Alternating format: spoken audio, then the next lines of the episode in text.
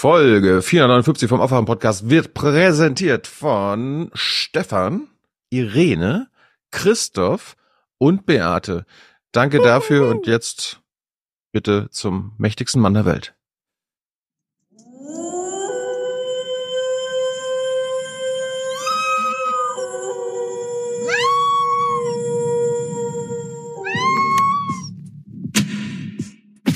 conduct of the response in Gaza, in the Gaza Strip, has been um, over the top. I think that, uh, as you know, initially, the president of Mexico, Sisi, did not want to open up the gate to allow humanitarian material to get in. You know, I was very honored as a man. Viktor Orban. Did ever anyone ever hear of him? He's probably like one of the strongest leaders anywhere in the world. And he uh, he's the leader of right. He's the leader of Turkey. In his description, you are a well-meaning elderly man with a poor memory. I'm well-meaning, and I'm an elderly man, and I know what the hell I'm doing. I've been president, and I put this country back on its feet. I don't need his recommendation. It's How totally out bad of is your memory, and can you continue as president? my memory is so bad. I let you speak. Said, sir, if George Washington and Abraham Lincoln came back from the dead and they decided to run as president and vice president, you'd beat them by 35 points. Right, right, right after I was elected, I went to what they call a G7 meeting, all the NATO leaders. And it was in it was in the south of England, and I sat down and I said, "America's back." And Mitterrand from Germany, I mean from France, looked at me and said, uh, "said, you know, what? Why? How, how long you back from?" And last night, you know what happened last night, right? None of the above. So I'd like to congratulate none of the above. Donald Trump. Did you see what he recently said about that wants the, the he wants to see the economy crash this year? The sitting president. As they say in my faith, bless me, Father. And they all owed money and they wouldn't pay it. I came in, I made a speech, and I said, You got to pay up. They asked me that question. One of the presidents of a big country stood up and said, Well, sir, uh, if we don't pay and we're attacked by Russia, will you protect us? I said, You didn't pay? You're delinquent? He said, Yes, let's say that happened. No, I would not protect you. In fact, I would encourage them to do whatever the hell they want. You got to pay. You got to pay your bills. Morgen. Guten Morgen. Hallo. Hallo, guten Morgen. Einen schönen guten Morgen. Die Sitzung ist eröffnet. Wake Schauen wir uns an. Vielen Dank und Grüße in die alte Heimat. Ingo Zamperoni und die Tagesthemen. Ich darf mich begrüßen. Herr Merz für den Besuch, Frau Herrnig, Herr Nassili. Wake up and clear your brain.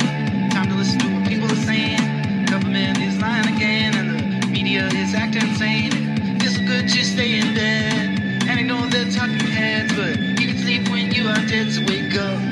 Der Präsident des Verfassungsschutzes Haldenwang sieht die Demokratie in Deutschland sogar ernsthaft bedroht. Er wünsche sich, dass die Mitte der Gesellschaft, die schweigende Mehrheit, wach werde. Aufwachen. Ja, damit dürfen wir uns verabschieden.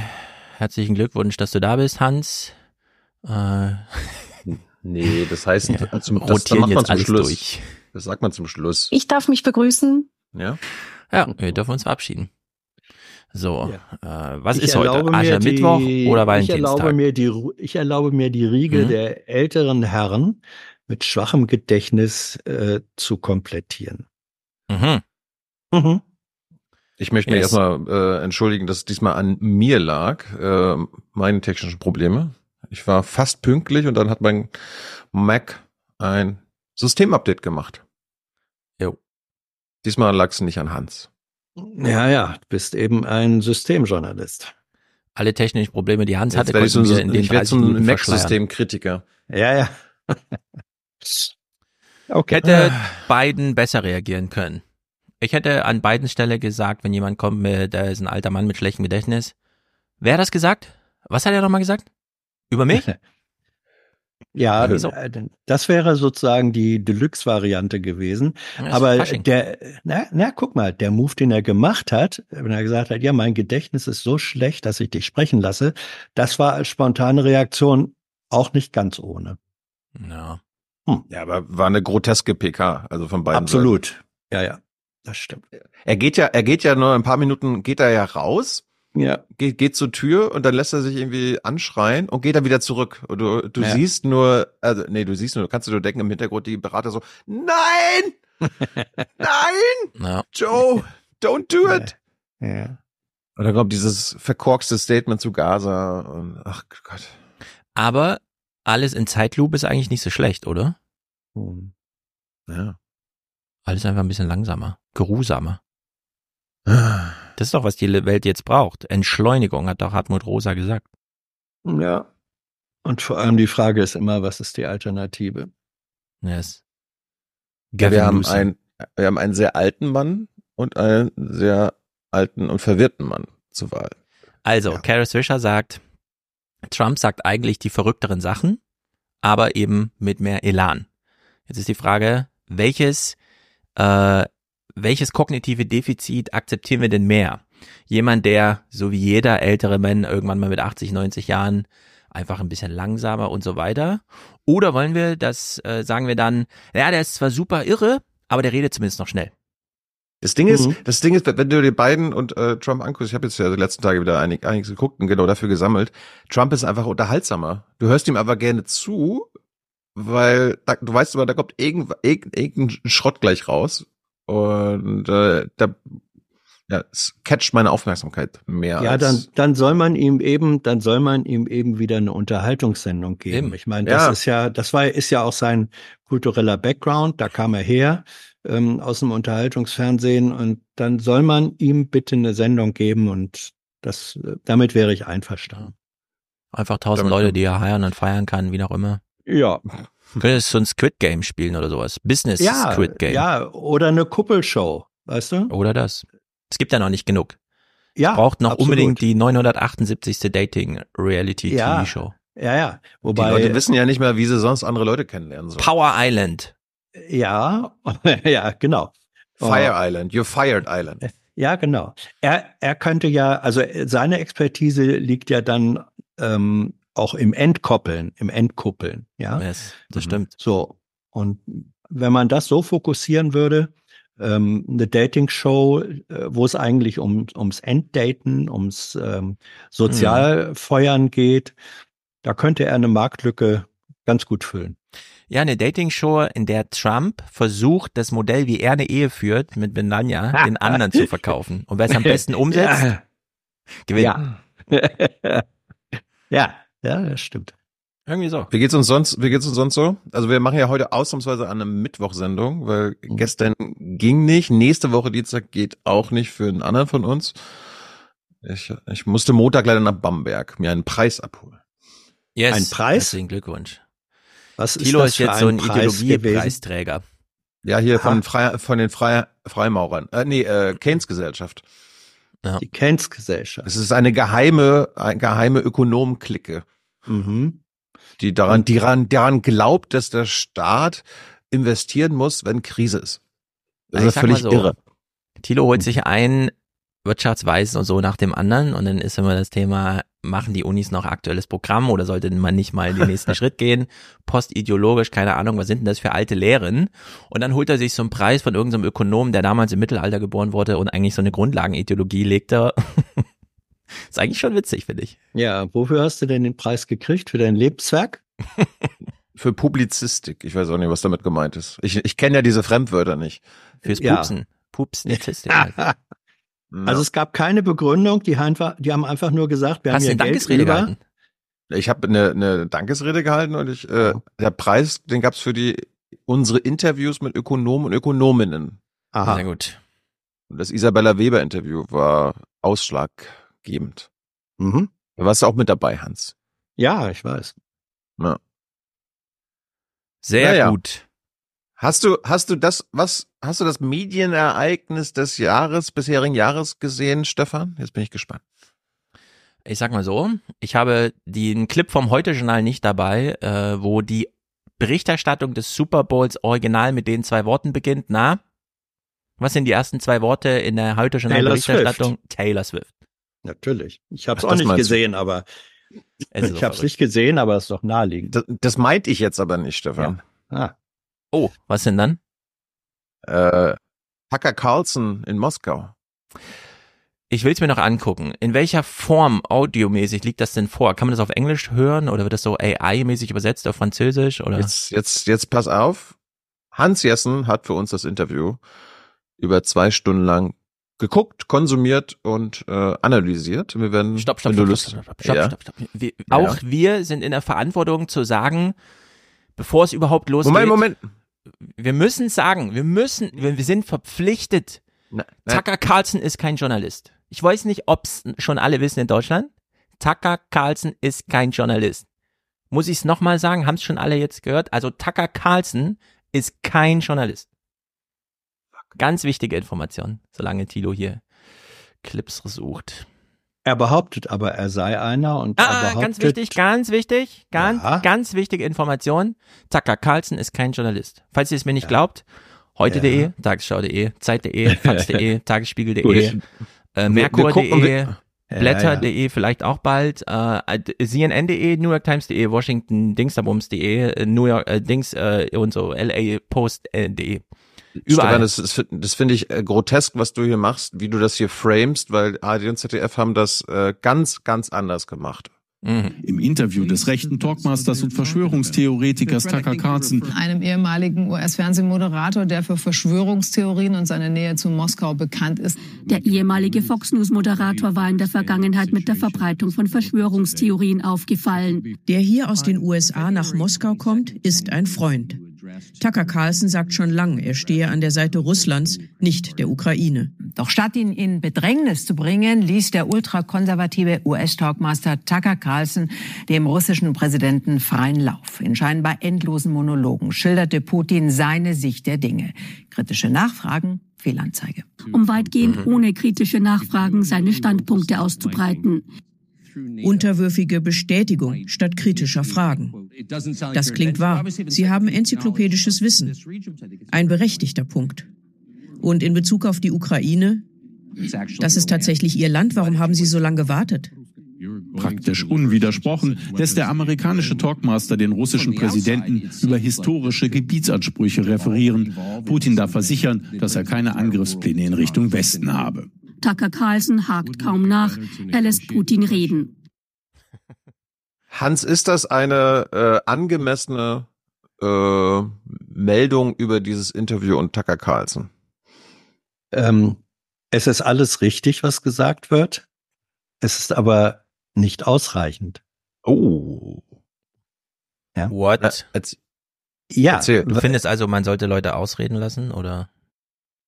Ähm, es ist deswegen nicht ausreichend, weil äh, Tucker Carlson sozusagen reduziert wird ähm, auf diese Kritikpunkte, die alle stimmen, dass dieses, äh, ich würde es nicht Interview nennen, weil Interview ist eine journalistische Kategorie und deren Kriterien werden hier nicht gefüllt. Warte mal, stopp, Ähm, stopp, stopp, Hans. Ich habe gerade einen super Scherz gemacht mit Ja. Tucker Carlson ist kein Journalist. Okay. Ja. Aber ich, wir können jetzt nicht auch noch 50.000 Mal sagen, dass das kein Interview war. Wen interessiert Ja. wirklich? Wen interessiert? Ob Tucker Also, Carlson ein Journalist ist und ob das ein Interview war oder ein Gespräch, das interessiert niemanden. Bitte steigen wir nicht in diese komische Vielleicht warst du ein schlechter Journalist, Hans, und ein schlechter Journalismus. Aber Ich kann es nicht mehr hören, mein Ohr blutet. Ja, aber Es war kein wenn- Interview, nein. Nur Journalisten machen Interviews. Tucker Carlson ist kein Journalist. Das war kein Interview. Äh, Tucker Carlson war in der Funktion tatsächlich des Mikrofonhalters und Stichwortgebers und deswegen wurde von den vielen, vielen Interviewanfragen, die, wie Herr Peskov, der Sprecher Putins gesagt hat, den Präsidenten erreichen und die man natürlich alle ablehnt. Äh, Tucker Carlson wurde deswegen ausgewählt, weil damit klar war, es gibt eine Bühne, ähm, die über zwei Stunden geht, in der Putin seine Sicht der Dinge wirklich relativ ähm, ungebremst und unwidersprochen da ähm, ausbreiten konnte. So, Ja. deswegen unter journalistischen Kriterien äh, war das unter aller Sau. Es war, wie gesagt, kein, keine journalistische Arbeit. Und trotzdem hat es ja, ein Können wir das nochmal explizieren? Es war keine journalistische Arbeit. Warum? Ja, weil und- Tucker Carlson kein und- Journalist ist? Oder? Lass ja, euch doch weil, ausreden. Weil, weil er kein Journalist ist und Hm. weil das, was er macht, ähm, den Kriterien journalistischer Arbeit, einfach den handwerklichen Kriterien, ähm, nicht genügend. Also auch jemand, der nicht Möbeltischler ist, kann im Zweifelsfall eine Kommode bauen. Wenn er das Handwerk beherrscht. So, du musst nicht Tischler sein. Äh, Tucker Carlson ist aber weder Tischler äh, noch beherrscht er das Handwerk. Ich will Mhm. aber auch gar nicht weiter darüber reden, sondern mein Punkt war, ähm, dass dieses äh, Gespräch, nenne ich es mal, dennoch einen Erkenntniswert hatte, weil äh, man da noch mal kompakt in zwei Stunden äh, Putins Sicht der Dinge wirklich authentisch erfährt. Jetzt kann man sagen, das hat er doch alles schon 10.000 Mal äh, gesagt, ähm, dass die Ukraine für ihn originär Russland ist und kein eigenständiger Staat und, und, und, und dass äh, der Westen, ähm, die NATO, den Krieg eigentlich geführt hat, ist alles wahr. Aber so nochmal im kompakt im Zusammenhang äh, zu erleben, ist vielleicht gar nicht schlecht. Deswegen empfehle ich das, weil du gefragt hast, Stefan, wo kann man es denn sehen oder hören?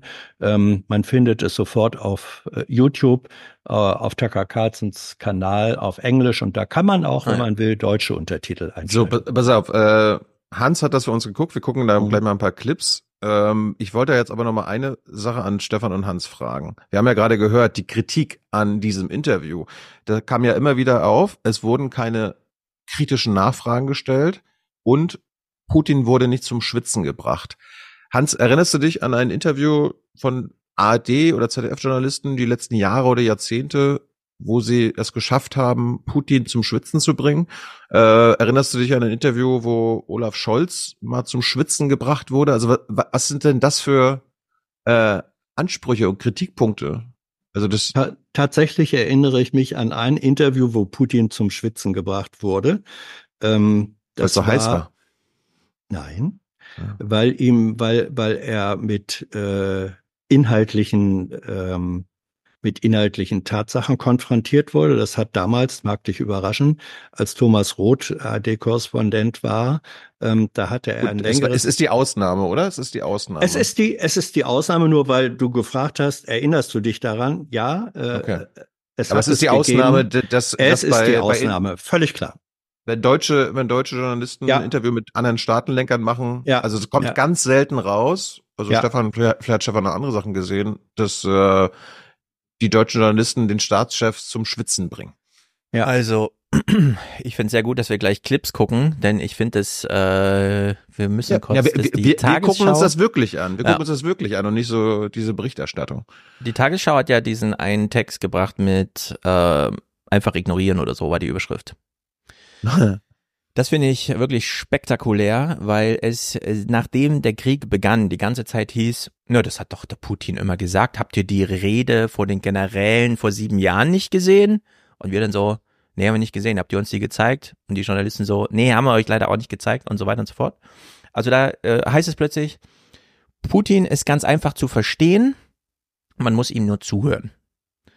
Man findet irgendwelche Reden, man kann die nochmal nachlesen und dann äh, ja, gab so eine Olympiade, wer ist denn der beste Putin-Versteher im Sinne von, wer hat denn damals diese Rede von 2007 mit der von 2010 verglichen, da waren noch die roten Linien und die Radikalisierung und so weiter, das Geschichtsbild erkennbar und so weiter und so fort.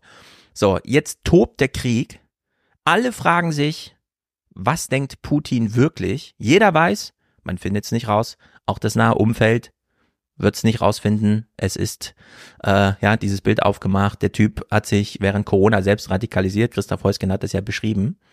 Und wir haben plötzlich ein Textangebot über über zwei Stunden, mehr als zwei Stunden, wo ich denke, Leute, es ist doch jetzt wirklich mal egal, wer ihm das Mikrofon gehalten, das Stichwort hingeworfen hat oder wie auch immer, sondern wir kriegen mal Putin im Original Wortlaut, dass wir das nicht verstehen, sondern der Sprache übersetzen müssen, dann im kulturellen Kontext interpretieren müssen, dann vielleicht nochmal von einer Expertenstimme mit jemand, der die Rede von 2007 und von 2009 und so weiter. Das ist doch alles klar und das ist doch die Aufgabe des Journalismus. Mir jetzt, obwohl es Tucker Carlson gemacht hat, trotzdem aufschlüsselt. Eben. Weil es soll doch keiner kommen und sagen, da steckt gar nichts drin. So, Da steht- das da Einzige, was ich gehört habe bisher, also Doch, wir da hören das erste Mal Clips, Ja, Nein, da steht, da steckt ganz viel drin. Ähm, Ja, das habe ich aber nicht. Na, warte, Hans. Mein, mein Punkt ist, Okay. die deutschen Journalisten haben mir gesagt, Ja. bis hierher, da ist nichts drin. Ignoriere es. Es ist nur Propaganda und Tucker Carlson ist auch kein Journalist. Wir verweigern uns, auch nur einen Satz mal aufzugreifen und zu interpretieren, wiederzugeben, wie auch immer. Und das ist, Das ist- einfach. Das ist so äh, irrelevant. Stefan, das, also die, die Meldung ist ja quasi, dieses Interview ist so irrelevant, Mhm. dass wir das jetzt äh, mit unseren Relevanzkriterien vermelden in Top-Nachrichtensendung. Ja. Das macht doch Ja. gar keinen Sinn. Ja. So, Das ist auch- diese so. neue Herangehensweise im Podcast. Ja. Zuerst reden wir darüber, worüber wir nicht reden. Und alle finden diesen Modus total cool. Und dann kommen die Journalisten. Wir reden jetzt nicht über das Putin-Interview, das ja kein Interview war, sondern nur ein Propagandagespräch. Es wurde ihnen das Mikrofon hingehalten. Ciao. Wir gehen zum nächsten Thema. Und das ist einfach Ja. lächerlich. Die Beschreibung, die. Beschrei nee, die, die Beschreibung, was es war und was es nicht war, ist richtig. Die Konsequenz zu sagen, deswegen gucken wir uns das nicht an, ist falsch. So, Nicht nur so. falsch, sondern auch dumm. Jetzt Ja. ist die Frage, jetzt, jetzt haben wir ja gehört, Tucker Carlson, mehrfach schon Verschwörungstheoretiker, Verschwörungsideologe, Verschwörungsgläubiger. Frage an euch beide, ist das, was wir jetzt hören, eine Verschwörungstheorie? Die Frage Putins kannst du eigentlich Aussagen erst. kommen ja genau in dem. Moment, wo Scholz und Hans, nicht darüber reden. Putins Aussagen kommen ja genau in dem Moment, wo Scholz und Biden über die Zukunft der Ukraine-Hilfen beraten. Sie begleiten die Reise des Kanzlers. Wie schätzen Sie den Zeitpunkt und Aussagen des russischen Staatschefs ein? Ja, genau so, wie Sie es angedeutet haben. Das Interview war ja schon am Dienstag im Kreml geführt worden und ist dann aber genau in dem Moment äh, hier Mhm. eben veröffentlicht worden, wo der Kanzler in einer konservativen amerikanischen Zeitung davor warnt, was passieren Ah. würde, wenn Russland in der Ukraine gewinnen würde, nämlich dass dann die gesamte westliche Sicherheitsarchitektur auf dem Spiel steht. Und genau in diesem Moment kann eben äh, in diesem Interview mit Tucker Carlson äh, Präsident Putin sagen, nein, äh, er wolle, er hatte ja nie den Krieg gewollt, er wolle auch keine weiteren Länder angreifen. Und wenn man ein Ende des Krieges wollte, müsste man nur die Waffenlieferungen einstellen. Also das ist ganz genau bemessen gewesen. Genau. Ist das, ist das eine Verschwörungstheorie von Tina Hassel, dass weil Scholz dem Wall Street Journal einen Gastbeitrag geschrieben hat, hat Putin gesagt, ich muss darauf reagieren Ja. und Tucker Carlson inter mich interviewen lassen? Ja. Das ist genau von Putin geplant, Hans. Das als Scholz nach Washington gekommen. Hat Tina Hassel gerade Hat sie gesagt. Nein, nein, nein, nein, Hat nein, sie nein. gesagt. Hat, Hat sie gesagt. Leute, hört doch Read the einfach. Noch, transcript. ja. Und dann werdet ihr hören, dass sie gesagt Wollen wir hat. mal hören? Ja. Wenn du willst, dann wirst du feststellen, dass sie gesagt hat, die Veröffentlichung, der Zeitpunkt der Veröffentlichung des Interviews, was bereits Tage vorher geführt wurde, passte exakt äh, dazu. Und das ist ja auch eine Tatsache. Ähm, daraus kann man doch nicht äh, d- schließen, dass man sagt, der hat die, der hat die, äh, die, die, das Zeitungsinterview gegeben, Wall Street Journal, und dann hat Putin gesagt, wir müssen jetzt reagieren. Das ist doch Quatsch. Das Interview mit Tucker Carlson ja. ist wochenlang bevor dem Wall Street äh, Dings äh, Nö. vorbereitet worden. Warum sagt Nee. Tina Hassel das dann? Sie Obwohl hat es Quatsch ja ist. nicht Hans, gesagt. Hans, ich höre, ich höre raus, dass Tina Hassel dem Kreml unterstellt, das ist äh, Ich auch. ähm, genau getimed, Ja, parallel zum Scholz-Interview. Wir hören, wir hören noch mal rein. ja, ja. Putins Aussagen kommen ja genau in dem Moment, wo Scholz und Biden über die Zukunft der Ukraine-Hilfen beraten. Sie begleiten Aha. die Reise des Kanzlers. Wie schätzen Sie den Zeitpunkt und Aussagen des russischen Staatschefs ein? Ja, genau so, wie Sie es angedeutet haben. Das Interview war ja schon am Dienstag im Kreml geführt worden und ist dann aber genau in dem Moment äh, hier eben veröffentlicht worden, wo der Kanzler in einer konservativen amerikanischen Zeitung davor warnt, was passieren würde, Zufall? wenn Russland in der Ukraine gewinnen würde, nämlich dass dann die gesamte westliche Sicherheitsarchitektur auf dem Spiel steht. Und genau in diesem Moment kann eben äh, in diesem Interview mit Tucker Carlson äh, Präsident Putin sagen, nein, äh, er wolle, er hatte ja nie den Krieg gewollt, er wolle auch keine weiteren Länder angreifen und wenn man ein Ende des Krieges wollte, müsste man nur die Waffenlieferungen einstellen. Also das ist ganz genau bemessen gewesen. Ja, natürlich. Es ist, wie ich sagte, ähm, sie, doch, doch, sie, sie spricht vom Timing der Veröffentlichung. Ja. Und äh, dass man Das so hat der etwas, Kreml ganz genau bemessen. Mhm. dass dass die, dass die äh, ein Interview, was bereits äh, vor mehreren Tagen geführt wurde, dass man dann guckt, gibt es einen idealen Zeitpunkt äh, zur Veröffentlichung, der zeitnah ist. Das hat alles nichts mit Verschwörungstheorien äh, zu tun. Solche, Entschuldigung, solche Timings finden statt. Das weiß ich aus eigener äh, Berufserfahrung. Du vielleicht. Das nicht. mag ja sein, aber Tina, Ja. Tina kommt hier, weil Scholz so wichtig ist und in einem Ja. amerikanischen Medium einen Gastbeitrag geschrieben hat, muss Putin darauf reagieren. Nein. Das ist doch die Grandiosität. Also Nein, das ist Der- doch nicht, das Kreml ist doch nicht die doch nicht. Aussage. Das ist doch nicht die, das ist die Aussage fürs Timing, fürs Veröffentlichungstiming. Das ist nicht die Aussage fürs Interview an sich. Das Interview an sich, das, ich weiß ja nicht, wer es rausfinden kann. Aber wann hat Tucker Carlson gefragt beim Kreml, ich würde gerne ein Interview mit Putin machen und wann können wir das machen? Da möchte ich wetten, dass es einen Vorlauf von mehreren Wochen, wenn nicht Monaten gibt, ähm, woraus alleine aus diesem Zeitablauf deutlich wird, es ist bei der Planung des Interviews, ist das, was ihr jetzt gräbst Tina in den Mund legen Ja. wirst, äh, ist Ich wollte- Ich würde gerne Anmerkung ist- machen. Es war doch einfach jetzt erstmal witzig von mir Ja. gemeint. Du gräbst dich jetzt Ah, wieder ja, so gut. rein, Hans. Ich Ja, habe gefragt, ist das eine Verschwörungstheorie, Ja. Hassel? Und da sage ich nein. Ich würde gerne Anmerkungen machen. Zum einen, wir haben ein bisschen Pech mit dem Publikum. Im Chat sind alle auf Hans Seite. Ich möchte trotzdem Ja, anmerken, ich halte das für, also was Tina Hassel da gesagt hat, ist so strunzdoof. Ja. Diese Idee Ich hätte von, es auch nicht gesagt. Ja, so, Ja. ja. sag das doch. Klar Nein. muss dieses Interview wochenlang vorbereitet werden. Klar sitzen die, nachdem sie es geführt haben, das Gespräch. Sorry, es ist Ja, ja, ja. kein Interview. Ich weiß nicht, der Chat mich gleich wieder aufzieht in die falsche Ecke, weil ich sage, es ist ein Interview gewesen.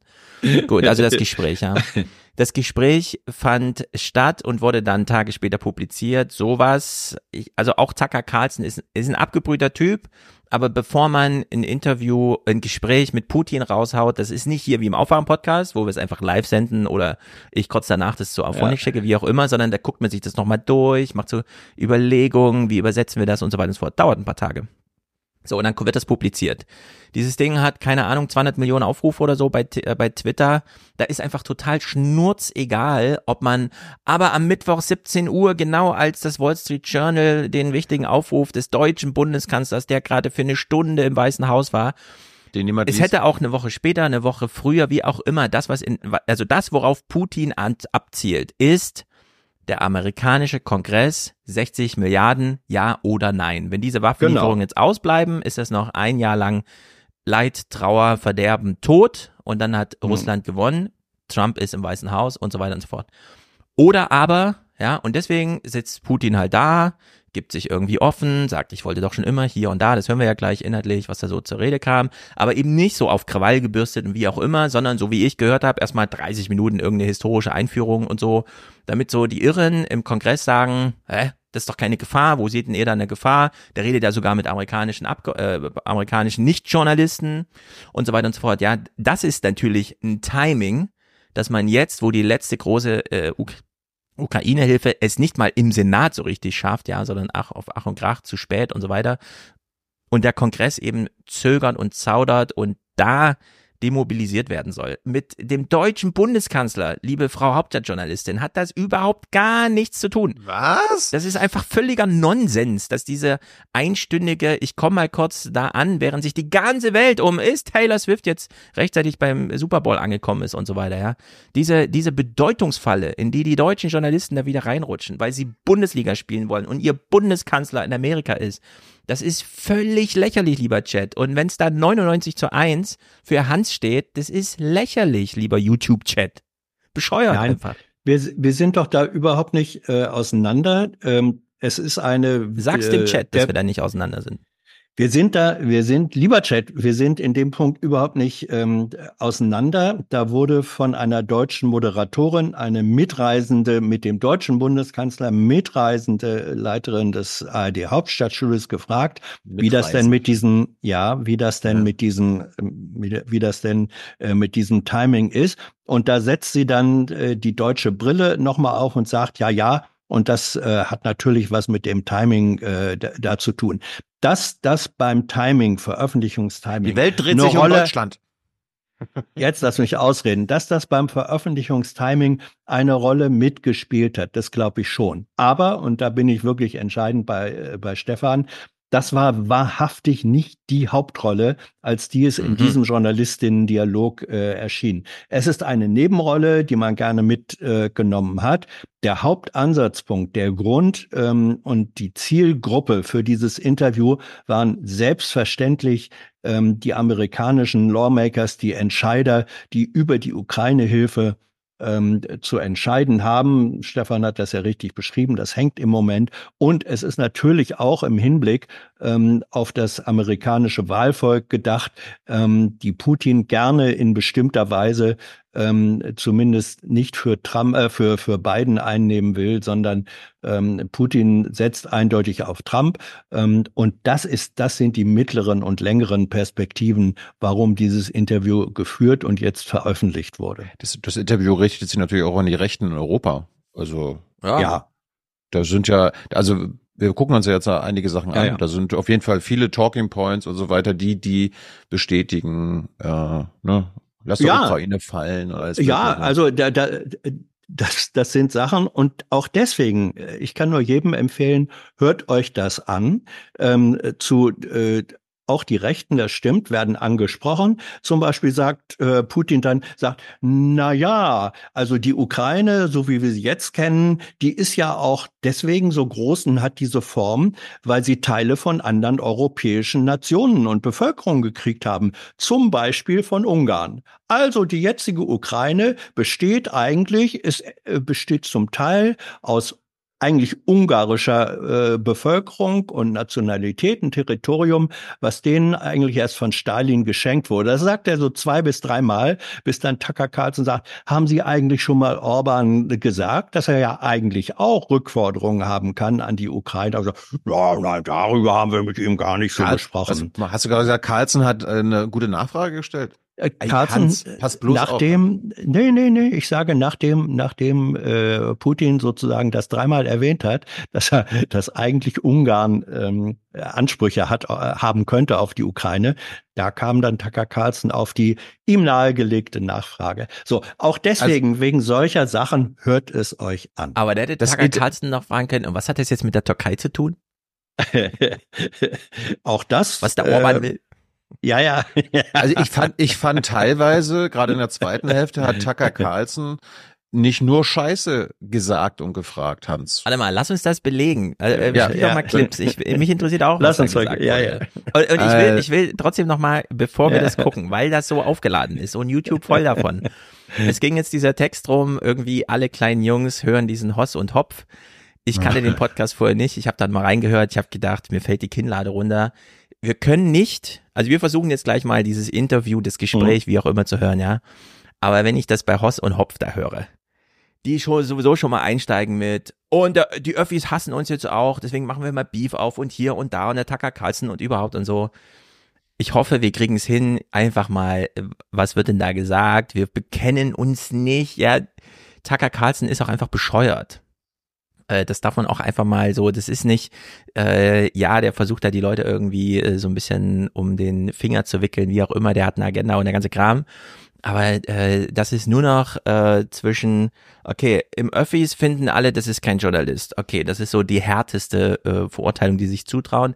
Deswegen gehen die von den Öffis oder wem auch immer Mediensystem angriffen, Hoss und Hopf Leute dann über und sagen, der Tucker Carlson ist ja voll der krasse Journalist, der traut sich was zu fragen und so. Diese Vergiftung äh, und nur noch Verbiefung des äh, öffentlichen Diskurses ist wirklich be beängstigt mich, ehrlich gesagt. Wir gehen mal, ähm, Hans hat mir ja viele Clips geschickt, ich habe nicht alle mitbringen können, weil wir wollen die unsere Zuschauer und Zuschauerinnen nicht wieder einschlafen lassen. Wir sind ja beim Aufwachen-Podcast. Mhm. Die erste Dreiviertelstunde, Stunde war echt so eine Geschichtsstunde von Putin. Ich habe mal ein Beispiel rausgebracht, der auch für hier uns deutsche und äh, deutschsprachige Hörer und Hörerinnen interessant sein wird, weil äh, ich habe das nicht gewusst, dass Hitler gar nicht den Zweiten Weltkrieg gewollt hatte, Hans. Die Polen haben ihn dazu gedrängt. Hör mal zu. May, may may I ask you, you're making the case that, that Ukraine, certainly parts of Ukraine, eastern Ukraine is in, in effect Russia has been for hundreds of years. Why wouldn't you just take it when you became president 24 years ago? You have nuclear weapons. They don't. If it's actually your land, why did you wait so long? Sure. I'll tell you. I'm coming to that. This briefing is coming to an end. It might be boring, but it explains many things. I just don't know how it's relevant. Den fand ich super. Good. I'm so gratified that you appreciate that. Thank you. So, before World War II, Poland collaborated with Hitler, and although it did not yield to Hitler's demands, it still participated in the partitioning of Czechoslovakia together with Hitler, as the Poles had not given the Danzig corridor to Germany and went too far, pushing Hitler to start World War II by Oh. attacking them. Hmm. Why was it Poland against whom the war started on 1st September 1939? Poland turned out to be uncompromising, and Hitler had nothing to do but start implementing his plans with Poland. Hast du das gewusst, Stefan? Ja, das finde ich auch, das hat natürlich ein bisschen die Runde gemacht, ich habe davon gelesen. Ich finde es natürlich interessant, äh, Polen sollte die Danzig-Gegend abgeben, wollte nicht, also hat äh, dann äh, und so weiter eigentlich Polen den Krieg erklärt mit, nee, wir weigern uns hier. Darauf, wahrscheinlich war das so Küchengespräch im Weißen Haus, weshalb Trump dann meinte, äh, ja, was sie auch immer tun wollen und so weiter, wenn da nicht gespurt wird und so, soll man sich einfach austoben. Ich finde es schon äh, mutig. Also für mich zeigt das, wie weit diese Radikalisierung äh, von Putin da einfach geht.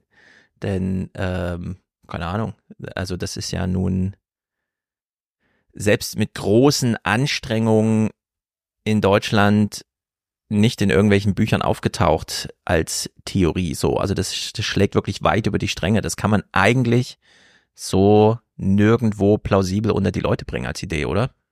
Ja, ähm, dazu nochmal die Empfehlung, hört es euch insgesamt an. Es gibt Hast du- ein, äh, es, reicht jetzt auch, Hans, ja? ja, es gibt, es gibt ein zentrales Narrativ in Putins äh, Erzählungen.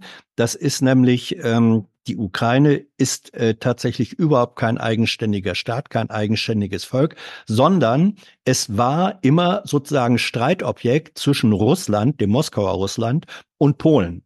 Und er sagt dann, ja, und ähm, im, äh, ich weiß nicht, äh, 1600 oder 13 oder 1600, so und so viel, ähm, da haben nämlich die Polen, äh, die Ukrainer, ähm, äh, die Kiewer Russen äh, unterdrückt und dann haben die einen Hilfebrief an die Moskauer Russen ähm, geschrieben und bitte helft uns. Ja, und äh, später äh, dann auch, es ist immer wieder die Geschichte, dass eigentlich Russland, das Moskauer Russland, äh, später dann die UdSSR, die äh, Ukrainer, die Kiewer Ukrainer, die Kiewer Russen, wie Putin sagt, ähm, Polen hat die bedrängt, wollte sie vernichten und Russland hat sie in Schutz genommen.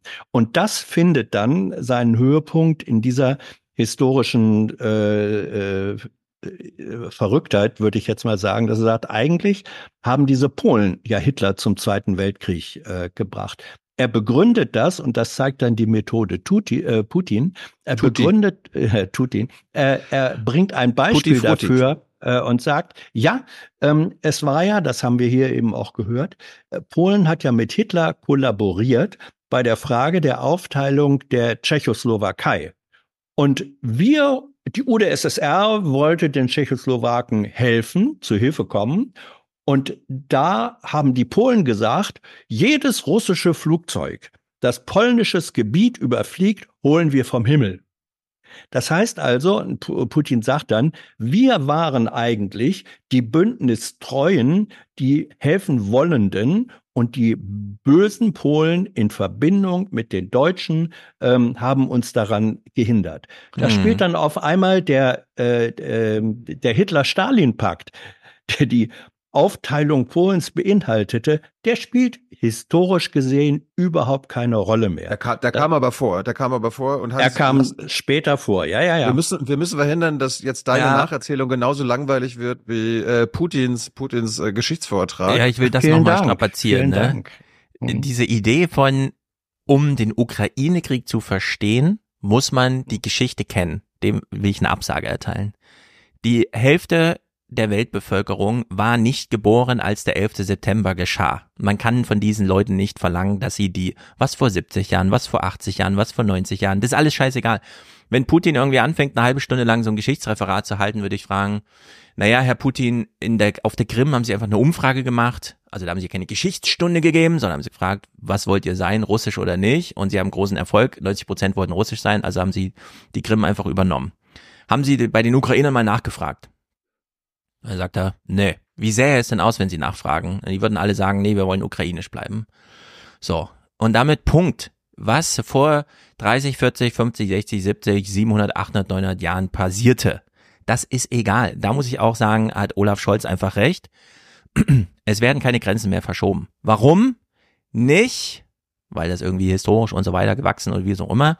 Eine Grenzverschiebung kostet unglaublich viel Geld. Ja, man muss wieder neu investieren in irgendwelche Geschichtsbilder, damit es akzeptiert ist und so weiter und so fort. Grenzen bleiben einfach, wie sie jetzt sind. Punkt.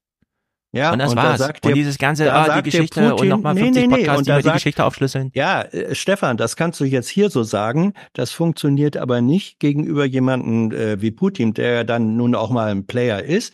Weil, und das gehört auch zu Putins historischem Narrativ, dass er sagt, ähm, ja, sehr schön, keine Grenzen verschieben. Wer verschiebt denn hier die Grenzen? Ja, dann sagt er, der Westen ist es. Der Westen verschiebt die Grenzen. Der Westen macht die NATO-Osterweiterung. das Mhm. ist eine Bedrohung und faktische Verschiebung der Grenzen zulasten Russlands. Und deswegen lassen wir uns das nicht gefallen. Das gehört zu Putins Narrativ und einfach nur zu sagen, wir bleiben bei dem Punkt, ähm, es werden keine Grenzen mehr verschoben, würde Herr Putin sagen, Herr Schulz, haben Sie völlig recht. Und damit äh, ist völlig klar, warum wir diesen Abwehrkampf gegen die vom Westen äh, versuchte Grenzverschiebung äh, führen müssen. Yes. Ich will auch dem Gut. Chat wieder klein Ja. beigeben, äh, denn äh, Tommy schreibt, ich habe ja nur was dagegen, dass Geschichte so viel Bedeutung eingerichtet wird, weil ich nicht weiß, was Prinz Albert im Jahr 703 gemacht hat. Und das stimmt. Hm. Ich Wir weiß es jetzt- auch nicht. Stefan, äh, nächste Geschichtsstunde von Putin. Er, Mhm. Jetzt spring mal zehn Jahre zurück. 2014. Ne? Äh, Maidan, Krim. Wusstest du, dass die Ukraine eigentlich den Krieg begonnen hat mit Russland? Hör zu. No, nobody wanted that. Everybody wanted to resolve the issue by military force only. But we could not let that happen. And the situation got to the point when the Ukrainian side announced, no, we will not do anything. They also started preparing for military action. It was they who started the war in 2014. Mhm. Our goal is to stop this war. And we did not start this war in 2022. This is an attempt to stop it. Do you think you've stopped it now? I mean, have you achieved your aims? No, we haven't achieved our aims yet because one of them is denazification. This means the prohibition of all kinds of neo-Nazi movements. This is one of the problems that we discussed during the negotiation process, which ended in Istanbul early this year.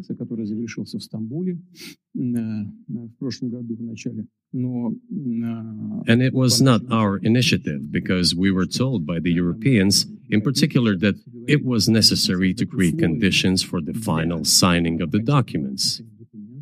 My counterparts in France and Germany said how can you imagine them signing a treaty with a gun to their heads? The troops should be pulled back from Kiev. I said, all right. We withdrew the troops from Kiev. As soon as we pulled back our troops from Kiev, our Ukrainian negotiators immediately threw all our agreements reached in Istanbul into the bin and got prepared for a long standing armed confrontation with the help of the United States and its satellites in Europe. That is how the situation has developed, and that is how it looks now. Mhm.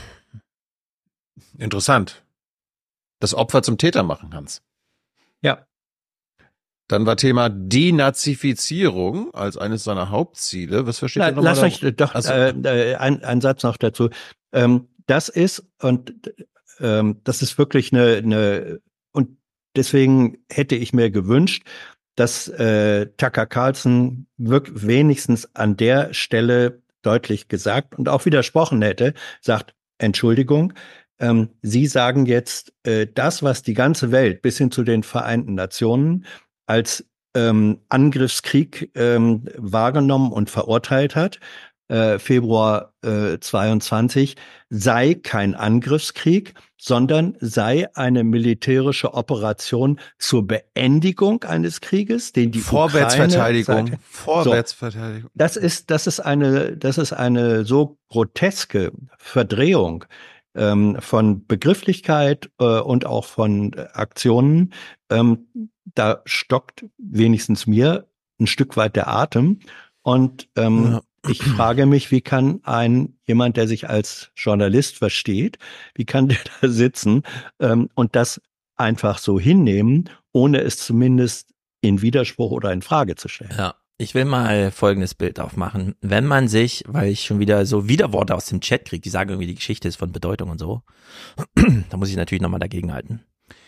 Es gibt diese sehr interessante Folge Star Trek Voyager, in der Seven of Nine, die kommt ja aus einem Borg-Kollektiv, ist aber ursprünglich ein Mensch gewesen, dann diese Kollektivitätserfahrung gemacht, also sie ist angekoppelt, sehr große Bandbreite, sie wird entindividualisiert und dann plötzlich ist sie wieder ein Mensch, sie wird aus dem Kollektiv rausgeholt und muss sich auf dem menschlichen Raumschiff Voyager zurechtfinden.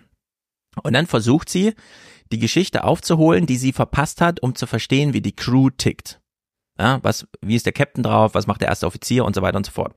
Sie lädt sich also aus dem Bordcomputer alle Daten, die sie findet, runter in ihr immer noch restlich maschinelles Gehirn und versucht, diese jahrelangen Geschichten, die sie da vorfindet, in rohen Datenmaterial, in ganz kurze rote Fäden für sich plausibel zu machen. Und plötzlich es ist alles möglich. Aus den Daten kriegt sie eine Verschwörung gegen den Captain raus, eine Verschwörung des Captains, eine Verschwörung des ersten Offiziers gegen den Captain, eine Verschwörung des Captains gegen den ersten Offizier. Sie kann sich es einfach aussuchen, weil dadurch, dass man immer so einen Teil der Geschichte verdunkelt, da müssen wir sich erinnern, ich erinnere an Prinz Philipp 703 und so weiter, der übrigens ausgedacht ist, äh, und so weiter und so fort, ja. Man kriegt, wenn man jetzt glaubt, wir stellen Putin mit einer Gegengeschichtserzählung also das ist ein Projekt, das ist länger als die 10.000 Jahre Uhr von Jeff Bezos. Da kommt man nicht zu Rande. Wenn man glaubt, man kann gegen den äh, Geschichtsnerd Putin jetzt eine alternative Geschichtsschreibung aufmachen oder ihm seine widerlegen oder wie auch immer, das hilft niemandem weiter, das führt zu nichts, das ist einfach äh, kein erfolgreicher Weg, der zu gehen Aber trotzdem, ist. trotzdem ist Geschichte natürlich immer wichtig. Also ohne ja, unsere wir, Erfahrung dass und ohne wir eine andere Geschichtsschreibung haben als Putin, das ist doch klar. Das ist doch, das ist doch, also wenn, wenn wir das beweisen wollen, können wir auch jetzt einfach einen Haken dran machen und sagen, ja, wir sehen die Sachen ein bisschen anders als Putin. Wie genau? Ja, pff, ist mir doch egal. Es werden gefälligst keine Grenzen verschoben. Ist mir doch egal, wie sich jemand mit welchen Sachen radikalisiert. Grenzen werden nicht verschoben, egal welches Geschichtsbild. Und wenn dann, Aber, äh, was weiß ich, für ein Podcast mal, mir versucht, nochmal die Geschichte zu erklären. Nee. Stefan, äh, Geschichte ist, ist jedenfalls meine Auffassung, relevant für die Analyse von Gegenwart. Ja.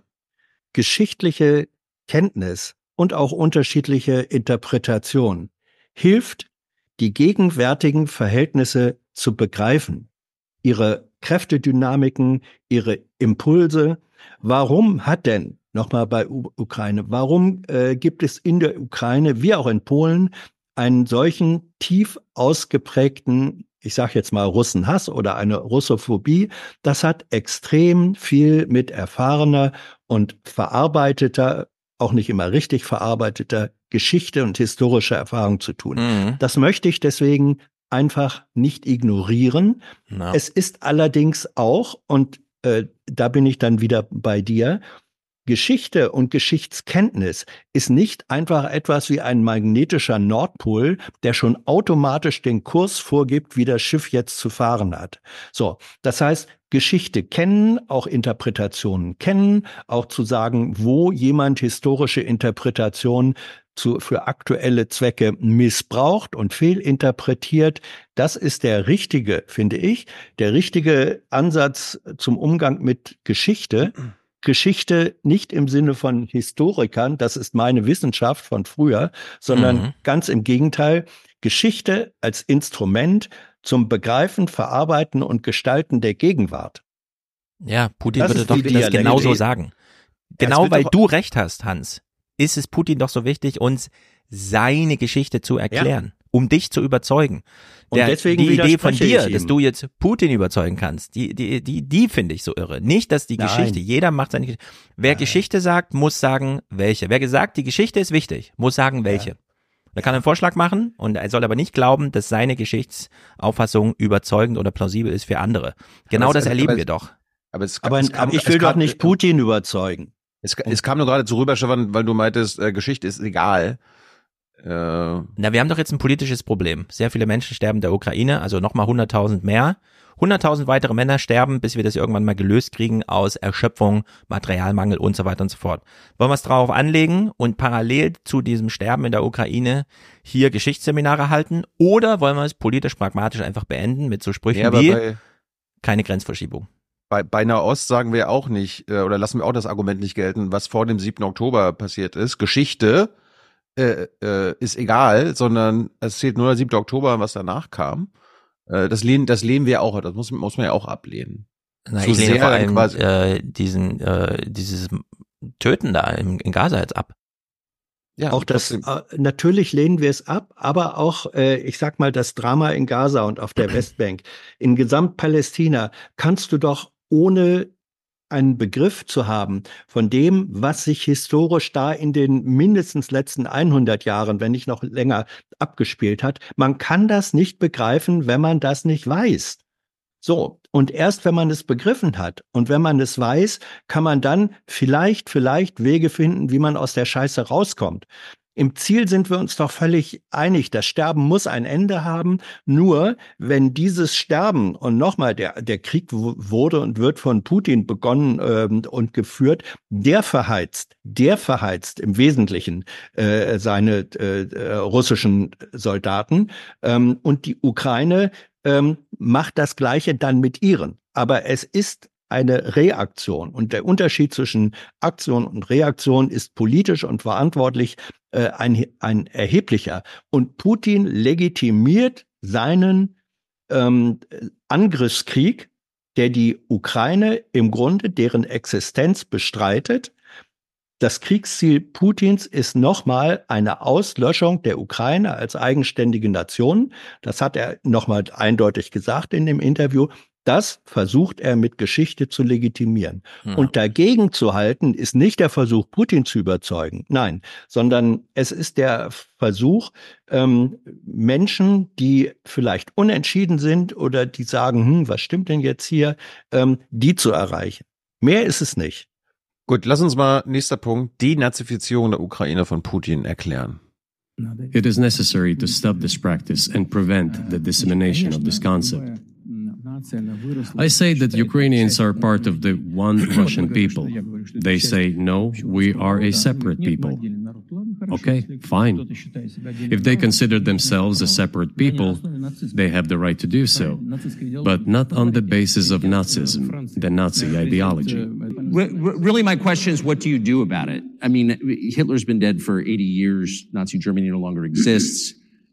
And so, true. And so, I think what you're saying is you want to extinguish or at least control Ukrainian nationalism. But how? How do you do that? Послушайте меня. Ваш вопрос очень тонкий. Listen to me. Your question is very subtle, and I can tell you what I think. Do not take offense. Of course. Он сказал бы тонкий. Он очень противный. этот вопрос. This question appears to be subtle. It is quite pesky. You say Hitler has been dead for so many years, 80 years. But his example lives on. People who exterminated Jews, Russians, and Poles are alive. And the president, the current president of today's Ukraine, applauds him in the Canadian parliament gives a standing ovation. Can we say that we have completely uprooted this ideology if what we see is happening today? That is what denazification is in our understanding. We have to get rid of those people who maintain this concept and support this practice and try to preserve it. That is what denazification is. Also, Geschichtsstunden schön und gut, können wir uns für die Friedenszeiten aufheben, da sind sie wichtig, sehr friedensfördernd und friedensverlängernd. Aber im Krieg, eine Geschichte von was Hitler und so weiter, das ist also wirklich. ich bin mir nicht so sicher, ob es nicht vielleicht andere Themen gäbe, über die man jetzt mit Putin reden müsste. Ich meine, hier, wird noch mal, hier, hier, hier wird nochmal klar, er äh, setzt den ukrainischen Nationalismus, der auf einer jahrhundertealten Historie basiert, gleich mit Nationalsozialismus. Ja? Mhm. Also Nationalisten sind Nazis für Putin. Also zum Beispiel ukrainische Nationalisten. Ja. Das ist dieselbe Verwirrung wie bei der Demo gegen rechts in München. Plötzlich steht die CDU am Pranger. Da ging es gegen rechts oder rechts? Runter und drüber. Äh, Thema Friedensverhandlungen. Äh, halt, ja? halt. Äh, äh, zu diesem zu diesem Clip, ähm, da muss man sagen, äh, das Beispiel, auf das äh, Putin sich bezieht, mit dem er ähm, mit dem er beweisen will, äh, dass eigentlich die ukrainische Führung ähm, aus Nazis besteht, mindestens äh, deren Ideologie integriert habe, war ja eine Reise Zelenskis äh, nach Kanada, wo er dann an einer Versammlung äh, des Parlaments teilgenommen hat. Und in der Versammlung wurde vom Parlamentspräsidenten geehrt, ähm, jemand, der auf der Zuschauertribüne war. Und ja, das ist einer, der hat früher gegen, äh, gegen die Ukraine, gegen Russland äh, verteidigt. Und dann sind alle aufgestanden und Zelensky auch. Ja, das war da einer von Bandera. Mann, das war da einer von Bandera, ne? Ja, genau. Es war, äh, es war noch viel schlimmer. Ähm, der Mann war früher Mitglied der Waffen-SS äh, gewesen und war schuld an äh, der Tötung ähm, von äh, Juden, von Russen, äh, von Polen und der wurde da geehrt. So. Und da sagt jetzt Putin, guck mal, der Präsident der, U der Ukraine, der selber von Geburt her Jude ist, der steht auf und gibt diesem alten Nazi Standing Ovation. Das ist doch ein Zeichen dafür, dass diese Ideologie da weiterhin lebt. Das ist einfach infam, wenn man unterschlägt, dass weder Zelensky noch äh, Pierre Trudeau, ähm, der, der kanadische Präsident, Justin, Justin, äh, Justin, Justin ähm, die wussten, yeah. A, wussten sie nichts von, von der Einladung an diesen Mann. B, wussten offenbar auch nicht die Einladenden, dass der Mitglied der Waffen-SS äh, gewesen war. Ja, das hat sich alles erst sozusagen, man kann sagen, das, das ist eine wahnsinnige Unterlassung, hätte man vorher klären müssen. Ja, aber es hat sich alles als Wissen erst hinterher rausgestellt. Der Parlamentspräsident ist doch auch zurückgetreten. Deswegen, der ist, oder? der ist deswegen zurückgetreten. Ja, der hat gesagt, das hätte nie passieren dürfen. Ich übernehme die äh, Verantwortung dafür. Ich trete zurück. Putin aber tut so, als habe Zelensky in vollem Wissen, was er da tut, einem alten Nazi Standing Ovations gegeben. Und das ist eine Verdrehung von Tatsachen. Das ist einfach ähm, eine infame Form von Lüge. Und die präsentiert Putin ein und das andere Mal in diesem Gespräch. Gut. Apropos Verdrehung der Tatsachen. Thema Friedensverhandlungen. Stefan, Putin will verhandeln und wollte schon immer verhandeln. Hör mal zu. Habe ich auch gehört. This, it turns out, can be done during the negotiation process. And there's nothing humiliating for Ukraine as a modern civilized state. Is any state allowed to promote Nazism? It is not, is it? Oh. That is it. um, will there be talks and why haven't there been talks about resolving the conflict in Ukraine, peace talks? They have been. They reached a very high stage of coordination of positions in a complex process, but still they were almost finalized. But after we withdrew our troops from Kiev, as I have already said, the other side threw away all these agreements and obeyed the instructions of Western countries. European countries and the United States to fight Russia to the bitter end. Moreover, the president of Ukraine has legislated a ban on negotiating with Russia. He signed a decree forbidding everyone to negotiate with Russia. But how are we going to negotiate if he forbade himself and everyone to do this? We know that he is putting forward some ideas about this settlement, But in order to agree on something, we need to have a dialogue. Is that not right? Ich will ja verhandeln, aber die ukrainische Seite hat, hat dem Präsidenten das ja verboten. Aber hat sie auch. Nein. Wie nein? In Deutschland ist die Stimmung, in Deutschland, wenn du in Deutschland nur kurz an erwähnt hast, man könnte ja auch mal über Sachen reden, no, gibst du jetzt Putin klein bei, bist du ein Putin-Versteher, außer Waffen wird hier gar nichts geliefert, erst recht keine Worte oder sonstigen Briefe. Dieses Dekret in der behaupteten Form gibt es nicht. Ähm, das musst du jetzt elaborieren, weil jetzt sind wir ja nicht mehr in der Geschichte, sondern in der Politik. Was ist jetzt gerade in der Ukraine Sachstand in Sachen Offenheit für Verhandlungen? Wenn du jetzt sagst, dass das, das Dekret gibt es nicht, da würde ich sagen, ja, es gibt so einige Dekrete nicht. Wir stellen ja gerade so fest, äh, keine Ahnung, wie Richter bestellt werden. Ach, das steht gar nicht im Grundgesetz. Der Europäische Rat entscheidet. Ach, das steht gar nicht im Lissabon-Vertrag. Hm, ist aber krass, wie sehr wir uns darauf verlassen, auf Sachen, die so gar nicht nirgendwo stehen. Wir haben immer gedacht, das sind nur die Briten, die einfach keine Verfassung haben, sondern nur so eine äh, Verfassungstradition. Also, ich, ich zitiere jetzt mal hier äh, Tagesspiegel, gibt hunderte andere ähm, Medien. Oktober 2022. Gespräche mit Putin wurden untersagt per, per Dekret, nicht mit Russland. Die ukrainische Parlament und Zelensky. Ja, Putin haben, regiert nun mal. Ja, aber Damit die, ist das Gespräch derzeit also- nicht als- möglich. Aus formalen Nee, als- Gründen. Stefan, als ob Putin selbst irgendwo Hintergrundverhandlungen macht und irgendwo sich in Istanbul hinsetzt und dort verhandelt. Er Nee, lässt ist ja nicht gemeint mit Putin als Doch. konkreter Gesprächspartner, sondern solange Putin regiert, wird nicht verhandelt. Das Dekret sagt, ein Ges Gespräche mit Putin sind verboten, ein Dialog Nein, mit auch das sagt es nicht. Ich- äh, Entschuldigung, ich Entschuldigung. zitiere nur- ich zitiere ja, nur und ich zitiere das, da, ja, ich, zit- ich habe nun ruhig. mal, Bleib Entschuldigung, ich habe dieses Dekret gelesen, äh, jedenfalls die englische äh, Übersetzung. Ähm, zum einen muss man sagen, das Dekret, äh, was Zelensky äh, erlassen hat, bedeutet oder sagt, ich setze hiermit in Kraft einen Beschluss des Nationalen Sicherheitsrates. So, das ist das Dekret. Der Inhalt des Beschlusses des Nationalen Sicherheitsrates besteht in dem relevanten Punkt, äh, in dem einen Satz, Gespräche mit Putin sind derzeit nicht möglich. Das ist der Satz. Sie sagen, Gespräche mit Putin sind derzeit nicht möglich. Hans, Das ich habe eine Frage an dich. Ja, das ist eine komplett andere Formulierung, bin sofort fertig, eine komplett andere Formulierung als es ist jedermann verboten, äh, mit, mit Russland zu verhandeln. Also die äh, Tagesschau im Dezember 2022 hat auch nochmal gesagt, per Dekret ist Gespräche mit Putin verboten. Dann, dann machen es alle falsch. Ja, ja, ja. Ich habe mal eine Ich- Frage an dich, Man, Hans. man und kann an das, Entschuldigung, man kann, ja sofort, man kann das Dekret nachlesen. Man kann, ich habe das gemacht.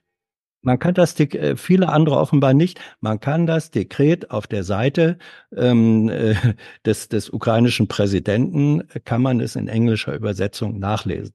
Und da wird man das lesen, was ich eben zitiert habe. Das Wort Verbot und so weiter taucht darin nicht auf. So, in diesem dann- Maße, wie Putin sagt, ganz explizit, nachdem ich alle meine Kriegsziele erreicht habe, bin ich gerne bereit, mit euch ein Gespräch zu führen. Äh, würdest du sagen, das ist auf Augenhöhe oder nicht mit den Ansprüchen, wie Zelensky sie formuliert hat? Weil ich sehe sie auf Augenhöhe. Zelensky ist auch nur bereit, überhaupt für Verantwortung, äh, für Gespräche zu bereit äh, zu stehen, für Verhandlungen, wenn alle seine, inklusive die Krim muss zurück und so weiter, erfüllt sind. Erst dann wollen die miteinander reden. Weshalb wir das große Paradox haben, dass wir Waffen liefern müssen, um Gesprächsbereitschaft herbeizuschießen, weil beide Seiten, Zelensky namentlich und Putin, gar nicht in der Lage sind, Abstriche zu machen. Es sind die Gespräche, und da sehe ich beide auf Augenhöhe, mit denen nicht möglich. Ja. Das Problem ist, dass äh, an anderer Stelle, das ist eine der sinnvollen Fragen, die Tucker Carlson stellt in dem Gespräch. Er sagt, hast du denn jetzt eigentlich die, deine Kriegsziele erreicht? Du hast ja eben gesagt, Stefan, Putin hat seine Kriegsziele erreicht. Nee, habe ich nicht Putin gesagt. sagt, ach so, das hörte sich eben so an. Sorry. Ich habe Äh, gesagt, äh, Putin ist erst bereit, ein Gespräch zu führen, Ja. wenn er seine Kriegsziele ah, erreicht okay, hat. habe ich gut. Äh, weil Putin sagt, sagt da nochmal, nee, wir haben äh, unsere Kriegsziele haben wir nicht erreicht. Und dann kommt wieder äh, ganz vorrangig äh, die Nazifizierung, was äh, auf Deutsch, wenn man den Kontext da sieht, ja nichts anderes heißt als Regime Change.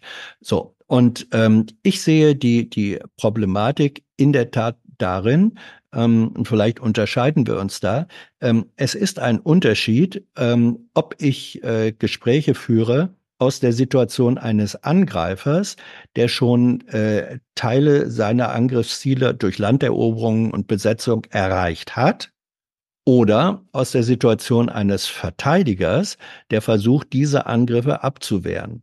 Wenn man sagt, ja, die, die Lage ist jetzt so, äh, wie sie ist und äh, Putin besetzt äh, ein Fünftel des ukrainischen Territoriums und trotzdem sagen wir jetzt, wir verhandeln mal, dann sind das per Definition keine Verhandlungen auf Augenhöhe. Weil der eine hat Territorium des anderen besetzt, er ja. ist damit im Vorteil ähm, und der andere kann äh, diese Besetzung nicht rückgängig machen, sondern soll sie als momentanen Ausgangspunkt akzeptieren. Das ist also eben siehst, keine gleiche ja, Augenhöhe. Du siehst auch keinen Weg zu irgendeinem Gespräch außer auf Augenhöhe, was ja derzeit bedeutet, beide sind, ähm, alle Männer sind totgeschossen, alles Material ist vernichtet, dann kann man mit, also das Ende des Krieges ist die totale Vernichtung von Mensch und Material, bis noch zwei Leute übrig sind, die dann endlich mal ein Gespräch miteinander führen. Ja, Vorher gibt es kein Gespräch. Nein, natürlich, nein, natürlich nicht. Ähm, tatsächlich finden ja jetzt auch schon Gespräche statt und tatsächlich äh, verändert sich. Also das, was möglich ist, hängt immer von der konkreten Situation ab. Und die konkrete Situation verändert sich ähm, äh, wie in so einem Kräfteparallelogramm, wo an den verschiedenen äh, Ecken Kräfte einwirken und die Form verändern die Situation verändert sich täglich, wöchentlich, ja, monatlich. Also es hört sich ganz anders an, seit Jahren inzwischen in dem Podcast, die ich so höre, beim ja. MDR mit Hallo Herr General und so. Äh, Grenzverläufe wird in Metern gemessen mittlerweile. Niemand ja. sieht irgendwo eine Veränderung, egal ja. wie man das Bild macht. Äh, es gibt keine Veränderung. Es gibt einfach nur Todesfälle, Todesfälle, Todesfälle. Jedes, jeden Tag mehr Todesfälle, ohne jede Veränderung irgendwo. Nein, guck mal, ich, als ich eben sagte, äh, die Veränderung findet statt durch Veränderung der Kräfteverhältnisse. Zu den Kräfteverhältnissen gehört, ähm, wer hat welche Ressourcen und Reserven äh, zur Verfügung in diesem Kampf. Ja, das ist, ich, ich nehme mal ein Beispiel, was man eigentlich nicht nehmen darf, weil es zu harmlos ist. Aber wenn ich mir äh, Armdrücken vorstelle. Äh, da sitzen sich zwei Leute am Tisch gegenüber mit äh, und, und drücken ihre äh, Arme gegeneinander. Und es zittert sozusagen in der Mitte hin. Und irgendwann wird vermutlich aber äh, beide zittern. Beide noch noch sind diese ja also doch es auf ist, Augenhöhe, ist, gleiches Zittern. Nein, nein, eben nicht, eben nicht, weil sich in dem Zittern auf der einen Seite die Kräfte im Moment deutlich verstärken und das ist eindeutig die russische Seite. Ja, die Zeit spielt äh, derzeit oder auch seit seit Wochen und Monaten spielt äh, zugunsten äh, von Russland aus, aus vielerlei Gründen. Okay. Und Thilo ist zu Recht genervt. Ich will nur einen Punkt noch ja. zum Thema machen. Ja, ich glaube, also ich, ich gebe meine Einschätzung jetzt im Februar für die nächsten drei Monate, wie sich's entfaltet. Ja, die russische Seite erstarkt gerade wieder ein bisschen. Putin macht diesen komischen Interviewaufschlag in der Hoffnung, dass sich die amerikanische Unterstützung zerschlägt, weil alle mit Wahlkampf beschäftigt sind, wie auch immer. Am Ende wird's aber im Kongress allein durch die Demokraten und dann so ein paar vernünftige Republikaner, sehr viel braucht man ja nicht, um eine Mehrheit herzustellen, doch wieder und die nächsten 60 Milliarden und dann äh, ist alles auf Dauer gestellt. Dann werden so langsam die Materiallieferungen wieder hochgefahren, das leichte Zittern der Ukrainer wird wieder ausgeglichen, dann äh, es ist die totale Verstetigung dieses Krieges. Ich sehe ja einfach gar keinen, äh, es ist einfach ganz gruselig. Und äh, jedes Mal, wenn jemand anfängt, mir irgend noch eine Geschichtsstunde zu geben, oder mir äh, Gleichnisse im Sinne von, da zittern Arme, das ist wie beim Armdrücken oder so. Nee, das ist einfach ein ganz mieses Spiel. Tilo hat den Clip gespielt von Mitch McConnell. Das, was wir jetzt gerade sehen, ist gut für Putin und gut für die Amerikaner. Putin braucht einfach diesen Krieg als laufende Kosten und äh, äh also da war es eine Zeit ein sehr schöner Artikel wie die äh, Russen gerade mit 16 Prozent äh, 16 Prozent Zinsen und 7 Prozent Inflation einfach diesen Krieg brauchen als letztes, äh, letzten Antrieb für den Wirtschaftsmotor, den man da komplett auf äh, Kriegsmaterial umgebaut hat. Und die Amerikaner freuen sich einfach, dass Russland sich da nach und nach Tag für Tag auseinanderbaut und die das gerade mal 100 Milliarden im Jahr kostet. Ja, gut. Ich, äh, wir müssen weitermachen. Ich wollte nur sagen, selbst wenn der Westen, es gab einen schönen Channel 4 News äh, Beitrag, den habe ich jetzt nicht mitgebracht, weil du hast ihr gesagt, du bringst noch Ukraine mit, äh, die auch nochmal darauf hingewiesen haben, selbst wenn der Westen all die Waffen und Munition liefern würde, die Ukraine braucht, was ja auch nicht passiert. Äh, Zelensky hat gerade seinen äh, Armeechef entlassen, der gesagt hat, wir brauchen 500.000 neue U äh, ukrainische Männer an der Front. Und Ja. Zelensky hat gesagt, nein. Das heißt, selbst, selbst wenn die äh, die Munition, die Waffen äh, geliefert bekommen würden, diese Soldaten, die es da bräuchte, äh, gibt's gar nicht für diese Waffen.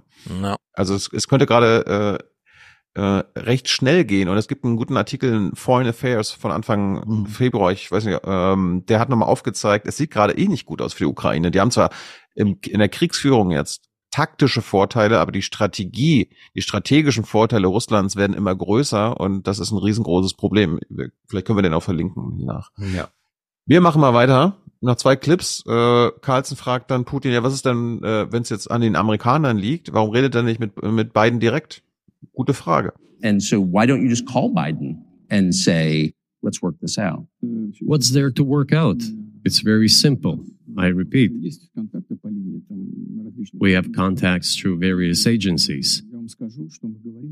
I will tell you what we are saying on this matter and what we are conveying to the US leadership.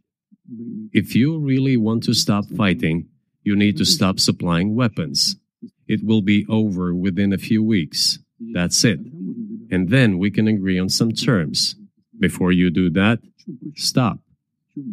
What's easier? Why would I call him?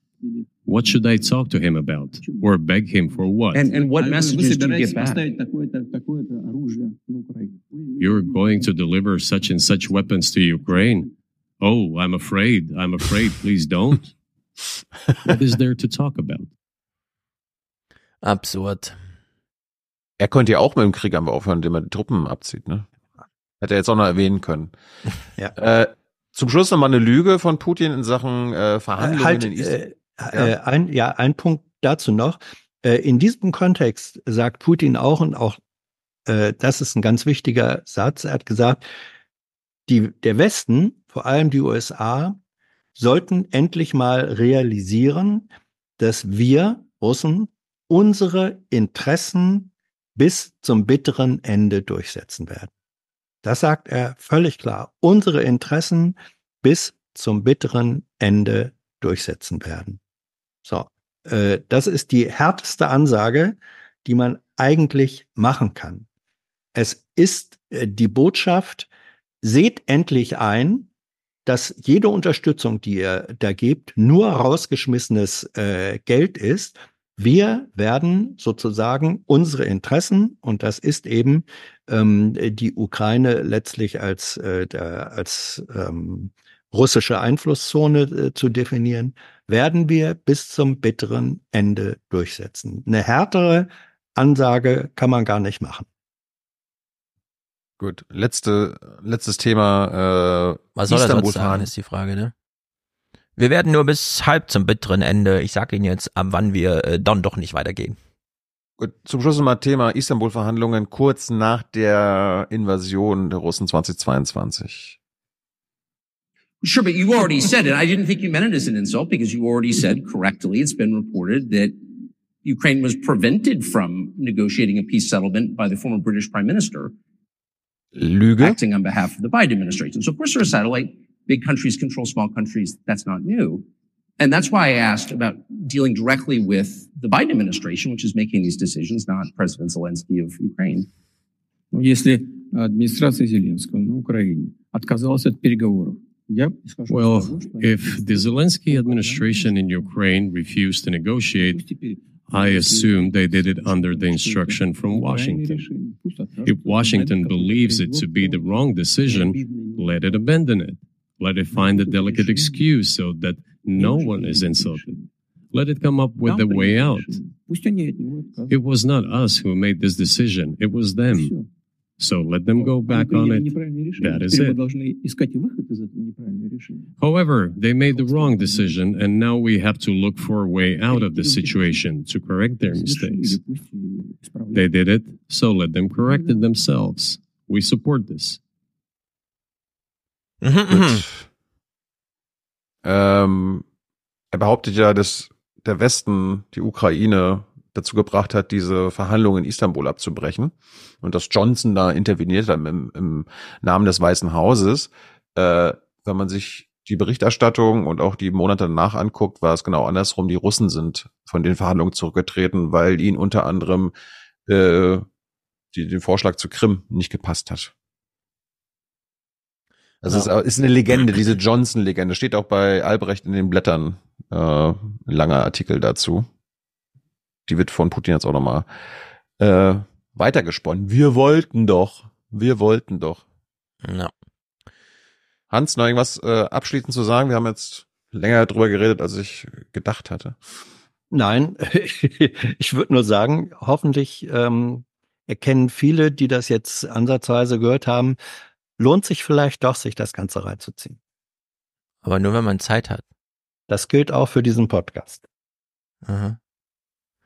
Yes. Ich habe, ich, mach, da, komm, komm, mach, mach da zur Ukraine noch weiter dann. Ukraine-Clips. Hast du Ukraine-Clips? Dann spiele ich Ukraine-Clips. Ich habe äh, den anderen Krieg noch. Gut, ich teile euch meinen kleinen Bildschirm. Moment. Fertig. Ähm, ich fand es ganz interessant, wie berichtet wurde, dass die äh, Militärführung jetzt tatsächlich ausgetauscht ist. Wir steigen nur kurz mit äh, dem Börsenbericht zu den Rüstungsausgaben ein. Auch Rheinmetall und Hensoldt aus der Rüstungsbranche sind vertreten. Deren Aktienkurse haben sich seit dem russischen Angriffskrieg verdoppelt und verdreifacht. 2022 wurde weltweit eine Rekordsumme in Militär investiert, 2,2 Billionen Dollar. Europa ist die Region, in der das schwedische SIPRI-Institut im Vergleich zum Vorjahreszeitraum die größte Steigerung feststellte. 13 Prozent.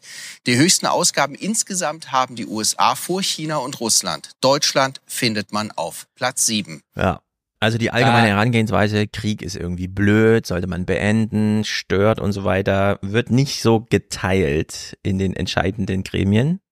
Und, und diese, diese äh, Siegertreppchen, was wir da gerade sehen, USA, China, Russland, wenn man das ins Verhältnis setzen würde, die Verteidigungsausgaben von Russland, China und den USA, wäre das Treppchen so. Ja. Ja. Ungefähr. Also die Amer Amerikaner geben ja so viel aus wie die nächsten zehn dahinter oder so, ne? Alle anderen zusammen kann man ungefähr grob statistisch runden. Kann man Gut. das so machen, Hans? Ich finde das ähm, ungeschickt, beziehungsweise man hätte mindestens diese Relation mit, mhm. äh, mit als zweite äh, Ebene der Grafik einbauen müssen. Ja.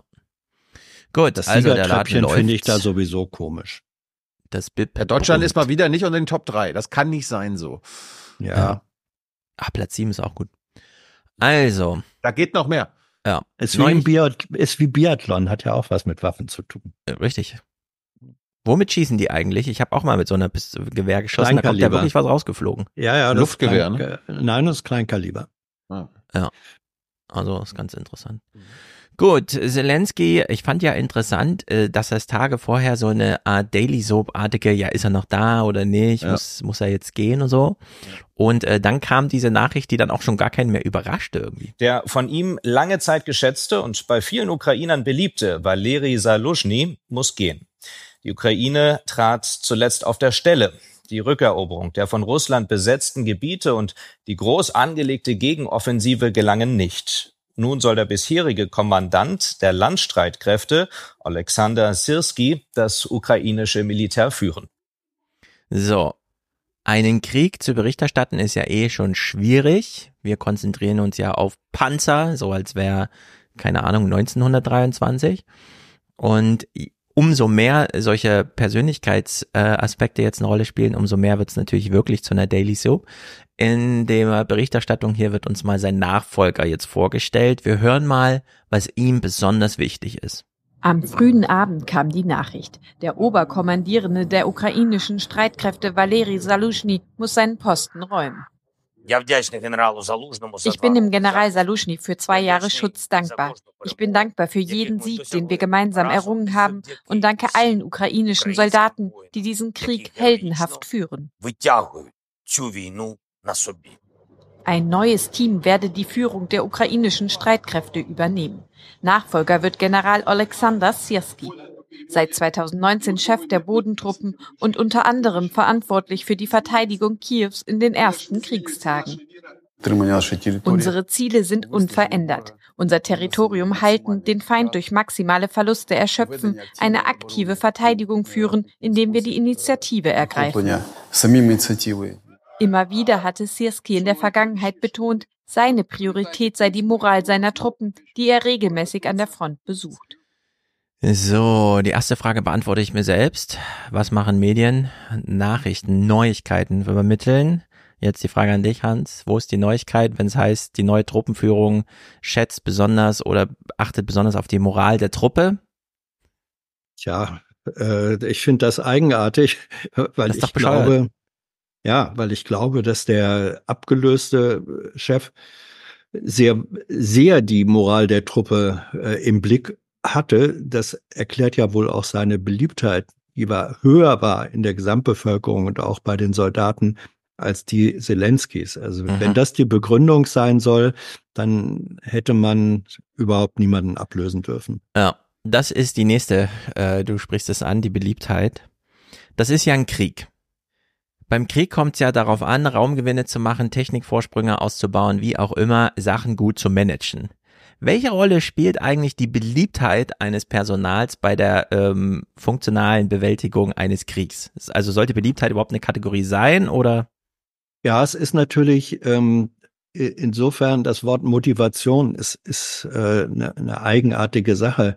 Ähm, aber die Frage, wie verhalten sich Soldaten, menschliche Individuen in äh, schwierigen, gefährlichen, todesgefährlichen Situationen, ähm, wem gehorchen sie, ähm, welchen Impulsen geben sie nach, das hat durchaus auch etwas damit zu tun, ähm, welche Rolle die Anführer und Militär ist ja eine ganz strikte und strenge Hierarchie, welche Rolle die Anführer spielen und zwar ähm, nicht nur als äh, Inhaber von Befehlsgewalt und äh, Schulterstreifen, sondern erreichen sie als äh, glaubwürdige, glaubhafte Personen die Menschen, äh, die ihren Befehlen gehorchen soll oder nicht. Und da spielt diese Dimension dann, glaube ich, auch schon mit rein. Ja, aber da könnte man auch sagen, dann sollte man diesen Posten lieber zweiteilen. Einer, der sich hinnördet ja. in die Zahlen, in die Material, ins Management, Entscheidungsherstellung. Und dann mhm. einen, der die große Rede hält, Entscheidungsdarstellung und so weiter. Das wäre dann sinnvoll, das zu trennen, denn so richtig zusammen kriegt man das in dem Krieg nicht gebunden. Aber da es eine wichtige Kategorie ist, wie beliebt sind jetzt die Leute, hier die Berichterstattung dazu. Der abgesetzte Oberkommandierende Saluschny betonte nun, es habe ein wichtiges und gutes Gespräch mit dem Präsidenten gegeben, es sei an der Zeit für Veränderung und eine Anpassung an neue Gegebenheiten auf dem Schlachtfeld. Bei Ukrainerinnen und Ukrainern stößt die Entscheidung des Präsidenten auf wenig Verständnis. Ich denke, die Entlassung von Saluschny ist ein großer Fehler unseres Präsidenten. Nach zwei Jahren Krieg und dem, was die Soldaten sagen, hat er seine Sache gut gemacht. Er ist wirklich klug, ein guter Kommandant. Es ist einfach keine logische Entscheidung. Noch im Dezember betonten 88 Prozent der Ukrainerinnen und Ukrainer, dass sie ihrem obersten Militär Saluschny vertrauen. Präsident Zelensky erreichte bei derselben Umfrage 62 Prozent. So, wie sinnvoll ich Beliebtheitsumfragen und gerade journalistisch Straßenumfragen zum Thema Beliebtheit meiner Kriegsführung, äh, ich will gar nicht sagen, damit der Chat nicht aufgestört wird, sondern diese folgende Berichterstattung hier finde ich wirklich, dieser Vasili Golot, der jetzt durch die Ukraine reist und die deutsche Berichterstattung macht, ist jetzt angekommen in dieser Autopilotenberichterstattung. Es geht um Personen, Dazu können wir Journalisten immer was sagen. Einerseits ist General Sirski jemand, der sehr erfahren ist militärisch. Er hat eine entscheidende Rolle bei der Verteidigung von Kiew gespielt. Er hat eine entscheidende Rolle bei der Zurückeroberung der Region Kharkiv, die ja in weiten Teilen befreit werden konnte, gespielt. Aber Sirski genießt in der Gesellschaft kein hohes Vertrauen. Er ist auch durchaus umstritten unter den Soldaten. Er hat aber einen kurzen und guten Draht zu Zelensky. Das heißt, mit dieser Entscheidung knüpft Zelensky seine politische äh, Zukunft zu 100 Prozent noch stärker an die Resultate an der Front, an die militärischen Erfolge. Und er gefährdet in gewisser Weise die nationale Einheit der Ukraine. Denn Saluzhny und Zelensky, die beide ein hohes Vertrauen genießen in der Gesellschaft, die haben für diese Einheit gesorgt. Ob das mit Sirski auch so laufen wird, das steht in Frage. Mhm, okay. Ich, ich finde ich finde es gerade interessant, äh, Golo sagt zu Recht, dass äh, der Sirski, der neue, äh, umstritten ist bei den Soldaten, aber den Grund nennt er nicht. Bei Channel 4 News habe ich das nämlich gehört, weil er für Bachmut äh, verantwortlich war und dass dort, also die Soldaten werfen ihm vor, dass er die Soldaten dort verheizt hat. Das habe ich bei Channel 4 News gehört, jetzt bei Golot nicht. Ja, würde ich jetzt äh, unter, also wirklich nur unter dem Gesichtspunkt äh, Männerschicksale an der Front äh, mal genauso kritisieren, dass das unbedingt zur Berichterstattung gehört. Wir wissen, dass sich Zelensky da verbeißt und zwar auf eine Art und Weise, die, die ihn auch intern nicht mehr anschlussfähig macht. Also das Interview im Deutschlandfunk mit Klitschko fand ich ja sehr eindrücklich, der einfach sagt, ich als Bürgermeister von Kiew arbeite nur ein Kilometer vom Präsidentenpalast entfernt und regiere Kiew. Und ich habe seit zwei Jahren nicht mit der Staatsführung gesprochen, weil Zelensky mich nicht mag. ja, ja, also das sind alles wirklich echte Probleme, die man mal thematisieren müsste, weil daran hängt nun mal das Schicksal, äh, wenn jemand sagt wie Klitschko, ich würde lieber weniger Männer an der Front verheizen und außerdem finde ich es auch nicht so gut, wenn wir dafür, damit das weiterhin gelingt, so ein autokratisches System, in dem Zelensky einfach durchregiert, aufbauen. Ja. Wird allerdings also nirgendwo betont, bei Vasili Golot hm. erst recht nicht. Das wäre ja unpatriotisch. Naja, insofern ist aber das, was Golot da sagt, ähm, finde ich doch nicht so ganz uninteressant, weil er schon die Aspekte anspricht, die eine Rolle spielen, ähm, nämlich äh, a die wohl auch politische Konkurrenzsituation ähm, zwischen äh, Zelensky und äh, wie hieß der Abgesetzte, der frühere äh, Salushny oder so. Ja, genau, ja. Salushny. Ähm, und äh, jetzt dem Nachfolger, der eben aber den engen Draht zu Zelensky hat. Und äh, er hat, glaube ich, Gollot hat recht, indem er sagt, eigentlich verknüpft jetzt Putin, äh, nein, Zelensky sein Schicksal mit dem neuen Oberkommandierenden. So, und wenn das schief geht, dann ist das, was wir jetzt erleben, und das ist der eigentliche Hinweis, glaube ich, von Gollot, dass er sagt, vielleicht erleben wir hier gerade so etwas wie den Beginn einer Zelensky-Dämmerung. Ja, äh, also eine militärische Dämmerung wäre eine Zelensky-Dämmerung, was umso mehr eine bedeutet, Putin ist nicht der Einzige, der nicht verhandeln will, sondern Zelensky auch nicht. Naja. Hast du noch Clips? Sonst würde ich einmal kurz äh, von Channel, ja, von Channel zwei. Ja. Zum einen äh, in der weiteren Berichterstattung wird dann deutlich, die Ukraine gewinnt, aber erst 2025, so die Experten. Und die Lage ordnet uns nun Christian Mölling ein, Leiter des Zentrums für Sicherheit und Verteidigung der Deutschen Gesellschaft für Auswärtige Politik in Berlin. Guten Abend, Herr Mölling. Hallo, guten Abend, Herr Fuß. Seit zwei Jahren fast predigen viele westliche Politiker, die Ukraine muss gewinnen. Kann sie das denn noch? Wahrscheinlich kann sie das noch, aber nicht mehr in diesem Jahr. Ähm, das hat insbesondere was damit zu tun, dass eben die Unterstützung aus dem Westen, insbesondere aus den USA, die für die militärische Unterstützung so wichtig sind, tatsächlich nicht so kommt, dass die Ukraine mehr, sondern deutlich weniger Handlungsfähigkeiten hat und sich wahrscheinlich jetzt erstmal entweder konsolidieren, aber möglicherweise auch teilweise zurückziehen muss aus den Stellungen teilweise zurückziehen, um dann später wieder anzugreifen und wieder zurückzugewinnen. Es ist nur so eine kleine Schwäche, aber 2025 ist dann der Sieg. Und äh, er nennt jetzt nochmal Probleme, warum der Westen so strauchelt. Äh, wenn man da genau zuhört, wird es einem auch so ein bisschen grauselig. Also wir sehen, dass es viel mit Innenpolitik zu tun hat. Auch das, was in den USA passiert, ist ja Innenpolitik. Und so ist es in demokratischen Staaten halt. Joe Biden ist zwar der Chef des Landes, aber er kann nicht alleine über alles bestimmen. Das ist Findet er das problematisch? Bei uns genauso. Von daher muss man das als einen gewissen Teil akzeptieren. Insgesamt ist es wohl so, äh, dass in der Abwägung ähm, Wohlfahrt oder Sicherheit die Sicherheit immer noch nicht an erster Stelle steht mhm. und das Einsehen zumindest ähm, in Westeuropa tatsächlich noch nicht da ist, dass es sich hier wirklich um eine, um eine große Gefahr handelt. Wir sehen halt, dass es in anderen Teilen, insbesondere Mittel- und Osteuropas, anders ist. Ja, immer noch nicht hat das Sicherheitsbudget das Wohlfahrtsbudget abgelöst. Also solange wir hier noch Wohngeld zahlen, damit die Vermieter schön sanft in den Urlaub fahren können, solange wir noch Bürgergeld als Zuschuss zum Lohn zahlen, damit die Arbeitgeber nicht so viel Lohnkosten haben, ja, solange dieser Sozialstaat noch äh, aufrechterhalten wird, äh, kann die Ukraine nicht gewinnen. das ist wirklich total verdreht. Sehr mhm. gut, lieber Journalismus. Danke, liebe Tagesthemen. Zurück zu deinen Clips. Äh, ich würde kurz, kurz nochmal auch zu dieser Entlassung was von Channel 4 News bringen, weil ich, ich fand das dann in der Kürze, die, da sind ja die äh, Beiträge genauso lang wie bei der in Tagesthemen Hans. Also Channel 4 News ist quasi äh, halb ja. öffentlich-rechtliches bei ja. in Großbritannien. Also auch genau. haben wir so haben wir so zweieinhalb Minuten. Ich habe jetzt aber nochmal 45 Sekunden rausgenommen. Ich fand die äh, besser als was Hans, äh, was Stefan gerade geklippt hat. Tension between the president and General Zaluzhny has grown.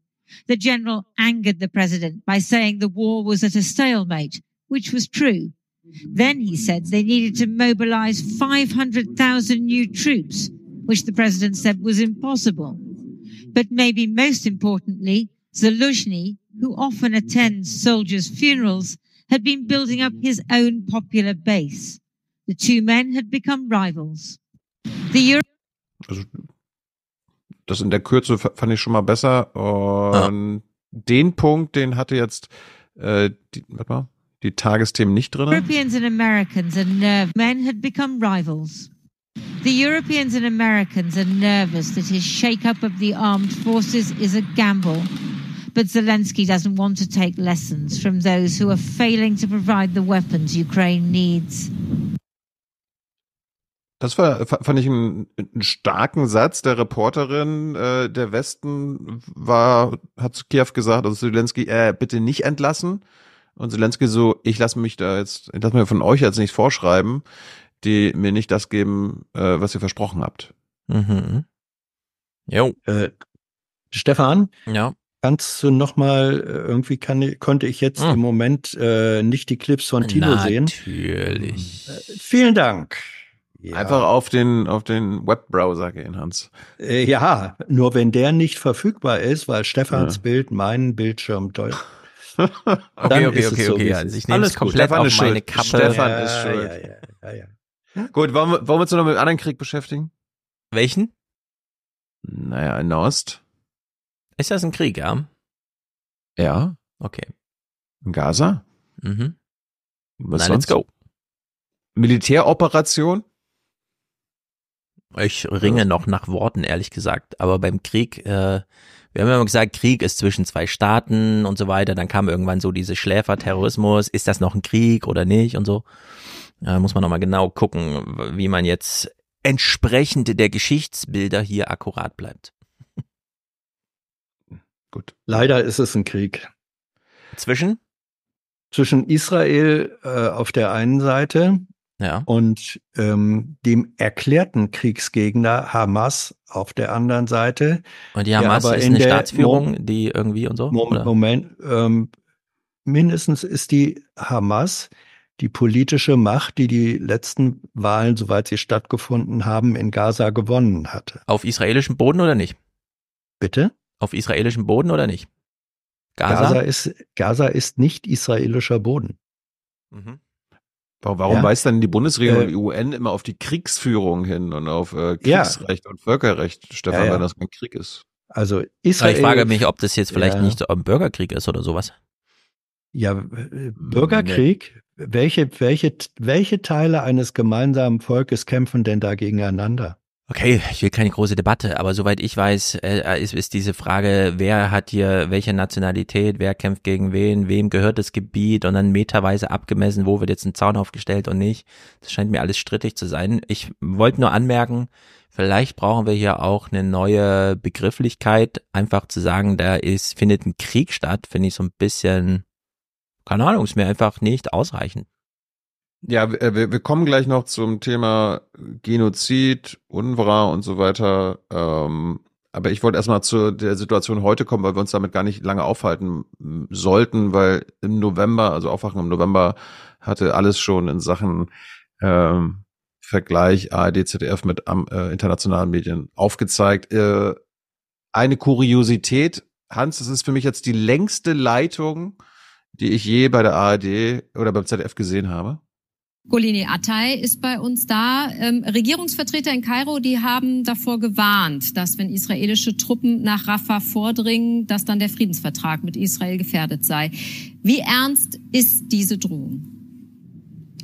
Nun zwei nicht namentlich genannte ägyptische Beamte und ein westlicher Diplomat. Ja, mit Starlink wäre das nicht passiert. Ja. Ja. Das weiß man immer nicht. äh, ich habe einfach mal die Situation heute in Gaza anhand von deutschen und britischen Medienberichten zusammengefasst mit einem mit einer, mit einer Einschätzung des deutschen Oppositionsführers. There's no protection in a tent.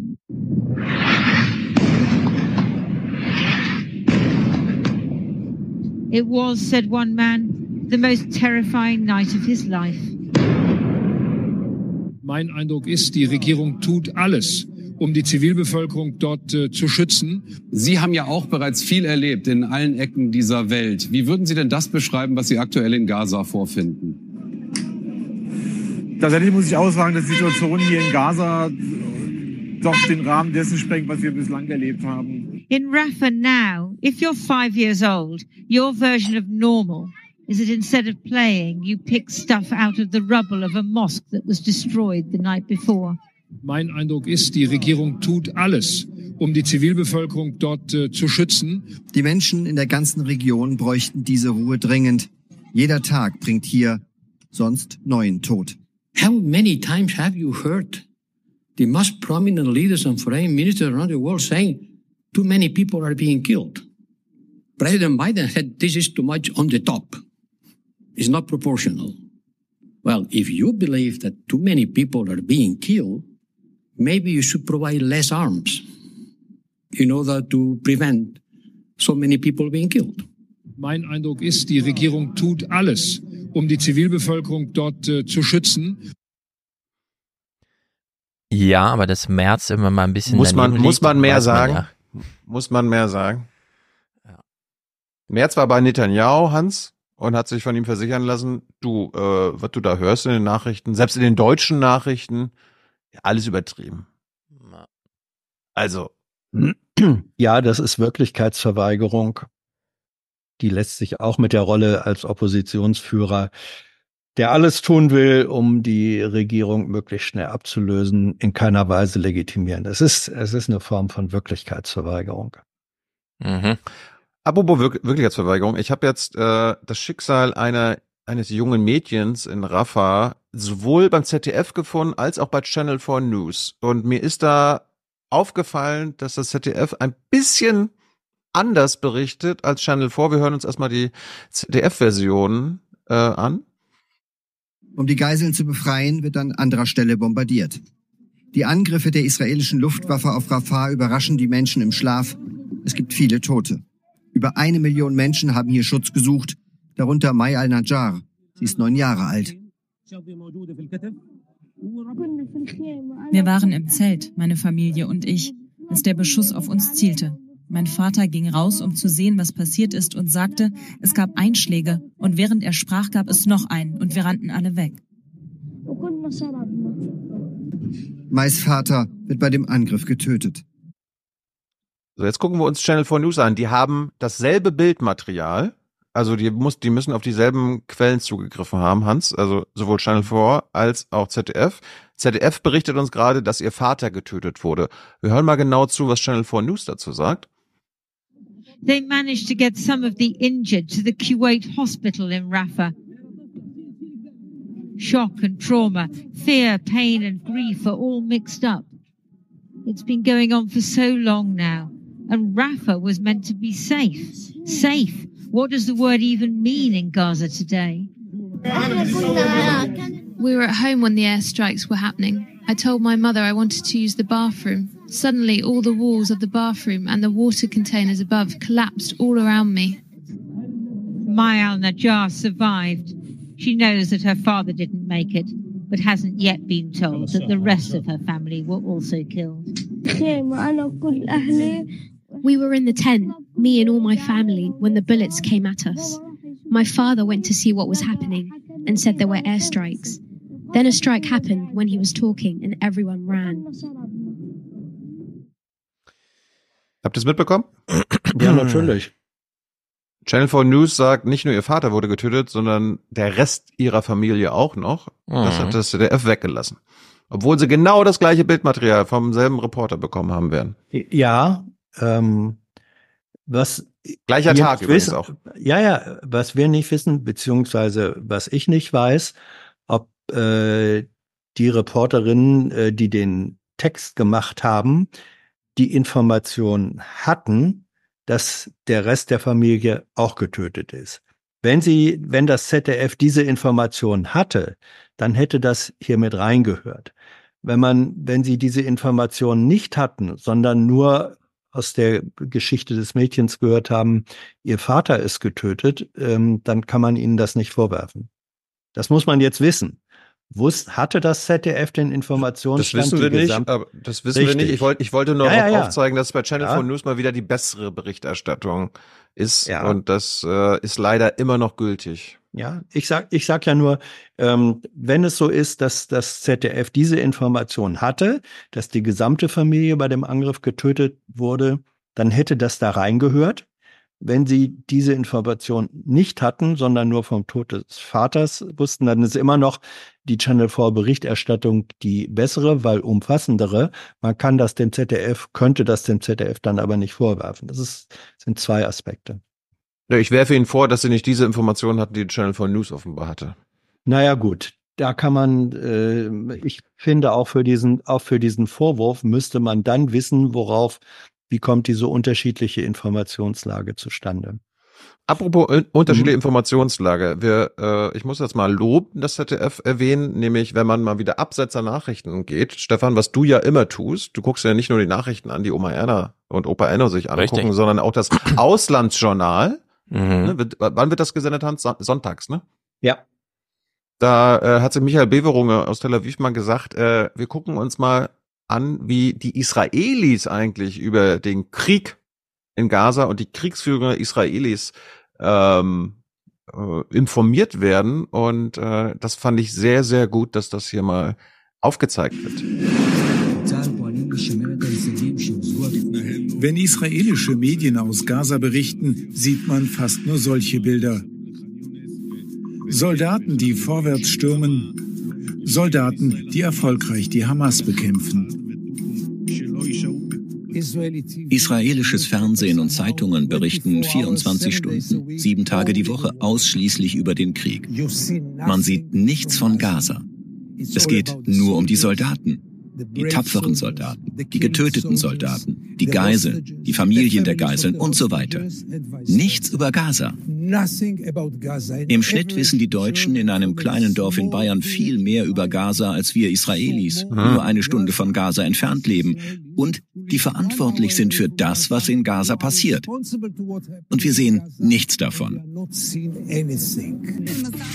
Tatsächlich berichten israelische Medien vor allem über den Vormarsch der Armee in Gaza, die gefallenen Soldaten, die Lage der Geiseln, den Kurs der Regierung. Durchaus kritisch und präzise recherchiert nur die Situation der Zivilbevölkerung in Gaza, die Folgen des israelischen Bombardements, der Hunger und das Leiden werden weitgehend ausgeblendet, anders als bei westlichen Medien wie CNN, BBC oder auch ZDF. Natürlich. Raviv Drucker, Moderator bei Kanal 13, redet nicht drum herum. Wir werden nicht die elenden Babys von Gaza zeigen, sterbend, verwundet oder verletzt und mit Blut im Gesicht. Wir werden nicht das Interview mit der armen Mutter bringen, die gerade ihr Baby verloren hat. Das alles werden wir nicht zeigen. So ist die Realität. Ich will versuchen, das zu erklären. Ich denke, es gab noch nie in der Geschichte Israels eine Zeit, zumindest während der letzten 50 Jahre, in denen die israelischen Medien so in die Pflicht genommen worden sind, um Israel zu helfen, den Krieg zu gewinnen. in order to help Israel to win the war. Hans, es gab ja hier Streit darüber, ob denn die These des einen Mannes, den wir gerade hörten, stimmt.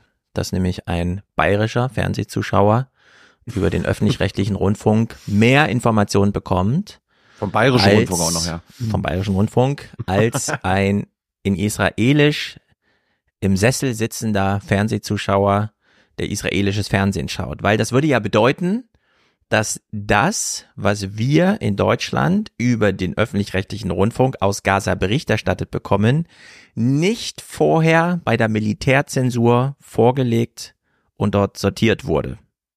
Du erinnerst dich an diesen Streit? Ja, ich, ich erinnere mich ähm, an diesen Streit, äh, der übrigens im Nachgang ja ein Stück weit ähm, aufgeklärt wurde. Inwieweit denn? Was, Ähm, was ist die Aufklärung? Die Aufklärung ist, dass das Material, da handelte es sich ja darum, was ist mit Material, was bei diesen Embedded ähm, äh, Trips, diesen mitreisenden Journalisten bei Militärabenteuern, was da aufgenommen wird, inwiefern äh, das vorher vorgelegt werden muss. Und da hat uns jemand, ähm, der an der Produktion dort vor Ort beteiligt ist, ähm, hat geschrieben, hat gesagt, was passiert ist, dass das äh, Rohmaterial daraufhin gecheckt wird, ob da irgendwelche Bildschirme und militärische Geheimnisse äh, äh, gezeigt werden. Wenn das nicht passiert, dann ist das Material freigegeben. Das behauptet die IDF, dass sie das. Äh, ähm, Ja. Nein, das sagt, äh, das, das hat uns, das hat uns ein Journalist, ein, ein Cutter geschrieben. Als Äh, YouTube-Kommentar? ja. Dem wir natürlich komplett glauben, dass das wahr ist, wie er Eben. das sagt, ne? Ich, ich Ja, suche den Kommentar gerade noch, aber ich, ich weiß Ja, nicht, ob er ich- sich auf ich- diesen auf diesen Tag und das, was wir Er- besprochen haben, er- er- äh, doch, doch, äh, es war, es war genau äh, in dem Kontext. Ähm, so, im Zweifelsfall wird man das ja dann, man kann ja auch dann Michael Bewarunger fragen oder so. Nee, nee, Ähm, nee, nee, wir haben ich- Aufklärung gleich darüber. Das, darauf will ich ja hinaus. Gut, also das, die Aufklärung, die ich da äh, entnommen habe, war, ähm, dass das Material gezeigt wird. Mhm. Und zwar im Hinblick darauf, werden da, ich sag mal, militärisch bedenkliche Sachen, sind die enthalten oder nicht? Das, wenn das aber freigegeben ist, es keine Abnahme, also keine Zensur der dann fertigen Beiträge. Es geht, es geht ja, aber Hans, es geht jetzt um, äh, um was anderes, glaube ich. Es geht jetzt nicht um die Embedded-Leute. Also Ja. ein deutscher Journalist äh, fällt mit der IDF da rein. Also ein israelischer Journalist, ein jüdischer Journalist darf das an sich nicht nach Gaza. Mhm. Es geht für mich und gerade auch bei den israelischen Nachrichten darum, das, was die Channel 4, was BBC, was ZDF, ARD Mhm. machen, Material von äh, eigenen Mitarbeitern in Gaza äh, zeigen. Na. Das, das ich zeige euch nur kurz einen Clip. Nein, Hast du- ent, ent, Entschuldigung, nee, nee, äh, äh, ich, ich habe mich jetzt nur auf das bezogen, was Stefan gefragt hatte. So. Ähm, dass die, äh, die diese These, dass im Zweifelsfall der Mensch äh, im bayerischen Dorf mehr über die Realität in Gaza erfährt, auch aus den öffentlich-rechtlichen vielleicht Das noch mehr. das, also Äh, selbst das, stimmt, glaube glaub ich. Ja, ja. Äh, da, ich glaube, das stimmt in der Relation, stimmt das schon, weil das, was da auch dann gesagt wurde, eben in dem Beitrag, dass die israelischen Medien also dieses ganz bewusst ähm, und äh, bis ins Letzte einfach ausklammern. Und wenn Ja. das stimmt, dann ist natürlich selbst eine reduziert oder limitierte Berichterstattung von ZDF oder ARD oder so, enthält dann mehr Bilder. Da sind dann eben diese toten Babys und so weiter zu sehen. Insofern Aber, aber der glaube ich, Bauer, dass das stimmt. aber Hans, der Bauer im Nordwesten Englands weiß noch mehr als der Bauer. in Mhm. Ja, ja, Bayern. völlig, völlig klar. Ja, ja. So, ich spiele jetzt mal einen Clip. Mhm. Denn wir haben ja kritisiert, dass zwar gesagt wurde, wir dürfen nur in Begleitung der IDF da rein. Und dann war von uns der Streit darüber, ja, welches Material, welches Bildmaterial kommt denn raus? Und wir haben sehr kritisiert, dass das im Unklaren blieb in der Berichterstattung. Mittlerweile sind die Tagesthemen da ein bisschen anders drauf. Sie reagieren quasi direkt auf unsere Kritik und äh, bauen das dann in Halbsätzen in der Berichterstattung ein. Pressefahrt mit der israelischen Armee. Wir durchqueren den Grenzzaun zum Gazastreifen. Auf dem Weg nach Gaza-Stadt sehen wir das Ausmaß der Zerstörung im Norden. Wir sind das einzige deutsche Kamerateam. Dieses Filmmaterial müssen wir dem israelischen Militärzensor vor Veröffentlichung vorlegen. Oh. Die Armee will uns einen Hamas-Tunnel unter der Zentrale des UN-Flüchtlingshilfswerks UNRWA in Gaza-Stadt zeigen. So, vor Veröffentlichung müssen Ja. wir unser Bildmaterial der israelischen Militärzensur vorlegen. Das Ja. bedeutet, dieser YouTube-Kommentar zum Thema von, ja, die gucken dann nur mal kurz drüber, ob da irgendwelche persönlichen Informationen der Soldaten, damit keine Racheaktion und so weiter, ist Bullshit. Das wird Nee. komplett inhaltlich Das ist- einmal gesichtet nein, und dann wird gesagt, nein, das ent- ent- darf nicht nein. gesendet werden. Natürlich. Ach, ach Stefan, das, das das wissen wir beide nicht, weil Doch, die es heißt Formulierung Zensur, Hans. Der Begriff Ja, Zensur ist so, ziemlich genau Ja, gefasst. so, so heißt die, so heißt die Behörde. So. Und was diese, was die Zensurbehörde da checkt, was ihre Kriterien dafür sind, ähm, was darf dann äh, gesendet werden oder nicht, das wissen wir beide nicht. Wie Und deutlich deswegen- soll dir das noch Bericht erstattet werden, Hans, dass hier die Mili das Mili der Militärzensor entscheidet, welches Bildmaterial zur Verfügung gestellt wird und welches nicht? Ja, natürlich, aber nichts anderes hat der Kollege, ich unterstelle ihm mal, dass, äh, dass der das war, der hat nichts Der hat gesagt, gesagt. es gibt keinen politischen Einfluss, sondern wir schauen nur mal nach, dass da nicht aus Versehen ein Passwort mitgesendet wird, das irgendwo geklebt Nein, ist. nee, nee, das so- stimmt so- einfach nicht. Da ist eine so- Militärzensur, die natürlich Das- nach politischen, inhaltlichen Gesichtspunkten sortiert. Das was wissen wir nicht. Doch, ich Das weiß das, jetzt- Hans. Das wurde nämlich da gerade gesagt. Du, nein, da wurde nur gesagt, das Material wurde der Zensur vor Veröffentlichung vorgelegt. Es wurde nicht gesagt, Herr Schulz, es wurde nicht gesagt, nach welchen Kriterien entscheiden die, was sie zurückhalten Hm, oder nach welchen nicht. Kriterien entscheidet wohl der Militärzensor, der da angesprochen wurde? Ja, frag ihn, frag ihn. Hm, ja, ich frag weiß ihn es mal, nicht, genau. du weißt es auch nicht. Hans, Du in welchem nicht, anderen, in welcher so, anderen Region der Welt würde der öffentlich-rechtliche Rundfunk tolerieren, dass sein Bildmaterial, bevor es von der Kamera auf den Computer und dann ins Internet nach Hause geschickt wird, von einem Militärzensor durchgeschaut wird. Und zwar vollständig, lückenlos schaut der Militärzensor einmal drüber, was ist denn hier für Bildmaterial angefallen. Also, wir haben es hier zu tun, und das hat ja dieses Beispiel eben gezeigt. Nee, die Frage ist, in Aufnahmen welcher Region würde halt- der öffentlich-rechtliche Rundfunk das dulden? Ähm, das würde er im Zweifelsfall auch in der Ukraine machen. Von der, von der ukrainischen Regierung ein Militärzensor drüber gucken lassen, hier, was hier gesendet wird. wenn hier, wenn hier eine, Mal den Golat das war- fragen. Hallo, Stefan, n- Stefan, du ignorier doch nicht, worüber das äh, die ARD da informiert hat. Das waren Aufnahmen einer Embedded-Situation. Es Herr gibt dort Goloth, nur Embedded-Situationen. In die Ukraine kann man Nein. einfach einreisen. Da bucht man sich ein Zugticket und ist vor Ort. Oh. Und dann kann man Es da ist- Filme machen und zurückschicken. Stefan, Stefan, Entschuldigung, ähm, Ja. hast du hast du jemals ähm, Fernsehberichterstattung gemacht unter irgendwelchen Bedingungen? Nein. Warst du Verstehst du? jemals, Hans? Warst Ja, du jemals? Ja, ja, ja, ja, ja genau. ja. So, ähm, du redest über Sachen, von denen du konkret nichts weißt. Tust aber so, als wüsstest du es definitiv. Hans, äh, der Kontext ist doch, dass ich letztes Mal zu Recht ja kritisiert habe, dass die ARD ihre Embedded ähm, Journalismus-Sachen, Beiträge nicht so transparent Korrekt. wie äh, internationale Medien es tun, aufgezeigt haben. Richtig. Das, was Stefan jetzt gerade gezeigt hat, ist zumindestens schon besser gewesen als dem Monat davor. Ja, richtig. Dass es, glaube ich, noch nicht ähm, gut gewesen ist, zeige ich später. Weil äh, Sophie, Ta- Sophie von der Tann war ja offenbar bei dieser UNRWA-Sache. Ähm, Stefan, das hätte ich dann auch noch. Ja, die Leute schreiben im Chat wieder, ich komme jetzt sehr unsympathisch rüber, ich rede zu laut und so weiter und so fort. Fakt ist doch, darum geht's mir doch. Fakt ist hier doch, es gibt eine Region auf der Welt, in der der öffentlich-rechtliche Rundfunk alle an sie herangetragenen Anforderungen akzeptiert, selbst wenn sie den eigenen Satzungen und den, keine Ahnung, wie das in Staatsverträgen geregelt ist, welche Aufgabe und wie sich ihnen gestellt wird. In keiner Region der Welt würde der öffentliche Rundfunk tolerieren, dass dieses Bildmaterial von einem Militärzensor, dann macht man lieber gar kein Bildmaterial. Das ist in Ja. Afghanistan, in Iran, in der Ukraine, in Jemen. Nirgendwo würde ein öffentlich-rechtlicher Rundfunk das akzeptieren. In Deutschland, Doch, das machen- außer in. Israel. Das machen sie Nö. überall. Nach Gaza kommt man nur, wenn man embedded, deswegen gilt diese Embedded-Ausrede einfach nicht. Man kommt sonst nicht nach Gaza und das Bildmaterial, das dort anfällt. Und es sind Gigaterabyte, die Kamera läuft die ganze Zeit, man ist stundenlang unterwegs. Das wird vorher in diese Schleife geschickt, das muss einmal gesichtet werden. Nicht freigegebenes Material, das die Israelis nicht freigeben, darf dem Deutschen ihr Angesprochenen in Bayern Ja. auf dem Sofa sitzenden Gut. sich über die Wie Gaza hoch ist der. Anteil, wie hoch ist der Anteil des nicht freigegebenen Materials? Das wissen wir nicht. Können wir jetzt mal Aha. weitermachen? Hans, Aha. das ist doch, das Ja. ist doch das, mir geht's doch hier ums Prinzip. Ja.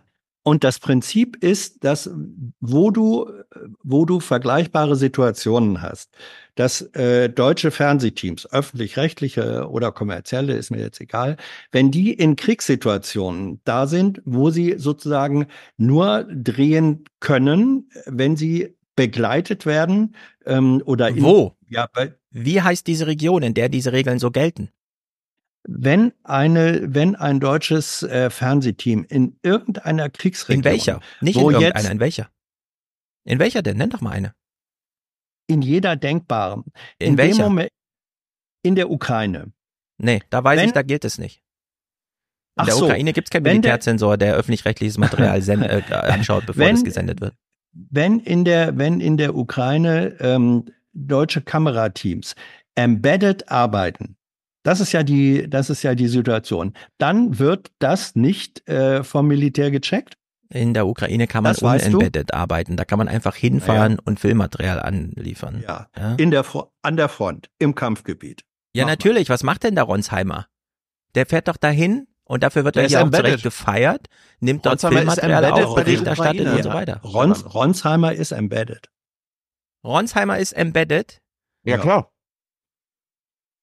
Ronsheimer ist auch auf eigene Faust unterwegs. Die Leute buchen sich ihr Hotel und sind einfach vor Ort und machen eine Berichterstattung. Nach Gaza kommt man überhaupt nur embedded rein. Da steht der israelische Soldat immer direkt neben dir, begleitet dich wie so ein Kameraengel beim CCC. Also, als Korrespondent in Tel Aviv kommst du nur mit der IDF nach Gaza. Das Genau. stimmt. Und da muss man sich äh, an die Regeln der IDF halten. Und das Richtig. unser Punkt war. Das gilt in der Ukraine nicht. Hans sollte Regionen nennen, in denen das so Doch. gilt. Er meinte irgendwelche, irgendwo, Stefan, irgendwann, in jeder Stefan, Denkbaren. Moment, ich habe Moment. gefragt, welche. Er hat Ukraine Stefan. gesagt. Ich habe gesagt, nein, in der Ukraine gilt das einfach so nicht. Stefan, ich weiß und äh, es gibt Leute, die in der Ukraine waren, die hier auch schon zu Gast waren in einer der 459 Folgen, die genau das auch bei der Ukrainern machen. Du bist da embedded. Das sind vielleicht andere Bedingungen, die IDF haben, aber kannst du bist dich in der Ukraine embedded. als Journalist frei bewegen. Wenn ihr anderes behauptet, ist das falsch. Du kannst dich in der Ukraine frei bewegen als Journalist. Na klar kann man den Embedded-Dienst in Anspruch nehmen, aber du darfst dich als Journalist in der Ukraine frei bewegen. Wenn ihr anderes Aber- behauptet, ist das falsch. Und das will ich auch du- ausdrücklich und deutlich so sagen. Wenn du bei der ukrainischen Armee bist, kannst du das nicht. Das ist, das ist, das ist so. Also ich, ich weiß nicht, wie du äh, auf was anderes kommst. Es geht doch hier darum, dass es im Krieg Opfer gibt. Berichterstattung über diese Opfer sind in der Ukraine möglich, ohne dass du dem Militär Bescheid sagst, ohne dass Ist auch du in dich Gaza anmeldest, möglich. ohne alles. Du darfst dich da frei bewegen. Stefan, das ist auch in Gaza auch möglich, nur dass das dann von, von, den Du kommst äh, nach Gaza nicht rein. Ja, aber es gibt doch Leute, die da drin sind, darum geht's doch. Das wird doch selbst äh, in, in, in deutschen Medien dann gezeigt von den Mitarbeitern. Aber wenn Sophie von der Tann aus Tel Aviv da rein will, dann kann sie das nur mit dem IDF. Und da sollte sie höchstmögliche Transparenz walten lassen. Genau wie ich das auch, wenn es passiert, in der Ukraine äh, gemacht wird. Oder ich sage ja nicht, dass es kein Bildmaterial aus Gaza gibt. Leute haben auch dort Strom, haben Kameras, haben Internet, zumindest teilweise. Der öffentlich-rechtliche Rundfunk unterwirft sich, was die Gaza-Berichterstattung gibt, den Militärzensoren Israels. Und ich halte das für, klar, jetzt haben sie es zumindest mal gesagt, dass es so ist, aber ich halte es trotzdem für nicht Äh, akzeptabel und unter- es sie- ist beispiellos. Sie Nein. unterwerfen sich, wenn sie, wenn sie mit dem IDF nach Gaza fahren. Sie unterwerfen sich Okay, nicht. dann zeigt mir Berichterstattung, äh, die auf eigene Faust in Gaza vom öffentlich-rechtlichen Rundfunk und dann auch, so wie der Mann das meinte, bei dem bayerischen Opa auf dem Sofa ankommt. Aber äh, schalt mal zurück zu ähm, Dings hier. Ja, ja. Äh, Also- ein Be also, ein, Hans, warte mal kurz, ein Beispiel, weil Stefan drum gebeten hat. Seit Beginn des Gaza-Krieges konnten hunderte deutsche Staatsbürger und ihre Familien das umkämpfte Gebiet verlassen. Auch für lokale Mitarbeiter deutscher Organisationen wurde eine Ausreise ermöglicht. Doch das gilt nicht für alle Ortskräfte.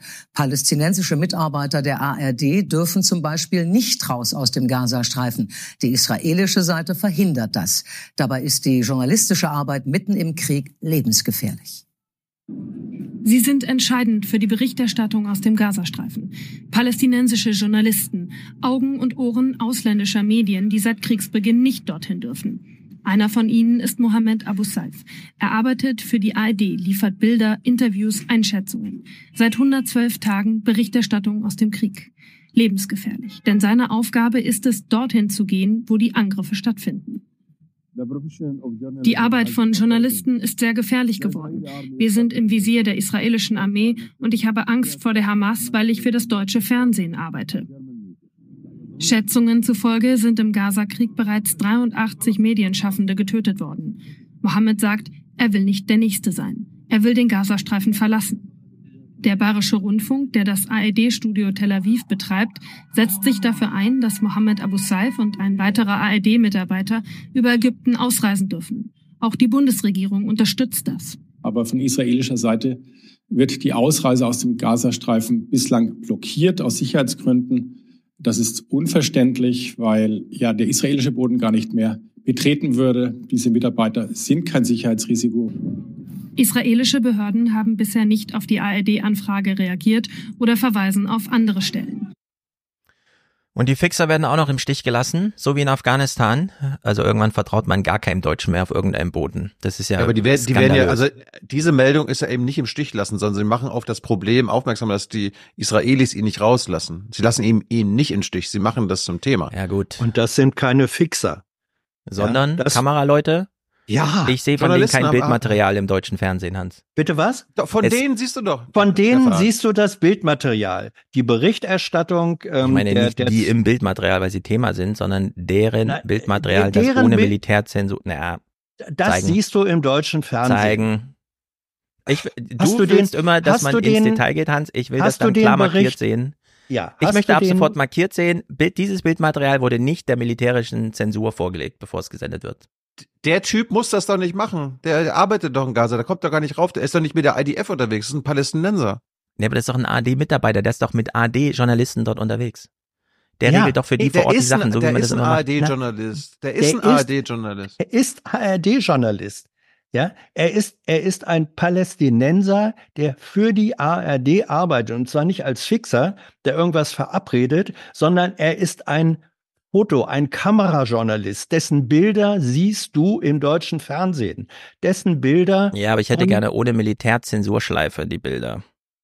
Dessen Bilder gehen nicht durch die Militärzensur, weil er nicht embedded arbeitet. Halte doch bitte mal diese beiden unterschiedlichen Formen der journalistischen Berichterstattung auseinander. No. Ich halte das für unerträglich und unsäglich und beispiellos wie wir unerträglich ist, uner, unerträglich, unerträglich ist, dass wir jetzt in die Ecke manövriert sind und wir machen jetzt einfach weiter. Yes. Ähm, im, Im Chat, Chat wurde gerade schon behauptet, in Israel gäbe es eine Zensur. Das stimmt nicht, Leute. Äh, es gibt eine Selbstzensur. Und äh, die Frage ist, wir haben ja gerade von dem Channel 13 Moderator gehört, dass äh, das Schicksal der Palästinenser in Gaza kein Thema für ihn ist. Woher kommt, also warum, warum gibt es diese Selbstzensur? Und er erklärt das auch sehr schön. Wir zeigen fast nichts vom Elend und vom Leiden in Gaza. Man sieht nur sehr wenig davon auf israelischen Bildschirmen. Zum Teil hat das technische Gründe, weil wir keine Reporter dort haben. Aber der andere Grund ist, dass die Leute es nicht wissen wollen. Und sie wollen es nicht sehen. Es ist nicht so, dass sie es nicht wüssten. Sie wissen es, aber sie wollen es nicht sehen. Sie betrachten das Ganze als wir oder die. Aber verstößt es nicht gegen journalistische Grundregeln, nicht über die andere Seite zu berichten, nicht über die Menschen in Gaza und nicht über die im Westjordanland? Zunächst mal, in diesem Punkt haben Sie zu 100 Prozent recht. Und dieses Verhalten ist völlig ungerechtfertigt. Ich habe auch keine Entschuldigung dafür. Aber jedes Mal, wenn wir eine Geschichte in meiner 40-minütigen Investigativsendung bringen, eine Geschichte über Fehlverhalten im Westjordanland, dann will das niemand sehen. Nobody want to, to watch it. Das heißt, frage ich, der wahre Grund ist, dass es kein Interesse der Öffentlichkeit dafür gibt? Sie langweilen oder nerven gar ihre Zuschauer, wenn sie solche Berichte senden? Es ist noch viel schlimmer als Nerven. Ich bin ein Quälgeist. Es belästigt die Zuschauer. Sie wollen es nicht sehen. Sie haben noch nicht mal die Energie, mich zu beschimpfen. Sie gehen einfach nur auf einen anderen Kanal oder lesen die Zeitung. Sie wollen einfach nicht mehr über diese Sache wissen.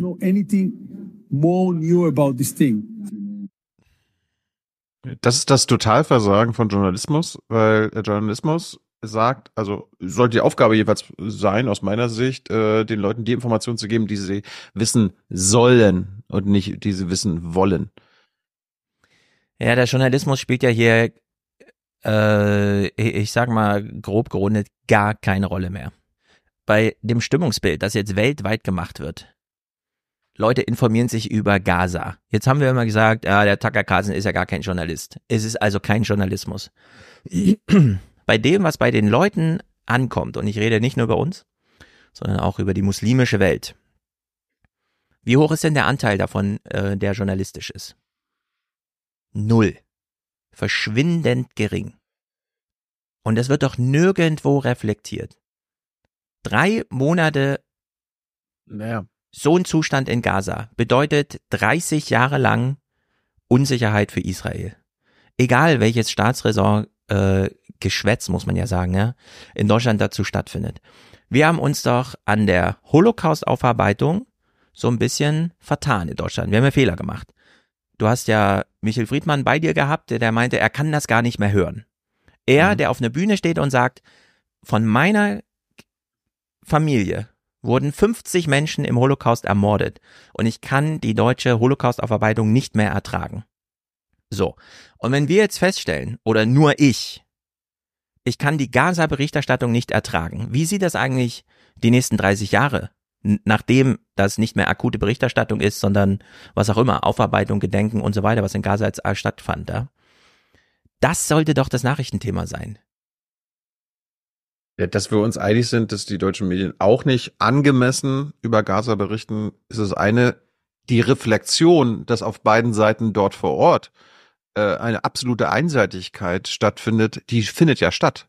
Ne? Im Auslandsjournal, im ZDF, nicht in den Nachrichten. Nee, das ist noch keine Reflexion, Thilo, das ist gar das nichts. Ist aber, das ist aber, ist das aber ist besser überhaupt als, nicht ist, angemessen ist dem besser, Problem, ist, dem wir hier stehen.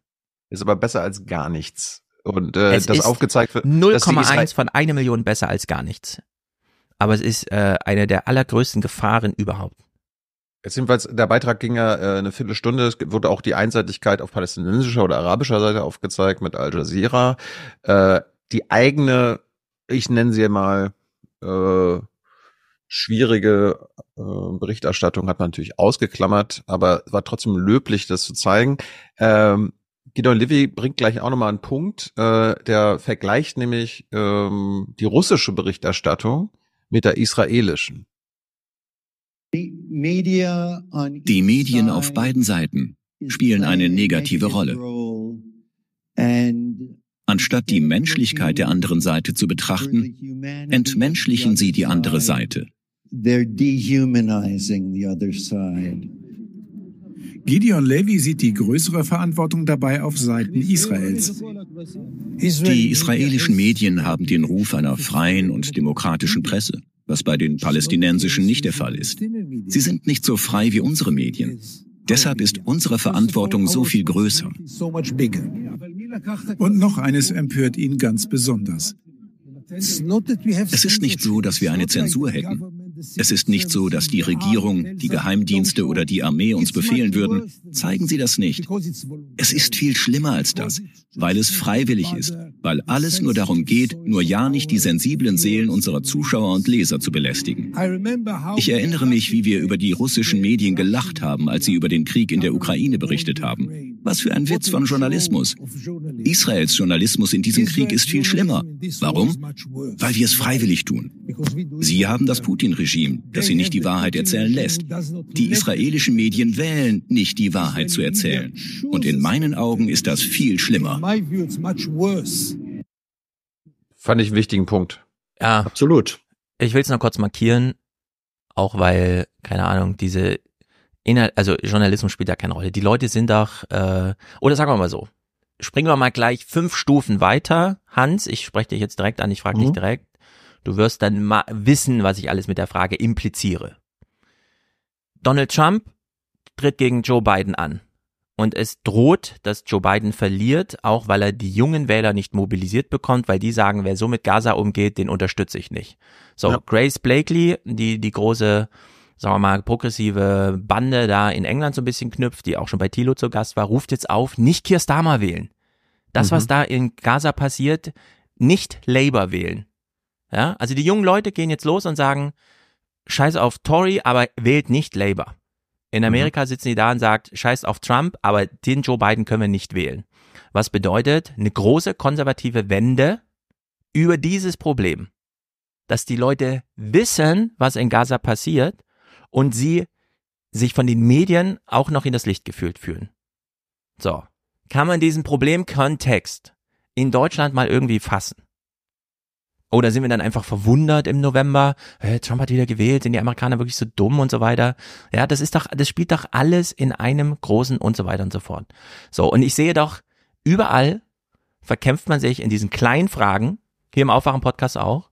Ich meine, die, die sagen in den Tagesthemen, Militärzensur, muss da drüber schauen da kann man doch jetzt nicht anfangen mit so Details, na ja, aber vielleicht haben die auch nicht so richtig aussortiert, sondern nur so halb oder wie auch immer.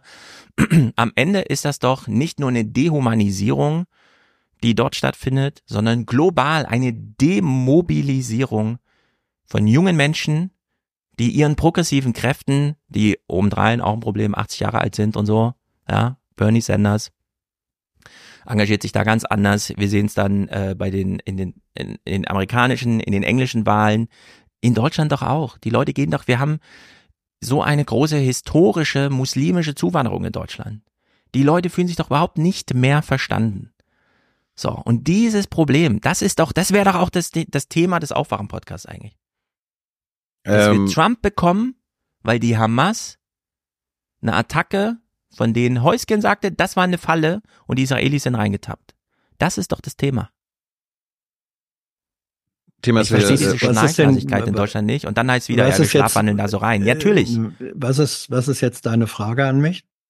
Ob du die Gefahr siehst, dass Donald Trump gewinnt, weil es in Gaza nicht geregelt wird und der Journalismus daneben steht und sagt, ey, ich weiß auch nicht genau, wir legen es mal dem Militärzensor vor. Also diese Verbindung äh, sehe ich inhaltlich nicht, will ich Siehst aber nicht, nicht weiter ähm, das, was du in den letzten beiden Punkten miteinander verbinden wolltest, sehe ich so nicht. Dass, ähm, dass Trump unter anderem, äh, dass die hm. Gefahr da ist, hm. dass Trump gewinnt, weil ähm, er in Teilen von einer jüngeren Generation vielleicht gewählt wird. Nein, nein, nein, weil Bo Biden nicht gewählt wird, weil die Mobilisierung der Demokraten ja, ausbleibt. Okay, okay dass Trump deswegen gewählt wird, weil ein Teil der Stimmen, die es bräuchte, um die Alternative, die vermutlich Biden heißt, wenn es nicht noch jemand anders hört, um, äh, um die mehrheitsfähig zu machen, wenn diese Stimmen fehlen. Ja, diese Gefahr sehe ich äh, in der Tat. So, kann man die, äh, hat die etwas zu tun mit Schwächen und Versagen des Journalismus? Ja, hat auch damit zu tun. Auf der anderen Seite ähm, die Realität, und das gehört auch dazu, ist, der, der alte Journalismus, den wir kennen, das war die, äh, die Organisation einer informativen Mangelsituation.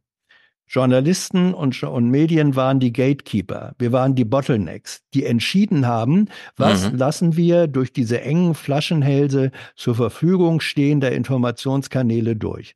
Diese Situation haben wir seit 20 Jahren nicht mehr. Da brechen sich Informationen, wie qualifiziert, strukturiert oder so weiter oder auch nicht, die immer sind, brechen sich Bahn. Sie sind, das hast du, ähm, das hat Thilo ähm, und irgendwann auch ich äh, äh, durchaus erkannt und immer wieder besprochen die Art und Weise, wie jüngere Menschen heute ihre Informationen, ihren informativen Background, ihre Weltbilder gestalten, hat komplett fast oder sehr wenig zu tun mit den klassischen Medien, über die wir hier reden. Das ist eine Realität und die kann auch nicht durch die Medien, die weiterhin ähm, äh, da sind äh, und arbeiten, das kann nicht willkürlich ähm, äh, abgebogen werden. Da geht es darum, um zwei Sachen ähm, wo ich sage, da bemühe ich, soweit ich das kann, mich um beides. Einmal die Arbeit der klassischen Medien äh, so weit zu verändern, dass sie diese veränderten Gesamt ähm, äh, Meinungsbildungs- und Informationssituationen reflektieren, zur Kenntnis nehmen und aufgreifen.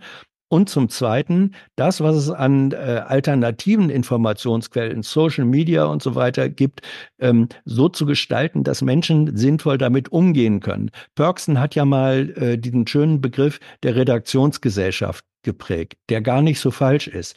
Der nämlich bedeutet, dass so wie wenn jedermann ein Auto fahren darf und einen Führerschein hat, dann müssen eben alle den Führerschein machen und wissen, wie man Auto fährt und wie Verkehrsregeln sind. So etwas braucht man auf der qualitativen Ebene ja. auch für den Umgang mit Medien, die nicht mehr über die Flaschenhälse der klassischen Medien generiert werden. Darum machen das wir die diese Fahrschule. Ja, deswegen machen wir diese Fahrschule hier. Kann ihr mich ist, noch hören? Ich, nee, ich ne? teile dein, ich teile deine, äh, deine negative Perspektive, dass das eine Gefahr ist. Ich will mich dieser Gefahr aber nicht einfach hingeben, sondern sagen, das, was ich oder was wir dagegen tun können, müssen wir tun. Und für mich ist dieser Podcast ein Teil davon. Das ist Teil eines eines Diskurslernens, Teil einer Medienkompetenz, die erworben wird. Und die fällt nicht vom Himmel und die gibt's nicht im Lehrplan, sondern die schafft man sich selbst durch intensives Nachdenken und Auseinandersetzung mit dem. Ist mein Mikrofon Gut, kaputt zum, gegangen? Ich, ja. Könnt ihr mich hören? Dein Ton ist aus. Ah ja, mein Ton ist aus. Immer noch. Stefan, Stefans Ton ist aus? Hat er sich unfreiwillig gemutet? Hm. Ich kann immer sagen, wir, wir sehen gerade eingeblendet einen Tagesschau, einen Tagesschau-Beitrag äh, vom Faktenfinder, der sich mit äh, Al Jazeera beschäftigt und dort eine äh, äh, Stefan sagt, sein Ton ist aus, muss er reparieren. Mal gucken, wie bin ich auch im Stream nicht zu hören. Yes, Im Stream glaub, könnte ich mich ein- und ausschalten, aber wenn ihr nicht, mich nicht hört, ist natürlich blöd. Ah ja. Der Chat sagt, er hört dich. das ist interessant. Okay. Hm. Das, das Problem hatten wir auch noch nicht. Nee. huh. Irgend, irgendein geheimer Zensor, dem hat das jetzt nicht gefallen, was hier gesagt wurde. Ja. Ja, aber Hans, äh, hast du das auch hm. gesehen in der Tagesschau, dass sie Al Jazeera ähm, kritisieren für die oft tatsächliche Einseitigkeit, aber sich natürlich nicht mit ihrem eigenen Kram beschäftigen? Ja. Also schön, der Chat hört Han, äh, Stefan besser als wir. ähm, jetzt sind wir schon. Ich habe, ich versuche einfach mal weiter zu äh, anzumoderieren. Stefan hört uns, ja. Äh, das Thema Nahost war letzten Monat in zweifacher Hinsicht sehr wichtig in den Nachrichten. Ne neben dem Krieg in Gaza. Ne? Wir haben alles zur Kriegsberichterstattung schon ähm, in den vergangenen Folgen äh, gesagt. Wir haben diesen drei-Stunden-Block, wo äh, ich internationale mit deutschen Medien, also AD und ZDF verglichen habe. Dazu gibt es weiter nicht zu sagen. Bitte meidet ARD und ZDF in Sachen Gaza. Guckt euch lieber BBC, amerikanische Medien an. Die sind da deutlich besser. Zwei Themen waren aber letzten Monat wichtig, nämlich die, dieses Verfahren in Den Haag ne, vom Internationalen Gerichtshof, die südafrikanische Anklage äh, gegen Israel in Sachen Genozid, sowie die UNRWA-Anschuldigungen von israelischer Seite. Und ist Stefan wieder da? Noch nicht. Ach du Scheiße. Aber hör, solange er uns hört, ist, ist er alles ganz gut. Äh, wir fangen mal mit dem äh, Internationalen Gerichtshof an. Das war, äh, ist ja auch ein historischer Prozess. Hans hat ihn ja auch verfolgt. Wir haben ihn in, hier in Berlin verfolgt. Die Bundesregierung hat ja gesagt, auch schon im Vorfeld schon, alles Quatsch. Äh, ist alles überhaupt nicht nachvollziehbar, was die Südafrikaner sagen. Äh, Den Haag hat gesagt, ach, da ist schon was dran. Wir gucken uns das mal genauer an. Ähm, ich habe mir angeguckt, Hans, wie ARD und ZDF sowie internationale Medien am 11. und 12. Januar berichtet haben. Dort war Tag 1 und Tag 2 der Verhandlungen. Ne? Also die Süd Südafrikaner haben ja mit ihrer Anklage angefangen. Tag später sind die Israelis mit ihrer ähm, äh, Defense, also mit ihrer Verteidigung äh, dann dran gewesen. Und zwei Wochen später gab es die ähm, vorläufigen Maßnahmen, äh, also einen, ein Beschluss des IGH, ähm, dass Israel äh, ja humanitäre Hilfe zulassen muss und ihre Kriegsführung also massiv überarbeiten muss, damit es nicht zu einem Genozid kommt, der eine Möglichkeit ist. Laut IGH. Es wurde nur nicht ein sofortiger Waffenstillstand gefordert. Damit hatten die Südafrikaner kein Glück. Wir fangen mal an mit PBS NewsHour, also die amerikanischen öffentlich-rechtlichen. Die haben das am 11. Januar zu Klage von Südafrika am besten gemacht. Davon gucken wir uns das meiste jetzt mal an. Äh, das ist so die Basis, wie ich mir das gewünscht hätte von ARD und ZDF. In the depths of Gaza's despair, South Africa accuses Israel of what's been called the crime of crimes. The actions show a systematic pattern of conduct from which genocide can be inferred. Today, South Africa asked the International Court of Justice to compel Israel to stop the war and what it called decades of discrimination. The application places Israel's genocidal acts and omissions within the broader context of Israel's 75 year apartheid. The draft Convention on Genocide is being presented to the General Assembly today. It was 75 years ago last month that the UN adopted the Genocide Convention, the first human rights treaty. It was born out of the Nazis' final solution, a campaign of systemic murder that helped lead to the birth of the State of Israel. The convention defines genocide as acts committed with the intent to destroy, in whole or in part, a national, ethnical, racial, or religious group and cites as examples killing, injuring, inflicting conditions calculated to bring about physical destruction, preventing births, or transferring children. Israel has a genocidal intent against the Palestinians in Gaza. That is evident from the way in which Israel's military attack is being conducted. The mass displacement of the population of Gaza, headed into areas where they continue to be killed, and the deliberate creation of conditions that, quote, lead to a slow death. South Africa also accuses Israel of declaring its own genocidal intent. This rhetoric about civilians not aware, not aware, not involved, it's absolutely not true. And we will fight until we break their backbone. We are ordering a complete siege on Gaza. No electricity, no food, no water, no fuel. Everything is closed. We are fighting human animals and we are acting accordingly. There's nothing more atrocious and preposterous than this claim. Israel dismisses the lawsuit as a blood libel. Israel argues it's Hamas that started the current round of violence on October the 7th. We identify with the PLO because just like ourselves, they are fighting for the right of self-determination. South Africa's support for Palestinians goes back decades. Former President Nelson Mandela was close to Palestine Liberation Organization founder Yasser Arafat. Before that, Israel supported and even negotiated providing nuclear weapons to South Africa's apartheid government. In 1999, in the West Bank, Mandela advocated for a Palestinian state by any means necessary. If the only alternative is violence, we will use violence. Also es war noch nie mal der ganze Beitrag. Es war sehr extensiv. Man hat lange O-Töne der südafrikanischen Anklage gehört. Man hat äh, aufgezeigt, was eine juristische Definition von Genozid ist. Man hat äh, äh, aufgezeigt, dass es bei dieser Anklage neben den Taten, also der Kriegsführung, auch um die Intention äh, in Sachen Genozid geht. Man hat israelische O-Töne eingespielt. Äh, und das fand ich, das fand ich sehr gut. Und man hat die südafrikanischen Motive äh, für diese Anklage, also den Hintergrund, dass die Südafrikaner hinter Palästina stehen, ähm, eingebracht.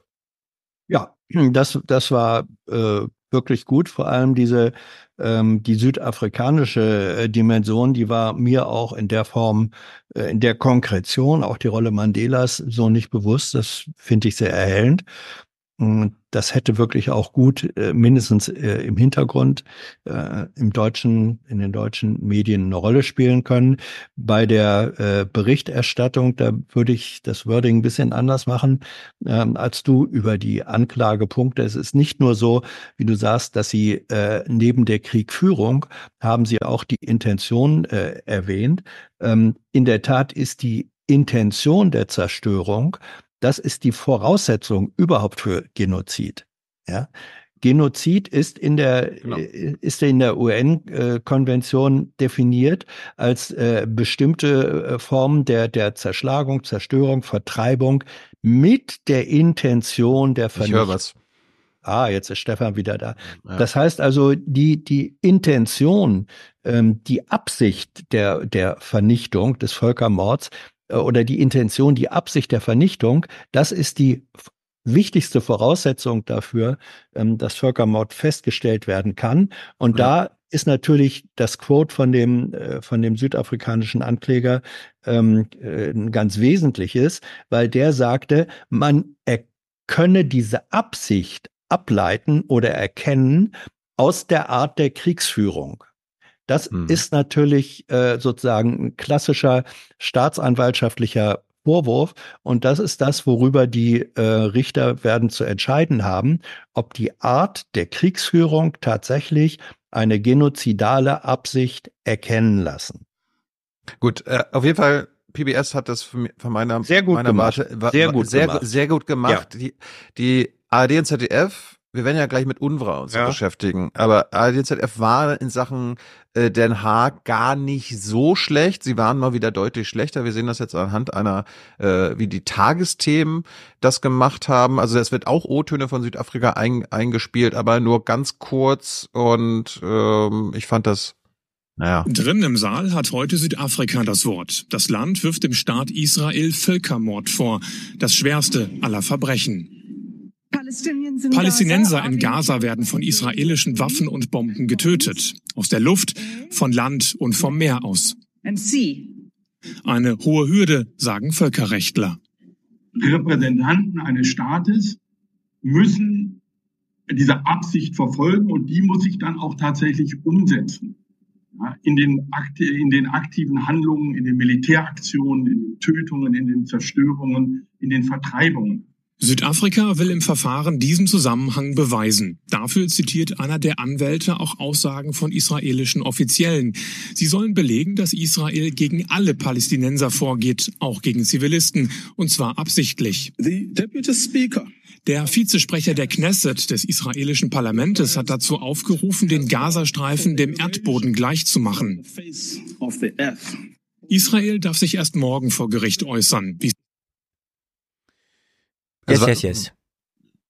Gut, jetzt hast du ein äh, falsches Mikro, glaube ich, dran. Ihr hört Also- mich jetzt über das Hans erprobte Blue irgendwas, keine Ahnung. Aber da, da, da, musst, da musst du Ah. es näher an deinen Mund machen, sonst halt das so. ja, da muss ich jetzt in die Hand halten irgendwie. Das ist der Ja, Snowball. Bisschen blöd. Meint ihr nicht, bin so zu verstehen? Im Chat klinge ich wunderbar über das hier. Es ist nur bei euch. Also, ach so, ach so, das ist nur für uns? Na, dann geht das. das ist nur für euch. Ja, das ist okay. Damit habe ich, Ich will, kein Problem. ich will kurz äh, sehr gute Berichterstattung, Thilo, sehr wichtige Clips. Aber ich will nur noch mal äh, nur, nur kurz als kleine Intervention. Wir äh, sind doch gerade in so einer Zeit, in der wir sagen, ach, Gerichte verhandeln irgendwas. Interessant. Wie zum Beispiel, ach so, die sitzt für die AfD im Bundestag und macht aber hier Terror. Wir tun die mal lieber in U-Haft. So, wir verurteilen sie noch nicht, wir machen Ermittlungen, wir tun die mal lieber in U-Haft. So, dann kommt der Wähler und entscheidet und sagt, 1000 Stimmen mehr für sie. Ja? Wenn Amerika die Situation, ach so, die reden gerade vor Gericht tatsächlich darüber, ob der amerikanische Präsident SEAL Team 6, 6 beauftragen kann, seinen Kontrahenten aus dem Weg zu räumen. Also ein Attentat auf einen Präsidentschaftskandidaten auf Befehl des amerikanischen Präsidenten. Ist er denn immun gegen ähm, Ermittlungen, die danach und Verurteilung drohen? Ja oder nein? Das verhandeln die gerade vor Gericht. Öffentlich, ich finde Trump total okay, wähle ich. So, und hier auch. Vor Gericht, es wird geklärt, ob Israel dort einen Genozid macht oder nicht. Außerhalb des Gerichts, die ganze Welt sieht, was dort angerichtet wird. Klar kann man sich jetzt ewig fokussieren auf dieses, aber vor Gericht wurde doch und so weiter und am Ende gibt's da auch Verurteilung und so. Ja, findet überall statt. Nur wir sind doch jetzt in so einer Redaktionsschluss geprägten Welt angekommen, in denen es nicht mehr wichtig ist, was verhandelt wird und was Urteile sagen. Wenn der Gerichtshof sagt, es ist irgendwie so geonizidal, keine Ahnung, äh, die haben aber ein Recht auf Selbstverteidigung und so weiter, teilt ihr mit mir diese Sorge, dass es im Grunde niemand mehr interessiert, sondern dass Leute einfach jetzt aufgrund von Rachegelüste oder was auch immer neue Terrorplanung machen, äh, dass Gaza gerecht wird, so wie der 7. Oktober gerecht wird in Gaza und so weiter und so fort. Dass das eine unfassbare Spirale von Gewalt und so weiter ist. Und die Frage, bevor mein Mikro ausging, an Hans wäre gewesen. Hans, siehst du auch das Problem? Unabhängig davon, was journalistisch behandelt wird, was äh, akademisch verhandelt wird, was vor Gericht und so weiter. Siehst du auch folgendes Problem? Der israelische Regierungschef Netanyahu bombt sich gerade den Wahlsieg Donald Trumps einher, weil er weiß, das ist mein Mann. Mit dem habe ich schon gute Erfahrungen gemacht, den will ich wieder haben. Meine Wahlkampfunterstützung ist Demobilisierung der jungen Leute bei Joe Biden. Also die Gefahr, dass das am Ende dabei rauskommt, äh, die sehe ich durchaus. Ähm, ich äh, sehe auch äh, den Mechanismus, den du beschrieben hast, dass es mehr und mehr Menschen egal äh, wird, was Gerichte entscheiden. So, ähm, aber genau deswegen ähm, das Recht, das institutionalisierte Recht, der Rechtsstaat ist nun historisch der Versuch, diese archaischen äh, Mächte, der Stärkere setzt sich durch und wer sich gewaltsam durchsetzt, hat allein deswegen Recht, weil er sich durchgesetzt hat. Recht und Rechtsstaat ist der Versuch, zivilisatorisch diese archaische Brutalform äh, einzuhegen. Und wenn das jetzt durch gesellschaftliche Entwicklungen, die wir haben, auch durch, äh, durch, durch neue mediale Formen äh, sozusagen erodiert, diese Gefahr ist da. Und man kann nichts anderes machen, als sagen, gerade weil das da ist, brauchen wir den Rechtsstaat und seine einhegenden und begrenzenden und normsetzenden Mittel yes. umso mehr. Aber welche umso Frage habe ich gerade gestellt gehabt? Ja. Welche Frage habe ich gerade gestellt gehabt? Ob ich die Gefahr sehe, dass, dass und, Netanyahu Trump herbeibaut, ja, keine andere. Ja, ja, doch, du hast ja erstmal die, Siehst du die Gefahr, ja oder nein? Ent, entschuldige mal, deine Frage war eine mehrteilige und ich habe jetzt auf den ersten Teil geantwortet. So, und ich habe dir gesagt, das Ergebnis kann durchaus ein solches sein, dass hm. Trump auch durch die Art und Weise, wie Israel im Gaza-Krieg führt und ähm, wie die USA sich dazu verhalten oder eben auch nicht verhalten, dass die dazu führen, dass junge Leute sagen, diesen beiden können wir nicht wählen und im Ergebnis wird dann, wird dann Trump. Ich glaube, dass das passieren kann. Ich würde aber nicht sagen, vielleicht unterscheide ich mich da von dir, dass das bei Netanyahu intentional so ist. Mhm. Der macht das nicht deswegen, damit das passiert, sondern der macht es aus meiner Einschätzung äh, deswegen, weil er tatsächlich ein palästinenserfreies Palästina haben will. Wie lange regiert Netanyahu noch, nachdem die Aktion abgeschlossen ist? Das weiß ich nicht und ich glaube, du weißt es auch nicht, weil wir a nicht wissen, wann ist die Aktion abgeschlossen und B, mit welchem materiellen Ergebnis ist sie abgeschlossen. Das sind aber die beiden wesentlichen Punkte, die ich wissen müsste, um äh, diese Frage konkret beantworten zu können. Meine Haltung jetzt zu, zu dem IGH-Ding, äh, um damit wieder zurückzukommen, ist ja ein endgültiges IGH-Urteil zum Thema, ist es jetzt ein Genozid oder könnte es einer werden oder war das, was wir in den letzten vier Monaten gesehen haben, schon einer? Das wird noch Jahre dauern. Aber der Punkt ist ja, die Anklage, Spoiler für alle, die es nicht mitbekommen haben, ist äh, angenommen worden. Es wird darüber verhandelt, ob es Genozid ist oder nicht. Und es gibt Chancen, dass ein Völkermord festgestellt wird. Und allein, dass es nun die äh, allerhöchst gerichtliche festgestellte Möglichkeit gibt, dass es Völkermord unseres engen Partners ist, was in Gaza passiert, muss doch die aufgeklärte, historisch basierte rote Linie sein. Und alles muss ab sofort getan werden, dass es zum Waffenstillstand kommt. Als Freunde und Partner Israels muss nun gehandelt werden, allein damit das Verbrechen aller Verbrechen, nämlich Genozid, vom Tisch kommt. Krieg einstellen und hoffen, dass der IGH irgendwann in ein paar Jahren feststellt, ja, was da jetzt 2023, 2024 äh, nach dem Hamas-Terror vom 7. Oktober in Gaza passiert ist, waren Kriegsverbrechen, aber immerhin kein Völkermord. Das ist die Hoffnung, die jetzt alle, alle israelischen Freunde und Freundinnen haben müssen. Und es ist das Mindeste vom Mindesten, jetzt zu sagen, wir äh, unterstützen immerhin keinen Völkermord eines engen Partners. Und, und da auf Nummer sicher zu gehen, muss der Krieg zu schweren Herzens beendet werden.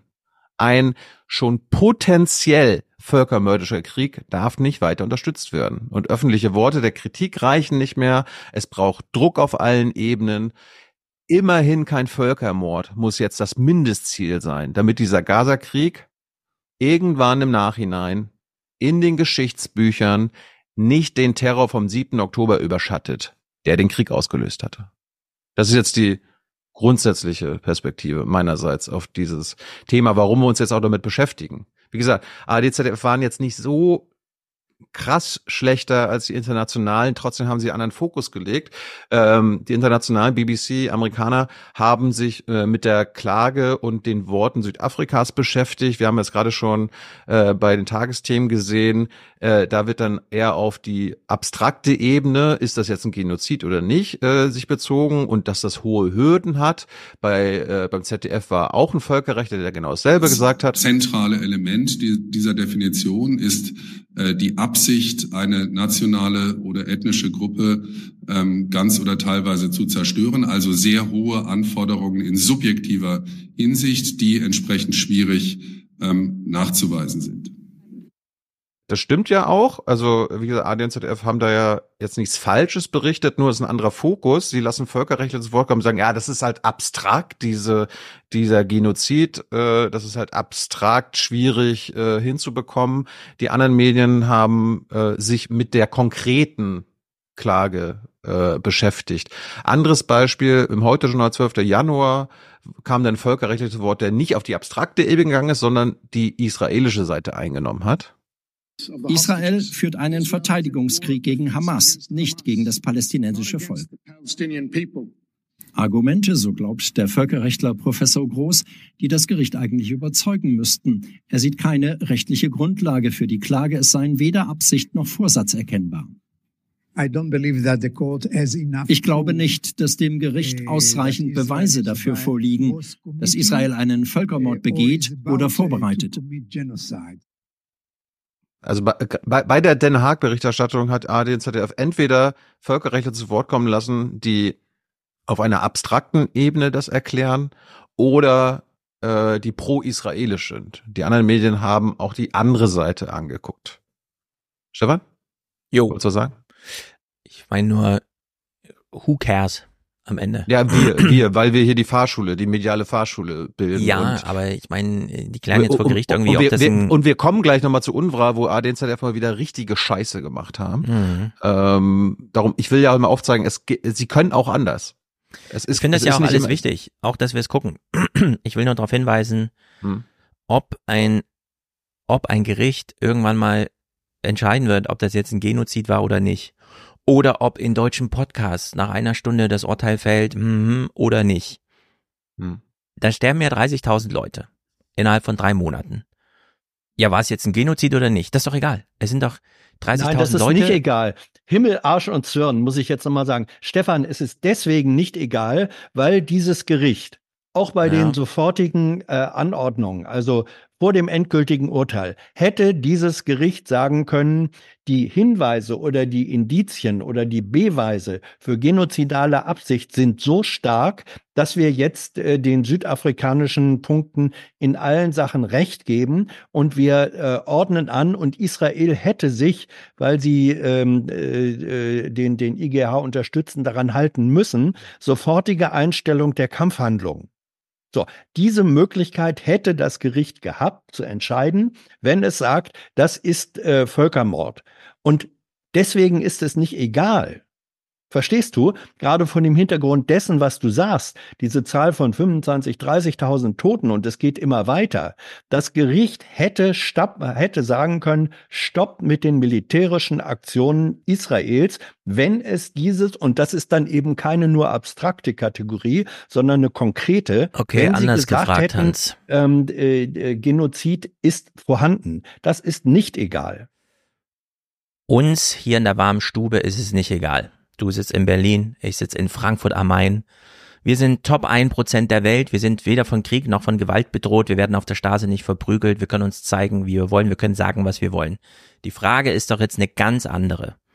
Da liegt dieses junge Mädchen, über das Bericht erstattet wird, weiß es schon, dass seine ganze Familie tot ist, ja oder nein. Wenn man dem Mädchen später sagt, ja, und Israel wurde dafür auch verurteilt. Ja, das Urteil kam aber ein bisschen zu spät. Ah, das Urteil kam nicht, es war aber, es war aber kein Genozid. Wie auch immer. In der Aufsummierung von Einzelschicksalen und ihrer medialen Verbreitung, die nun mal abseits des Journalismus ist, auch wenn Journalisten bedauern, dass es ist übrigens kein Journalist, der da 200 Millionen Aufrufe bei Twitter und so weiter hat, ja. Das ist doch sozial folgenreich, sozial und psychologisch. Es ist doch in diesem Falle, wo man einfach materiell feststellt, ja. 30.000 Tote pro Monat 10.000 und wir ziehen das immer weiter ist es doch egal, was ein Gericht dazu sagt. Und jetzt sag mir nicht, angenommen, der, äh, das Gericht hätte jetzt sofort festgestellt, es ist ein Genozid, er ist sofort einzustellen, dass dann Israel einfach aufgehört hätte. Ja, das ist ja nicht das, die Konsequenz. Das hilft, dann, ja, es hilft jetzt nicht den Menschen dort vor Ort, die jetzt unter diesem Krieg leiden. Aber es könnte den nächsten Krieg, weil, ich meine, das ist ja nicht der erste Gaza-Krieg oder nicht der erste Krieg zwischen Israel und Hamas und so weiter. Es könnte aber dann vielleicht den nächsten verhindern, beziehungsweise das nächste Mal äh, zu einer anderen Lösung kommen. Ähm, und da, allein deshalb ist dieser äh, juristische Weg, das herauszufinden, wichtig yes. und auch historisch im 21. Jahrhundert. Mir geht's um die Wahrheit dieser Hoffnung. Nicht, dass es die Hoffnung gibt, sondern wie vage sie ist. Es könnte doch ein Signal für den nächsten, ja was denn? Der nächste Putin lässt sich davon aufhalten? Der nächste Kim Jong-un? Nee. Also ja, äh, klar, aber, kann man. Aber, aber es ist auch ein Signal an die Freunde Israels, wie Europa, wie die Bundesregierung, wie die US-Regierung vorsichtig ab sofort zu sein, welcher Regierung man dort Waffen gibt und, und sie unterstützt, weil es, wie in diesem Fall, zu einem Völkermord kommen könnte, der sogar juristisch festgestellt wird. Und das will doch keine Demokratie und keinen Rechtsstaat auf sich sitzen lassen haben. Wir sind eben nicht Russland oder China, die ja. äh, sagen, ja gut. Und jetzt erinnern dich, wir drehen jetzt die Uhr acht Jahre zurück. Für die Welt, haben wir damals gesagt, wäre es besser, wenn nicht Clinton, sondern Trump die Wahl gewinnt. Weil die außenpolitischen Engagements unter Trump mit Ansage runtergefahren werden sollten. So, du hast auch jahrelang immer gesagt, NATO, das ist überwunden, da sollten wir aussteigen und so weiter. Dieser Kandidat ist jetzt da, aber es ist nicht der, der wir uns, den wir uns wünschen. Und klar können wir die vage Hoffnung haben, dass wir, wenn wir jetzt eine inhaltliche Aufklärung, gerichtsgetragen, wie auch immer, dass dann der nächste demokratische Präsident anders entscheidet und weniger Waffen an Israel oder wie auch immer liefert. Nur wie vage das ist, finde ich crazy unter ja, den doch, Gesichtspunkten, dass ja, tatsächlich aber, aber ein Präsident Stefan, dasteht, der sagt, ich will nicht, dass ihr die unterstützt. Aber, ja, aber, aber, es, Stefan, es ist, Moment, nee. Moment, es, es ja, ist doch jetzt konkret. Es, der EGH hat die Klage angenommen. Es könnte zum Genozid kommen. Darum ist es auch jetzt schon konkret, wie die Bundesregierung, US-Regierung ihr Handeln ändern, weil sie jetzt potenziell einen Völkermord unterstützen. Darum geht's doch. Das ist doch jetzt auch was sehr Konkretes. Das könnte jetzt auch die, also ist doch jetzt die letzte Red Flag. Stefan, wenn du dem, wenn du mhm. hast ja recht, wenn du sagst, diese Hoffnungen ähm, sind zum Teil vage und lange Fristen und so weiter. Wenn du das kritisierst, was ist denn dann aber die Alternative? Was hältst du dem an weniger vagem Handlungspotenzial entgegen? Das sehe ich bei dir überhaupt nicht. Ja, doch, das doch, ist, doch, doch, doch. Das ist ja, was ich kritisiere, aus? dass diese Diskussion, die du das, jetzt einforderst, wie sieht das aus? Nein, wie sieht dein Handlung? Du kritisierst das. Das sage ich dir, Hans. Und ja. ich bin sehr froh darüber, dass du diese Frage aufwirfst, denn genau ja. die ist es ja. Was ist denn die Alternative zu all ja. dem? Ja. Zu all dem im Fernsehen, all dem in den Podcasts, all dem, ha? was wir überall sagen. Was ist denn die Alternative zu dem? Anerkennen, dass Donald Trump da ist, dass wir noch wenige Monate haben, bis wir wirklich auf die NATO nicht mehr zurückgreifen können, dass wir jetzt große Diskussionen führen müssen, mit Frankreich, mit England und so weiter und so fort. All diese Fragen, die niemand aufwirft, müssen jetzt diskutiert werden, weil wir, wie du sagst, irgendwie so eine Alternative, also wir haben eine Wunschvorstellung, aber die fällt als Realität aus. Die letzten 50, 60 Jahre Nachkriegsgeschichte sind jetzt zu Ende. Trump gewinnt. Ich weiß nicht genau, wie Biden sich vorstellt, da noch zu gewinnen, aber Trump gewinnt, auch durch die Demobilisierung, die jetzt stattfindet. Und diese Realität jetzt schon mal anerkennen und mit ihr arbeiten. Statt irgendwie im Fernsehen, ah, hat der FDP mal wieder blockiert, ja, schafft's die Kroko, äh, die, die Ampel nicht weiter, was machen wir jetzt und so. Nee, jetzt mal, jetzt mal richtig in die Themen gehen. Ja, aber äh, verstehst du, es gibt ja Themen gibt's nicht nur äh, in einem Feld, sondern sie haben auch unterschiedliche Lagen und, äh, und Nähesachen. Äh, und das, was in der GroKo äh, blockiert wird oder nicht, ist äh, für die Realität der Menschen in diesem Land ähm, durchaus auch von einer Wichtigkeit. Da kann man nicht nur sagen, ja, aber Trump ist wichtiger. Äh, so ist es eben auch nicht. Die Sachen stehen in ihren Wichtigkeiten nebeneinander.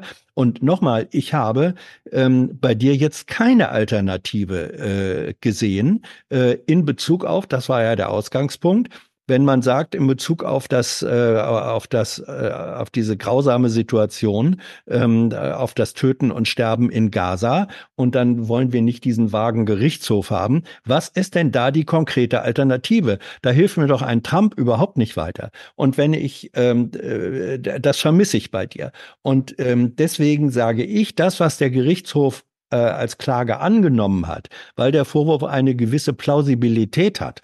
Und ähm, das, was das Gericht in der Folge als Sofortmaßnahmen angekündigt hat, ist, wenn auch in geringem Umfang, in zu geringem Umfang, es ist geeignet, die humanitäre Situation in Gaza weniger schlimm zu gestalten. So. Und weniger schlimm ist immer noch nicht gut, aber weniger schlimm ist besser als unverändert total schlimm. Und auf diese Differenzierung lege ich zumindest Wert. Guck dir an, was der Gerichtshof in seinen, neben der Völkermord-Sache, äh, was der Gerichtshof Israel auferlegt hat, in Verbesserung der humanitären Situation und dass der Gerichtshof dieses und die deutsche Politik hat gesagt, auch diese vorläufigen Maßnahmen sind rechtskräftig und sind zu befolgen. Das ist ein Druck auf die deutsche Politik, auch auf die Bundesregierung, mit Israel nicht einfach nur mit dem äh, Du-Du-Du-Zeigefinger und äh, du solltest aber mal lieber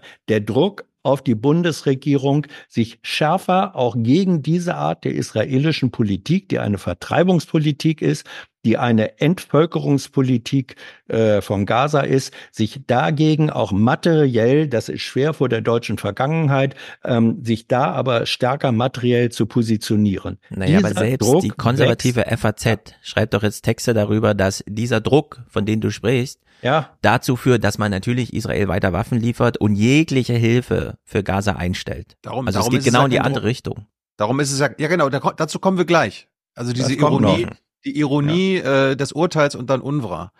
Äh, zurück, lass uns das nicht so lange aufhalten. Zurück zu der Berichterstattung. Wie gesagt, äh, ARD, ZDF haben so so lala über südafrikanischen Anklagetag berichtet, haben dann Völkerrechtler zu Wort kommen lassen, die das abstrakt oder im Sinne Israels interpretiert haben. BBC News hat das anders gemacht.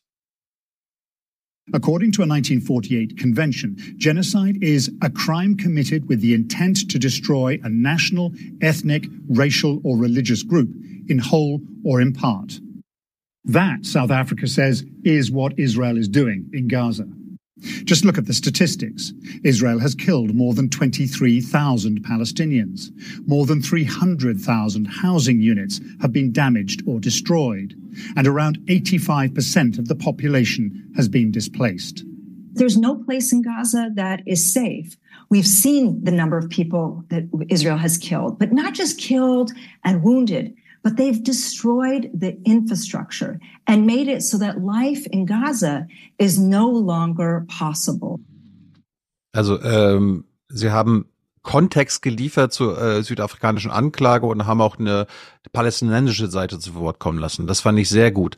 Dann, anders als ARD und ZDF, gab es auch sogar Gespräche mit Leuten, die die Anklage unterstützen oder die das nicht so sehen. Gab es bei ARD und ZDF nicht. Ich möchte wieder PBS hervorrufen. PBS hat nach dem Beitrag, den wir vorhin gesehen haben, dann ein, äh, eine Debatte führen lassen. Und wir hören jetzt Ken Roth, ist der Chef von Human Rights Watch, amerikanische größte NGO der Welt oder eine der wichtigsten NGOs der Welt, äh, erster amerikanische Chef.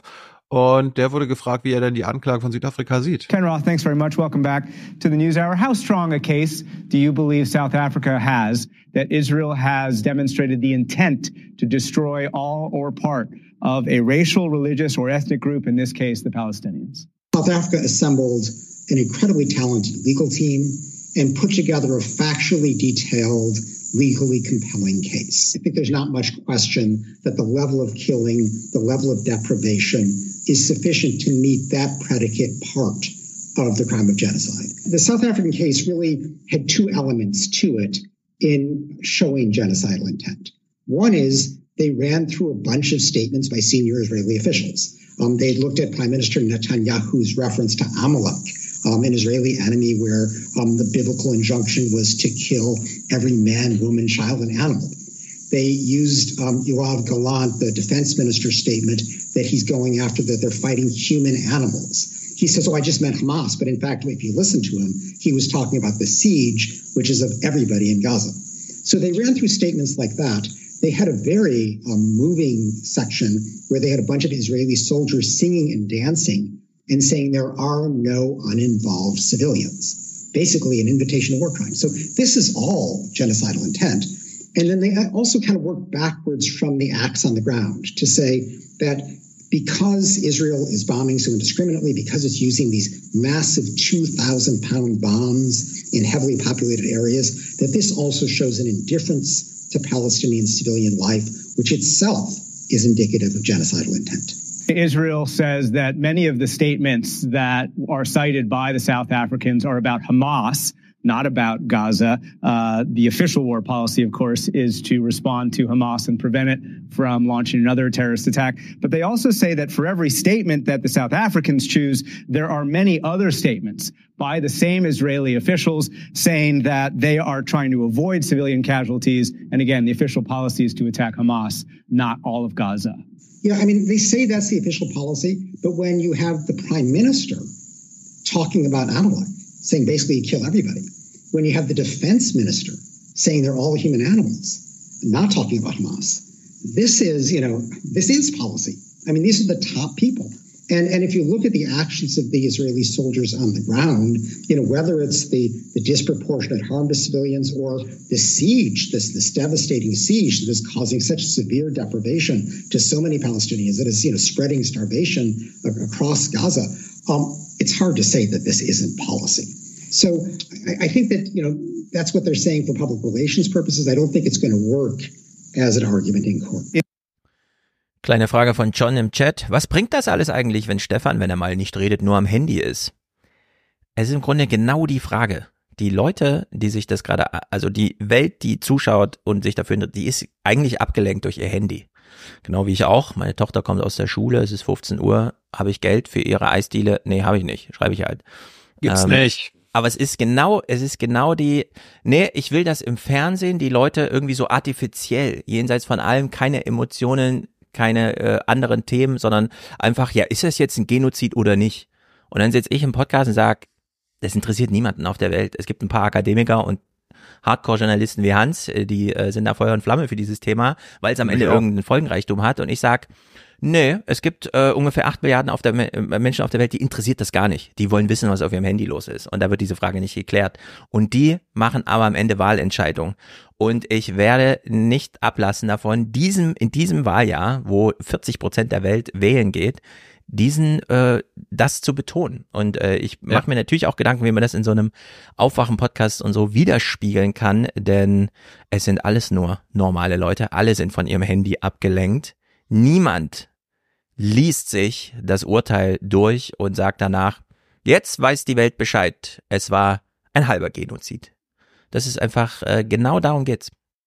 Es geht aber hier in einem Podcast äh, darum, dass wir uns die mediale Berichterstattung zu diesem Thema an, angucken stimmt. und ich will aufzeigen, was gut läuft und was schlecht läuft. Und ich finde, was PBS gemacht hat zur besten Sendezeit, nämlich nur nicht nur einen ansprechenden Beitrag zu der südafrikanischen Anklage, sondern auch Ken, Ken Roth zu Wort kommen lassen und dann so kann man ziemlich auch machen, die Gegenseite zu Wort kommen lassen, einen äh, israelischen Professor, der dann aber selbst äh, jetzt nicht so propagandistisch wie die Regierung agiert, sondern sogar selbst sagt, ja, da ist was dran. Staying on statements for a minute, the convention also requires Israel to prevent and not incite genocide. Has Israel punished some of perhaps the lower level officials uh, when they suggest the, the goals of the operation are to destroy not just Hamas, but all of Gaza? Well, here I think the, the South African do have a point. I think so far Israel has not been diligent in taking steps against public figures who have made some outrageous statements. Uh, that uh, seem to violate uh, international law. I would know that the Attorney General this week has issued a statement that she will actually prosecute, consider prosecuting individuals who have incited to harm uninvolved civilians. But one could say that this is a, a little bit late in the game. So uh, by and large, I would say that Israel has not handled this aspect of the war quite well. And there has been too many wild statements out there which have not uh, been adequately responded to. But there is a huge distance between not dealing uh, sufficiently uh, tough, not cracking down on hate speech and on incitement, and actually attributing the, the, those uh, those statements to the actual conduct of the IDF on the field. So würde ich mir eine Berichterstattung wünschen. Äh, ich musste lange suchen. Bei Phoenix äh, gab es dann am 11. Januar äh, ein Korrespondentengespräch. Ähm, der hat ein bisschen mehr Kontext geliefert und unter anderem, anders als ARD und ZDF und aber auch amerikanische Medien immer wieder so getan, getan haben, als ob das nur eine südafrikanische gegen israelische Angelegenheit ist. Nee, das ist äh, äh, der globale Süden hat sich da zusammengetan. Das waren ja mehr als 30 Staaten, die diese Klage unterstützt haben und auch nicht nur der globale Süden, wie wir jetzt hören. Gibt es denn äh, andere Staaten, die diese Klage noch unterstützen?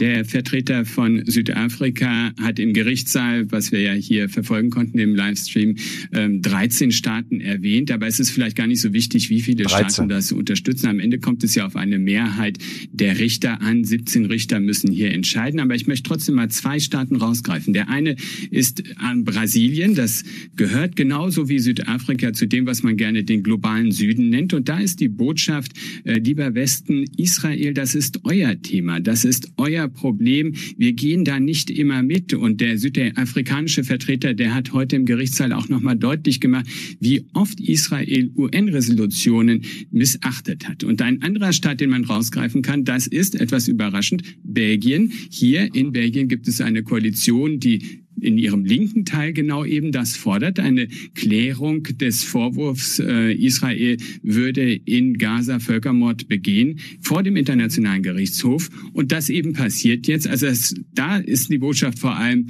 der Westen ist nicht ganz so geeint, wie er es gerne darstellt.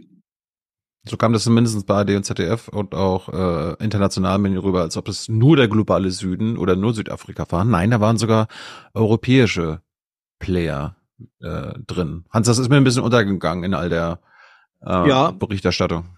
Ja, ich, äh, ich bin ja ein, ein äh, langjähriger Freund von äh, Streitgesprächen, ähm, sei es direkt im Streit vor Kameras äh, oder dann wegen mir auch nacheinander, wo einfach die kontroversen Positionen als solche klar benannt werden. Ähm, und dann kann jeder, der sich das anguckt und anhört und drüber nachdenkt, äh, soll sich bitte sein eigenes Urteil bilden. Dazu gehört aber, dass die Protagonisten dieser polaren Positionen ähm, da auch entsprechend zu Wort kommen äh, und zu gehört werden. Was im Übrigen jetzt wieder für Freunde äh, des geschriebenen Textes, was sich sehr lohnt zu lesen, ist das äh, Votum des deutschen IGH-Richters Georg Nolte, der nach dieser vorläufigen Entscheidung, die ja mit 15 zu 2 ausgegangen ist. Also 15 haben äh, diese Maßnahmen beschlossen und Georg Nolte äh, gehörte zu diesen 15 und er hat dann ein fünfseitiges Sondervotum geschrieben, warum er äh, diesem zugestimmt hat, obwohl, wie er sagte, ähm, die, äh, die Anklagevertretung Südafrikas im Vorwurf des Genozids sagt, er sei sie eigentlich eher schlampig und schwach gewesen. Und wenn man auf der Grundlage jetzt entscheiden sollte, ähm, äh, war da, äh, macht Israel da Genozid oder nicht, sagt er, dann äh, hätte das wenig Chancen.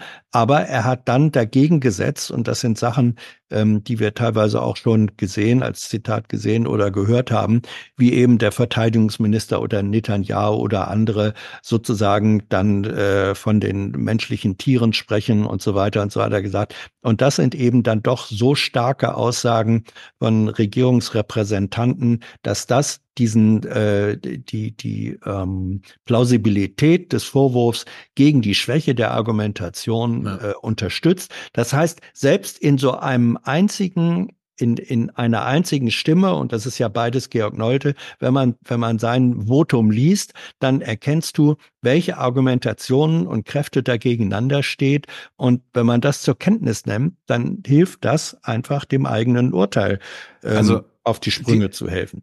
Ja, jetzt kommen wir mal zum 26. Januar. Also ja. zwei Wochen später gab es dann diesen Beschluss. Äh, mir ist in der Berichterstattung völlig untergegangen, dass es diese absolut krasse Mehrheit unter den mhm. Richtern dafür gab. 15, 15 zu 2, 2. Ja. 16 zu 1 bei anderen Sachen und es sogar, und das ist auch untergegangen, der israelische Richter hat auch bei einem Anklagepunkt Südafrika Mhm. recht gegeben, nämlich bei Incitement und Hetze, was du gerade angesprochen hast mit den Netanyahu, dem Staatspräsidenten und so weiter. Da hat selbst der Israeli gesagt, ja, das muss aufhören. Also diese unfassbare 17 Richter, 15 Leute waren da ganz klar äh, äh, der Ansicht, was da beschlossen wurde. Ähm, an dem Tag, als es rausgekommen ist, war es natürlich auch interessant. Äh, internationale Medien, okay, äh, der EGH beschließt vorläufige Maßnahmen, gibt der südafrikanischen Anklage in Teilen recht. Deutsche Medien haben äh, in dem Break, also äh, als sie so Fortmeldungen gemacht haben, war äh, Klage wird abgewiesen, kein Waffenstillstand. Das waren so die ersten äh, Hauruck-Meldungen äh, deutscher Nachrichtenagenturen. Ich war da mal gespannt, wie das in den Nachrichten selbst äh, verkündet wurde. Und ich habe das mal zusammengefasst. CNN, PBS, Tagesschau und heute, die haben das im Großen und Ganzen äh, ähnlich gemacht und damit richtig. The International Court of Justice has ordered Israel to take all measures to prevent the commission of genocidal acts in Gaza and to punish any public incitement of genocide. That provisional ruling announced at The Hague a short time ago with the court concluding that it has jurisdiction over the case brought by South Africa alleging Israel's actions in Gaza could amount to genocide. The court stopped short of calling for an immediate ceasefire in Israel's war with Hamas. It did order, however, Israel to submit a report within one month on what it is doing to respond to the court's order. Welcome to the News Hour. The UN's top court today delivered major warnings to Israel about how it should conduct the war in Gaza. We'll delve more into that in a moment. But Der Internationale Gerichtshof verlangt von Israel, die palästinensische Bevölkerung im Gaza-Krieg besser zu schützen. Das Land müsse mehr humanitäre Hilfe zulassen und alles dafür tun, einen Völkermord zu verhindern. Die UN-Richter in Den Haag folgten damit nur teilweise einem Eilantrag Südafrikas. Das Land hatte auch einen sofortigen Stopp der Militäroffensive im Gazastreifen gefordert. Vor knapp vier Wochen hatte Südafrika Israel vor dem höchsten UN-Gericht wegen Völkermordes im Gazastreifen verklagt. Heute gab es eine erste Stellungnahme des Gerichts.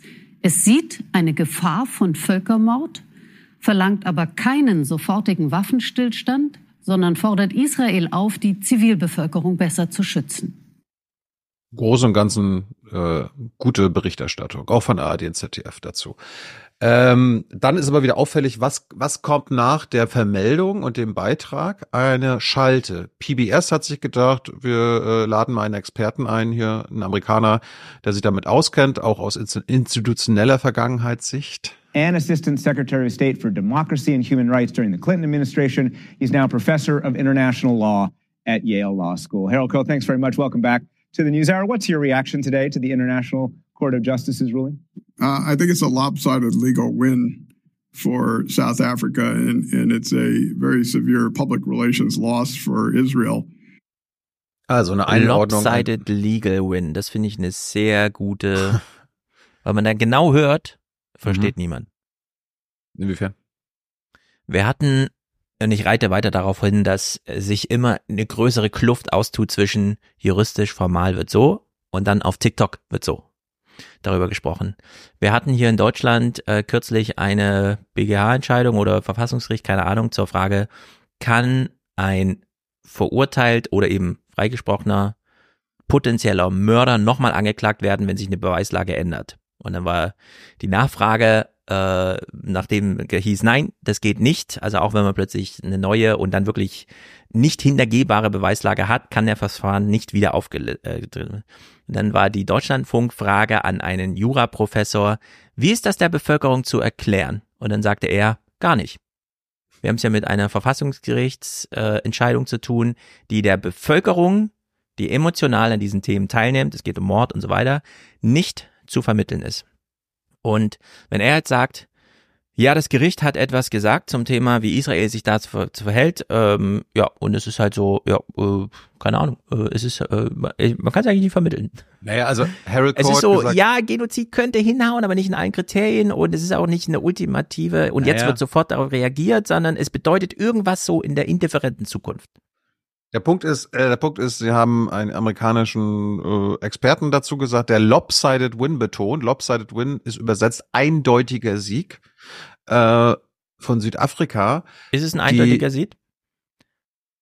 Ich habe dann gesagt, was er gesagt hat. Ja, ja, ja, aber äh, ich meine, ich will jetzt direkt wieder auf die faktischen Konsequenzen. Haben, haben wir jetzt ja, äh, in den der, der, Wochen, klarer, seitdem ein, ein klarer Sieg wäre gewesen, wenn sie allen, allen Punkten zugestimmt hätten und Südafrika hatte auch gefordert, äh, sofortiger Waffenstillstand.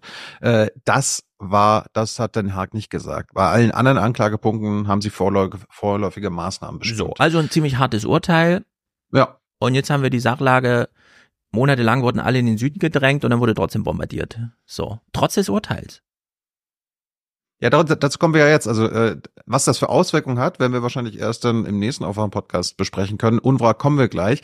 Ich wollte nur darauf hinaus, nach dem Urteil äh, wurde ähm, quasi äh, ne, das Urteil besprochen von einer, nennen wir jetzt mal neutralen Seite. ARD und ZDF haben sich gedacht, ja, wir machen auch eine Schalte, aber immer dieselbe.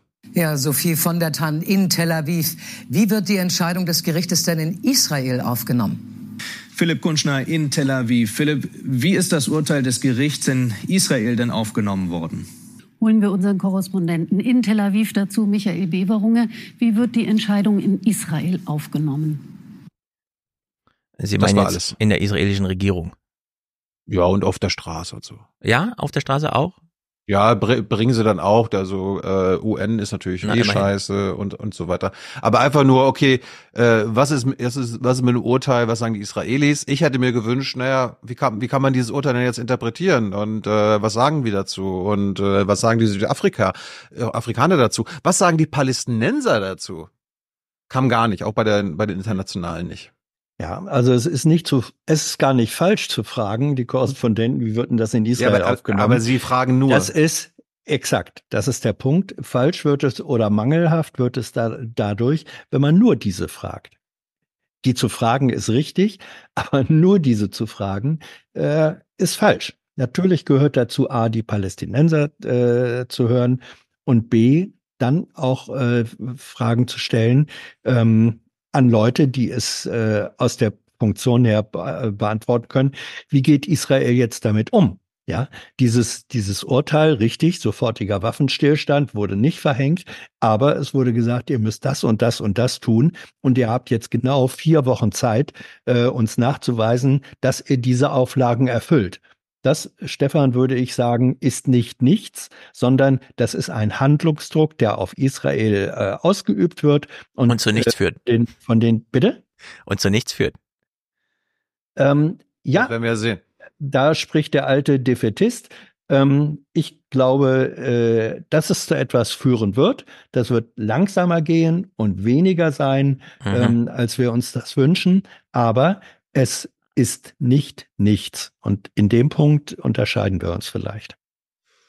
Gut. Äh, am selben Tag. Wir hatten, wie gesagt, das Urteil gehört äh, und das hat die Tagesschau auch gesagt. Israel muss alles dafür tun, um einen Völkermord zu verhindern.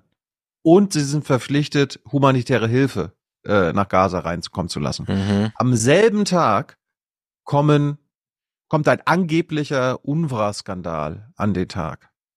Ne? Am selben Tag. Und es geht bei UNRWA um humanitäre Hilfe. Dafür ist diese Organisation da in Gaza. Dafür arbeiten Zehntausende Menschen dort. Wir gucken uns jetzt an, wie die äh, öffentlich-rechtlichen an dem Tag, wo sie das gar nicht miteinander connected haben, ähm, und die Tage danach über diese UNRWA-Anschuldigungen gesprochen haben und wie internationale Medien das eindeutig besser gemacht haben und was jetzt ein Versagen ist von ARD und ZDF, was wir uns jetzt angucken. Wir springen mal zum Tag der Entscheidung in Den Haag, Hans, wo äh, heute auch was zu UNRWA berichtet. Mehl verteilen an jene, die es dringend brauchen. Aufnahmen von Helfern des UN-Palästinenser-Hilfswerks in Rafah, Gaza. Viele hier haben Angst vor dem Szenario, dass die Hilfe wegbrechen könnte. Die westlichen Länder sind alle gegen uns hier in Gaza. Das ist eine Verschwörung, ein Todesurteil. Wenn das Hilfswerk seine Aktivitäten einstellt, werden wir in den Straßen verhungern.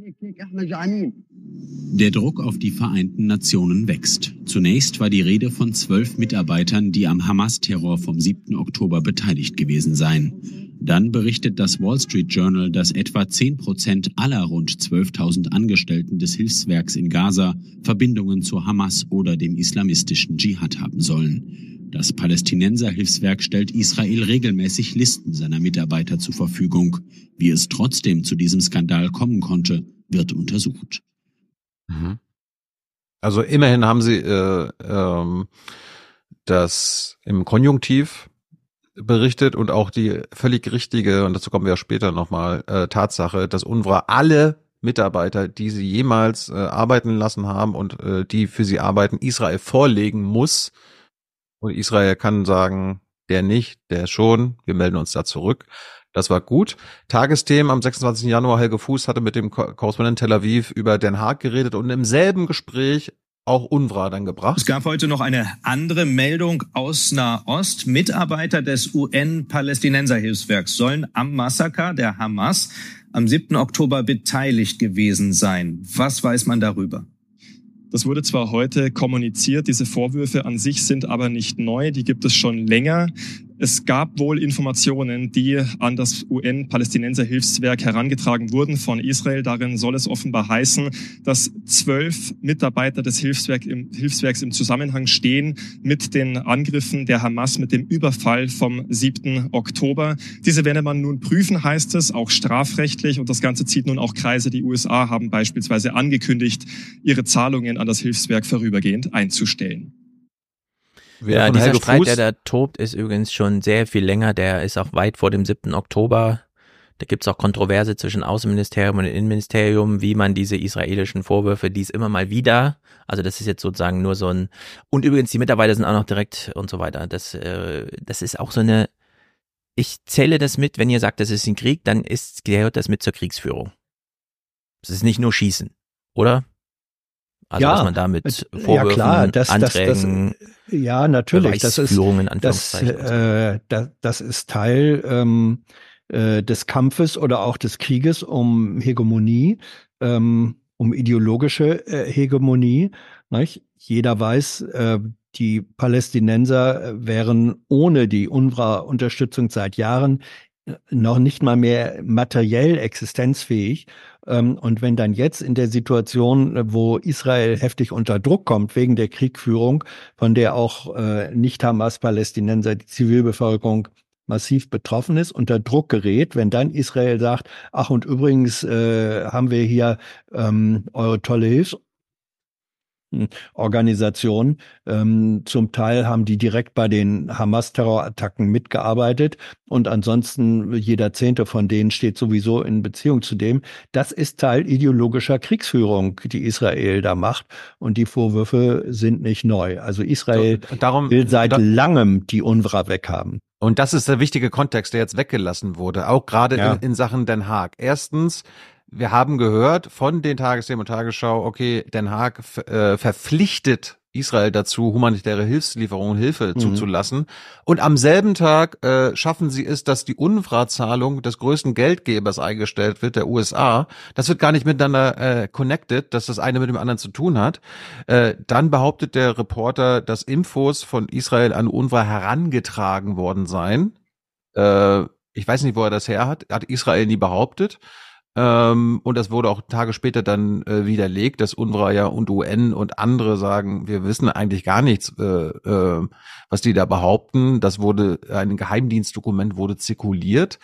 Äh, und der Kontext, den Hans ja gerade gebracht hat, dass Israel an sich immer ein UNRWA-Gegner ist und jetzt die Chance sieht, in diesem Krieg endlich UNRWA loszuwerden, ne, damit dann äh, die Versorgung der Palästinenser aufhören kann, damit die vielleicht von selber flüchten damit man sie vertreiben kann.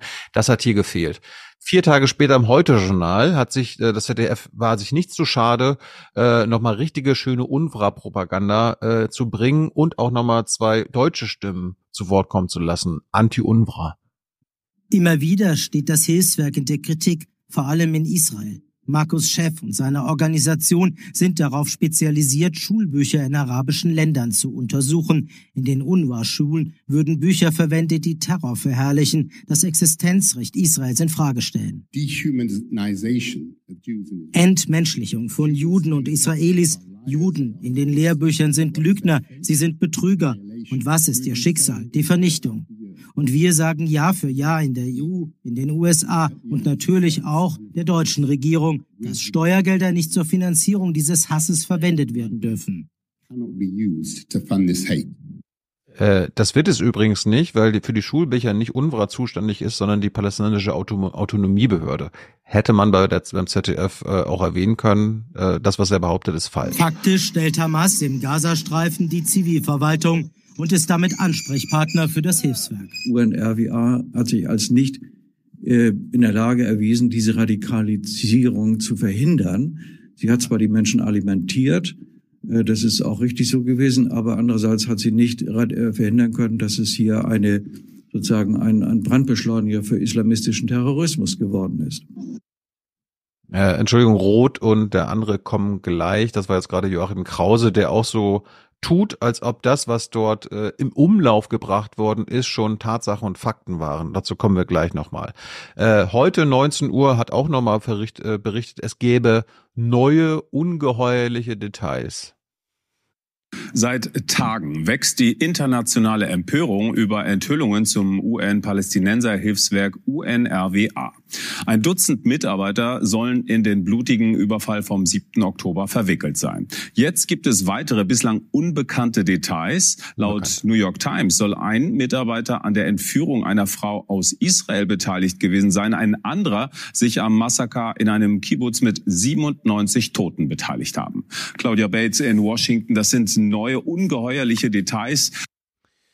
Ich verstehe immer nicht, äh, jedes Mal wird gesagt, die Wahrheit stirbt im Krieg zuerst. Dann ist ein Krieg und dann will das keiner mehr wissen. Also, dass man immer alles durchreflektiert, dass man sich immer unter das könnte auch und so weiter wieder, die machen sich doch alle so zum Spielball. Ich verstehe das einfach nicht. Ja, das ist, das ist ja das Punkt. Wir kommen ja gleich dazu, wie internationale Medien das aufgeklärt haben. Äh, wenn es neue ungeheuer, ungeheuerliche Details gibt, dann hört es ja, hört sich das ja zumindest in, äh, bei Oma Erna so an. Naja, das wird ja wohl stimmen. Also ja. die Details, äh, das wird ja, das wird ja dann wohl stimmen. Es ist so verrückt. Neue Informationen, zack, wird sofort Bericht erstattet, keiner hat Geduld und mhm. dann stellen wieder alle fest, ah, oh, wir waren wieder nur Spielball und so. Ich meine, Hans, man kann ja, man kann ja sagen, die New York Times hat auf basiert auf Geheimdiensterkenntnis der Israelis das und das berichtet. Aber hier wird ja so getan, als ob diese UNRWA, dieser angebliche UNRWA-Skandal, äh, Tatsachen geliefert hat. Neue, ungeheuerliche Details. Ich finde das äh, zumindest sehr unglücklich in der Wortwahl. Absolut. Äh, man hätte schon sagen, man, man hätte ja benennen können und sagen, äh, New York Times hat ähm, auf der Grundlage von Berichten des, Itali des, des italienischen, des israelischen, mexikanischen, ja, diese und jenen äh, Vorwürfe erhoben. Das kann man ja sagen, ja. Ähm, Aber Fakten gibt's nicht. Wir, wir haben es das selbst nicht gesehen. Wir haben es selbst nicht äh, gesehen, wobei auch wir beide jetzt so ein bisschen reden wie die Blinden von der Farbe. Wir wissen ja auch nicht, was in diesen, also auch Geheimdienstdossiers können sehr präzise sein. Und wenn in dem Dossier drin steht, und wir haben vom Mitarbeiter äh, XY das und das äh, gehört, entweder durch abgefangenes Telefongespräch ähm, oder durch, äh, durch Zeugenaussagen. Das kann ja auch wahr sein. Nur es ja, ist kann. nicht für uns. Eben. Unter der Maßgabe es, könnte man 12 Uhr mittags alles senden in den Tagesthemen. Tagesschau. Ja, und, und deswegen ist, äh, ist immer die Frage, wenn, wenn solche äh, Anschuldigungen mit einer gewissen Plausibilität ja, erhoben werden, dann sind sie damit immer noch nicht bewiesen. Und dieses nicht bewiesen sein, sondern bestenfalls die Plausibilität, äh, die muss benannt werden. Ja, aber selbst wenn es plausibel ist, warum, also warum hinterfragt niemand die Funktion der Berichterstattung? Wird doch hinterfragt. Ja, also die ADZF haben äh, aufgehört, über Den Haag zu berichten und die äh, vorläufigen Maßnahmen, die daraus resultierten und haben tagelang das geschafft, weil Israel, ja. natürlich wollte die israelische Regierung, über UNRWA und den Stopp von UNRWA zu reden. Also das genaue Gegenteil von dem, was Den Haag angeordnet hat, nämlich mehr Hilfslieferungen, haben sie jetzt geschafft, äh, durch die äh, UNRWA-Enthüllungen genau das Gegenteil zu bezwecken, dass, Is äh, dass die Europäer und die Amerikaner sagen, ja, wir hören jetzt mal auf mit UNRWA. Das kann ja, ja nicht sein. Und ohne, ohne zu wissen, das ist ja der Punkt, ohne zu wissen, auf äh, was diese Anschuldigungen basieren, zu denen wir gleich kommen. Wir äh, gucken noch, hören noch mal Beverunge, der auch wieder von Details spricht. Michael, sehr schwere Vorwürfe. Wie wird in Israel damit umgegangen? Naja, aus israelischer Sicht sind die gut Dutzend Namen von UNRWA-Mitarbeitern, die aktiv am 7. Oktober äh, dem Massaker beteiligt gewesen sein sollen, nur die Spitze des Eisberges. Ah. Äh, in dem Dossier, was Israel verschiedenen Staaten zur Verfügung gestellt hat, werden 190 weitere Namen genannt und Israel geht davon aus, dass etwa 10 Prozent der circa 13.000 Mitarbeiter von UNRWA entweder eng mit Hamas oder dem islamischen Dschihad verbunden sind. Israel sieht jetzt die Entwicklung, dass diese Finanzierung erstmal gestoppt wird mit großer Genugtuung. Ist ja interessant, dass, nee, aber pass auf, ist ja interessant, dass Beverunge von diesem Dossier weiß, zu dem wir gleich kommen, mhm. äh, wo irgendwie noch 100 weitere Namen erwähnt werden.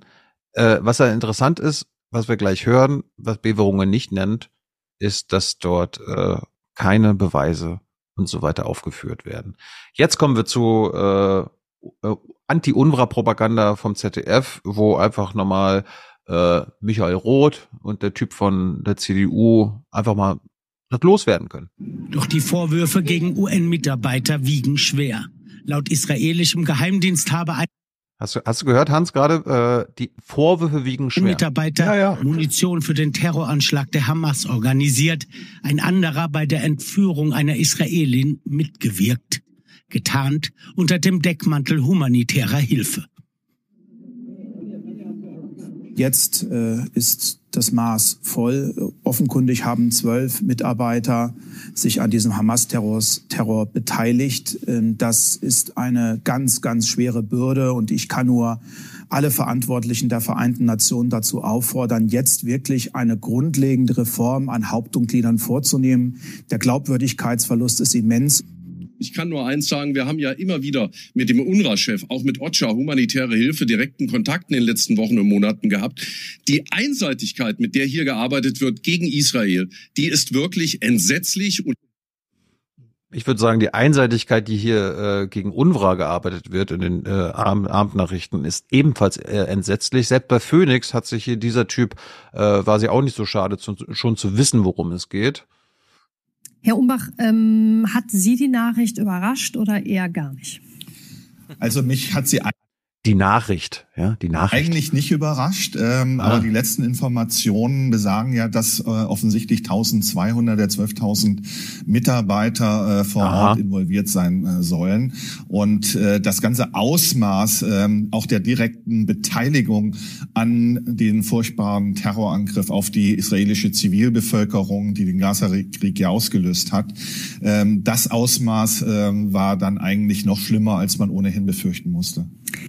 Das finde ich eigentlich super, wie sie das so ganz selbstverständlich, hat sie das eigentlich überrascht oder passt es in das Bild, das sie von der Hamas ja. haben? oder von der UN da vor Ort und so weiter und so fort. Weil genau auf der Gegenseite wird ja genau so kommuniziert, nur dass dann der öffentlich-rechtliche Rundfunk dasteht und sich wundert, äh, also wir jetzt, die jungen Leute benutzen TikTok mehr als alle anderen Medien zusammen und dort ist einfach völlig klar auf der Plattform, ja, Israel hat mal wieder Bomben geworfen. Naja, ist ja klar, ist halt Israel und so. Das ist doch, aber das ist eben in diesem Verhältnis 99 zu 1 steht im Nutzerverhalten. Das wird äh, hier einfach nicht, also das, das finde ich crazy irgendwie. Hans, du würdest mir anhand dieser Clips äh, zustimmen, dass die Berichterstattung schon sehr in die Richtung ging und auch die Expertengespräche und O-Töne. Ja, das, das wird ja stimmen. Das ist ja ungeheuerlich, was dort äh, bekannt wurde, ne? Ja, das, äh, das ging in die Richtung, oder? Du musst jetzt es, sagen, wenn die Vorwürfe stimmen und dann kannst du losledern. Nein, es ist, es ist völlig klar, dass die, äh, dass die Nachrichtensprache der deutschen Medien sozusagen den Vorwurf äh, fast schon als bewiesen äh, behandelt. Mhm. Das ist, ist natürlich ein, ein Fehler dass es ein schwerwiegender Vorwurf ist, das ist ja klar. Natürlich ist der schwerwiegend.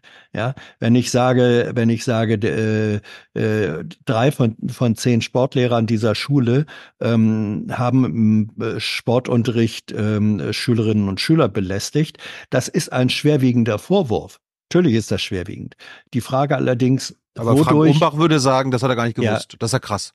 Ja, ähm, ich, die Frage ist, und deswegen, das ist dann wieder eine journalistische, das kann ich ja privaten TikTok-Nutzern fast gar nicht abfordern, aber Journalisten muss man es abfordern, ähm, den Unterschied auch sprachlich und gedanklich äh, zu machen mhm. zwischen Vorwurf und auch der Schwere eines Vorwurfs und ähm, dem Beweis oder mindestens den Anhaltspunkten für diesen Vorwurf. Das muss benannt werden. Und ja. solange das nicht benannt ist, kann ich nicht den Vorwurf als Realität oder quasi Realität ausgeben. Man könnte ja auch einmal sagen, man muss zu diesem Thema mal recherchieren. Man ja. muss sich mal angucken, was dieses Geheimdienstdossier, was den Am äh, Amerikanern, Europäern hm. und so weiter geschickt wurde, was auch mittlerweile westlichen Medien zur Verfügung steht. Und das ist jetzt nicht nur, was wir jetzt sehen, Channel 4 News, britische öffentlich-rechtlicher Sender, sondern auch Financial Times, New York Times, LA Times, äh, haben darüber berichtet, was wir jetzt hören und was dieses ganze Ausmaß der letzten 500 Minuten Clips äh, verdeutlichen sollte, was man hätte auch machen können, nämlich recherchieren. Channel 4 News, bitte. Donors to UNRWA, the main UN agency that supports Palestinians, including the UK, withdrew their funding 10 days ago because of allegations in a confidential Israeli document that mm-hmm. this program has now seen. The document repeats an allegation the Israel Defense Force has made many times that the Hamas terrorist organization has been methodically and deliberately in placing its terrorist infrastructure in a wide range of UN facilities and assets, but provides no evidence to support its explosive new claim. No evidence. That UNRWA staff were involved in the terror attacks on Israel, just stating, from intelligence information, documents and identity cards seized during the course of the fighting, it is now possible to flag around 190 Hamas and Palestinian Islamic Jihad terrorist operatives who serve as UNRWA employees. More than 10 UNRWA staffers took part in the events of the 7th of October. Also, Sie zitieren das, was da drin steht, sagen, dafür gibt es keine Beweise. Im Prinzip ist das ein Dossier mit glaubt uns mal. Das steht da, das steht da drin. Israel gave the document to donors just after the International Court of Justice in The Hague made an interim ruling on a charge of genocide against Israel. Israel must take immediate and effective measures to enable the provision of urgently needed basic services and humanitarian assistance. It is Äh, Channel 4 macht auch die Connection zu Den Haag, zu dem Urteil, was du gerade angesprochen hast. Utterly shocking that the donors who accuse UNRWA of instrumentalizing aid, as they have done, are themselves weaponizing UNRWA. It is a violation of international humanitarian law. It's a violation of international principles. It's a violation of the ruling by, by the ICJ, which says nobody should squeeze international humanitarian aid. What's Britain and others done? They've squeezed the aid. And it's a violation, arguably, of the Genocide Convention because it will devastate the lives of 1.2 million people who were on UNRWA's food lines even before the 7th of October, and that's going to get longer. It will undoubtedly, if unsuspended, lead to mass starvation. Hans, ist das bessere, bessere Berichterstattung? Ähm, ja, ist, es ist. Ist das besserer Journalismus?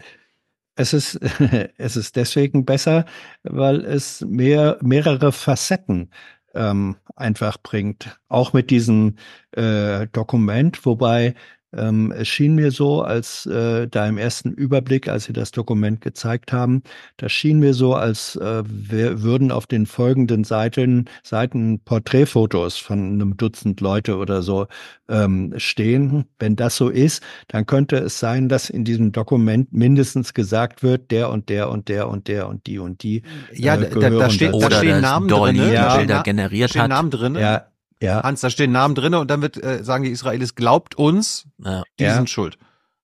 Ja, und wenn sie dann, wenn sie dann, äh, ja, ja, ist klar. Und da muss, dann müssen die Empfänger dieses Dossiers müssen natürlich sagen, ähm, wo ist der Beweis dafür, dass ja. das, was ihr denen vorwerft, auch tatsächlich wahr ist. Man muss gerade, dann gerade weil UNRWA die Mitarbeiterliste ja, ja. Israel vorliegt.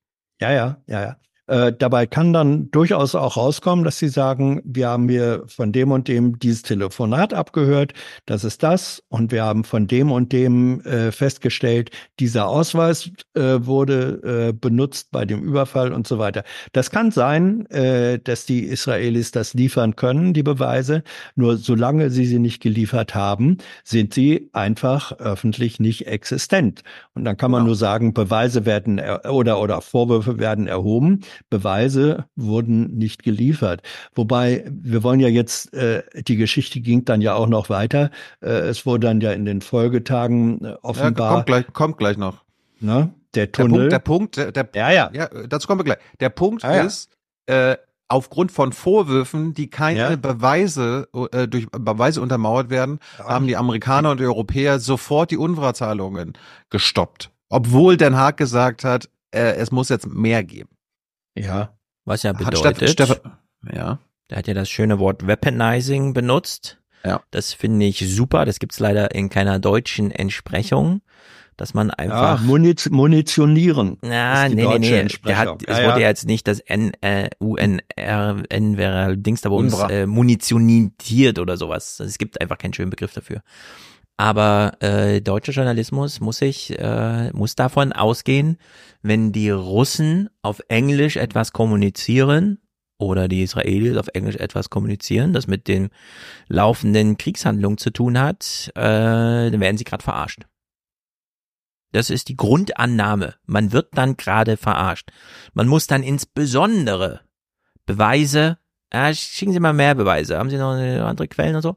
Ja, man muss dann besonders sensibel sein und genau nicht das Gegenteil davon, nämlich, oh geil, ein Vorwurf, krass, erstmal reportieren. Die machen es genau falsch rum.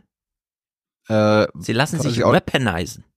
Was ich auch noch gut fand, Channel 4 News hat dann nochmal äh, kurz erklärt, was passieren würde oder müsste, wenn UNRWA die Arbeit einstellen müsste. If UNRWA were forced to close, another organization would have to step in. Under international law in the West Bank and Gaza, the occupying power, which is Israel, would be held responsible.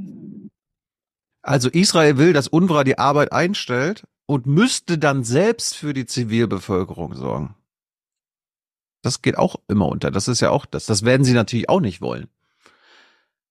So, Oder jetzt gab es äh, jetzt jetzt gab es ein tolles Gespräch, was ich auch bei AD und ZDF nicht gefunden habe, was ihre Aufgabe wäre. UNRWA äh, ist da ja äh, quasi in den Medien gerade präsent und gibt Interviews. Ähm, der Host von Channel 4 News fragt dann mal, was ist denn jetzt hier mit dieser Mitarbeiterliste? Die müssen sie Israel doch mal vorlegen. Da sind da die Namen dann drauf gewesen. When was the last time um, UNRWA had given a list of employees or contractors to Israel?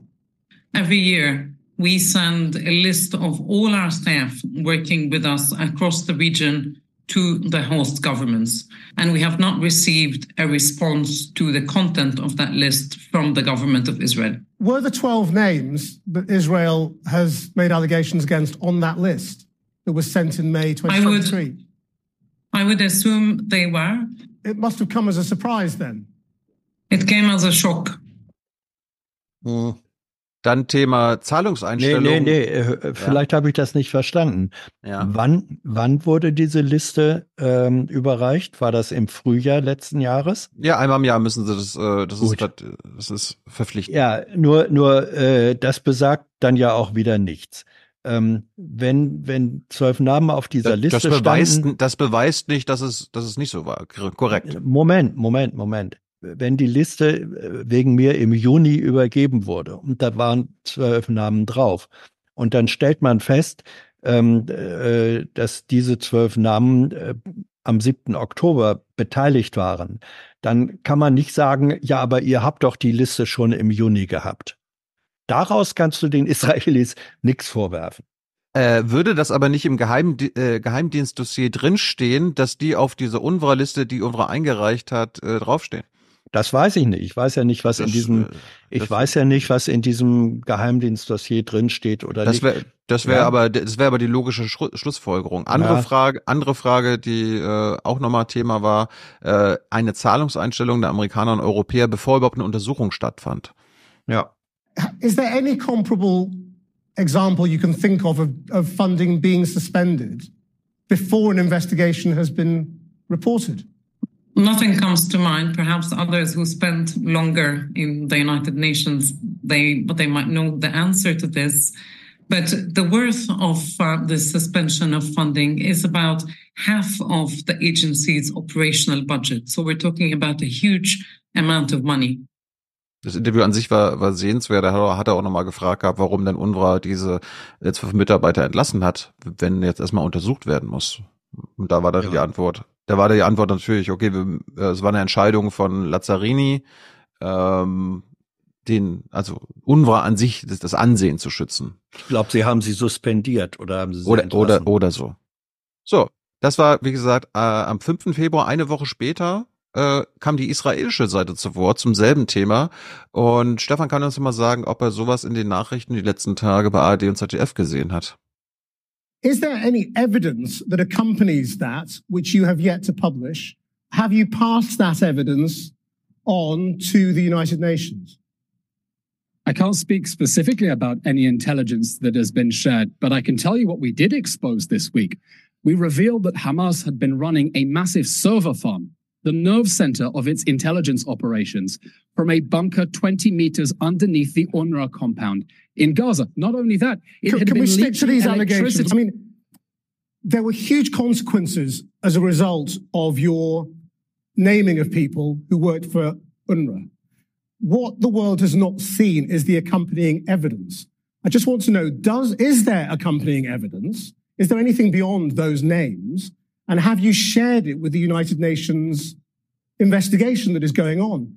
Because there is millions of pounds of aid that is resting on those claims and hundreds of thousands of lives dependent on it. When we said that UNRWA, at least 13 UNRWA staff members, and that's apart from the thousands of UNRWA graduates, but the 13 UNRWA staff members were directly involved in the October 7th massacre. That was the tip of the iceberg. Yeah, do you have any evidence for that? That's and collusion. my question. Of because course, because this was it. all collected because this was all collected on the basis of intelligence that Where's has been shared with our allies. intelligence that has been shared with our allies. When was it shared with. Britain? Because Britain claimed it didn't know. I can't speak to the specific intelligence that has been shared with individual Western partners, but that evidence is out there. It is clear. Well, is there direct deflection. evidence about those 13 names? Where is it? Have you passed it to the UN investigation or not? We do not trust the UN investigation so that is taking place. So there is no the evidence UN that you have placed in front of anybody. The United Nations. So, angenommen, es gäbe diese Beweise. Wie würde die israelische Regierung damit umgehen? Jeder macht gerade selbst das Kopfkino, wie groß das Spektakel wäre, die Pressekonferenz, die Primetime mhm. und so weiter und so fort. Mhm. Wir müssen also davon ausgehen, es gibt die Beweise nicht. Wie viele Reflexionen, glauben wir, gibt es in den deutschen Redaktionen zu, dazu, dass man es vielleicht nochmal thematisiert, vielleicht auch, man muss es gar nicht dann öffentlich machen, sondern nur für den internen Gebrauch, Schlussfolgerungen daraus ziehen, dass man ähm, ein Spielball wurde, zwei Tage oder was auch immer, wenige Stunden nach diesem Urteil, verheerend. Am selben für, Tag. Am selben Tag, kommt plötzlich da, man ist so abgelenkt. Es ist wirklich dramatisch. Es ist wirklich dramatisch. Hans, hast du so, so einen Journalismus gesehen bei AD ZDF? Nee, leider nicht. Ich meine, das ist die gute äh, BBC-Tradition. Die sind da ziemlich hart. Ähm, das ist noch nicht mal BBC gewesen. Ja, es ist die BBC-Tradition. Ach so, okay. Ja, das ist ein Journalismus, der, der hat sich sozusagen aus den BBC-Vorbildern äh, rausentwickelt, daran orientiert.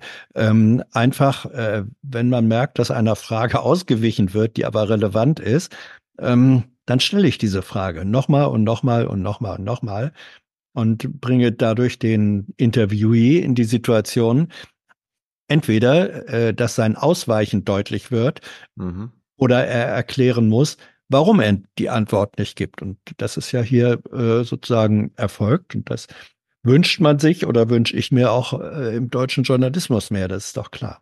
So. Wobei äh, noch eben zu Stefan, weil Stefan sagt, man muss also davon ausgehen, dass es diese Beweise nicht gibt, ähm, weiß ich nicht. Ich kann mir durchaus vorstellen, ähm, dass es sie gibt, aber Geheimdienste haben auch immer ihre Gründe ähm, zu sagen. Nur so zu aus zehn Prozent an die Öffentlichkeit zu gehen. Aus, aus, Glaub- ja, ja, ja. ja, ja. Aber, aber Hans, Klingt aber Hans sollte, sollte man schlüssig. ohne diese Beweise, diese schwerwiegenden Vorwürfe, Natürlich nicht. ähm, sollte man darauf basierend handeln?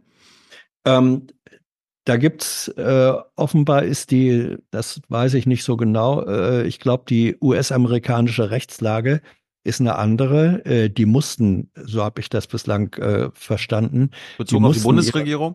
Ihre, die Amerikaner mussten ihre Zahlungen wohl zumindest einfrieren und die Bundesregierung hätte das nicht tun müssen. Äh, rechtlich, nach meinem Hm. Kenntnisstand.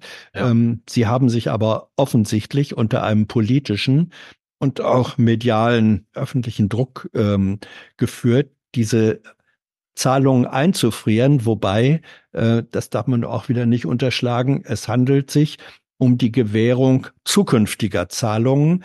Es ist nicht der Stopp laufender Zahlungen.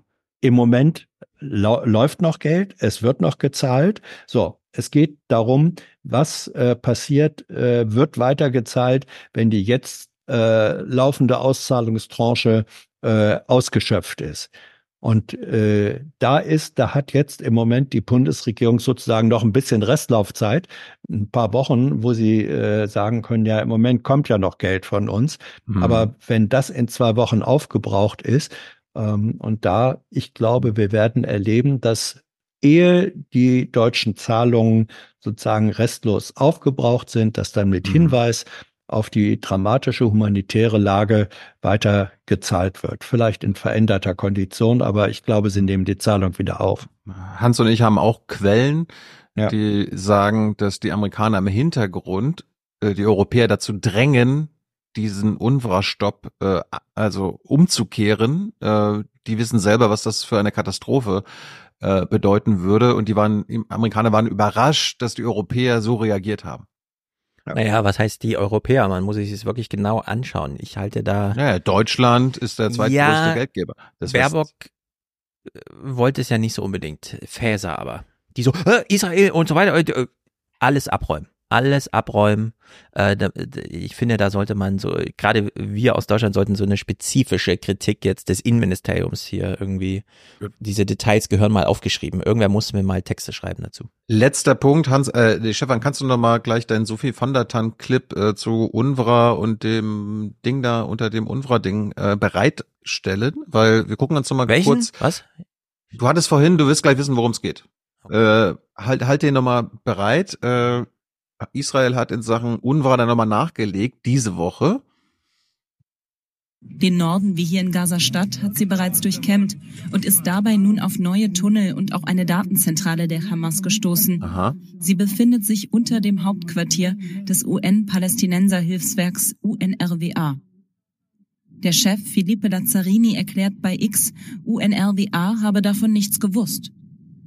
Israels Außenminister Katz sagt, diese Behauptung sei absurd und fordert Lazzarinis sofortige Absetzung.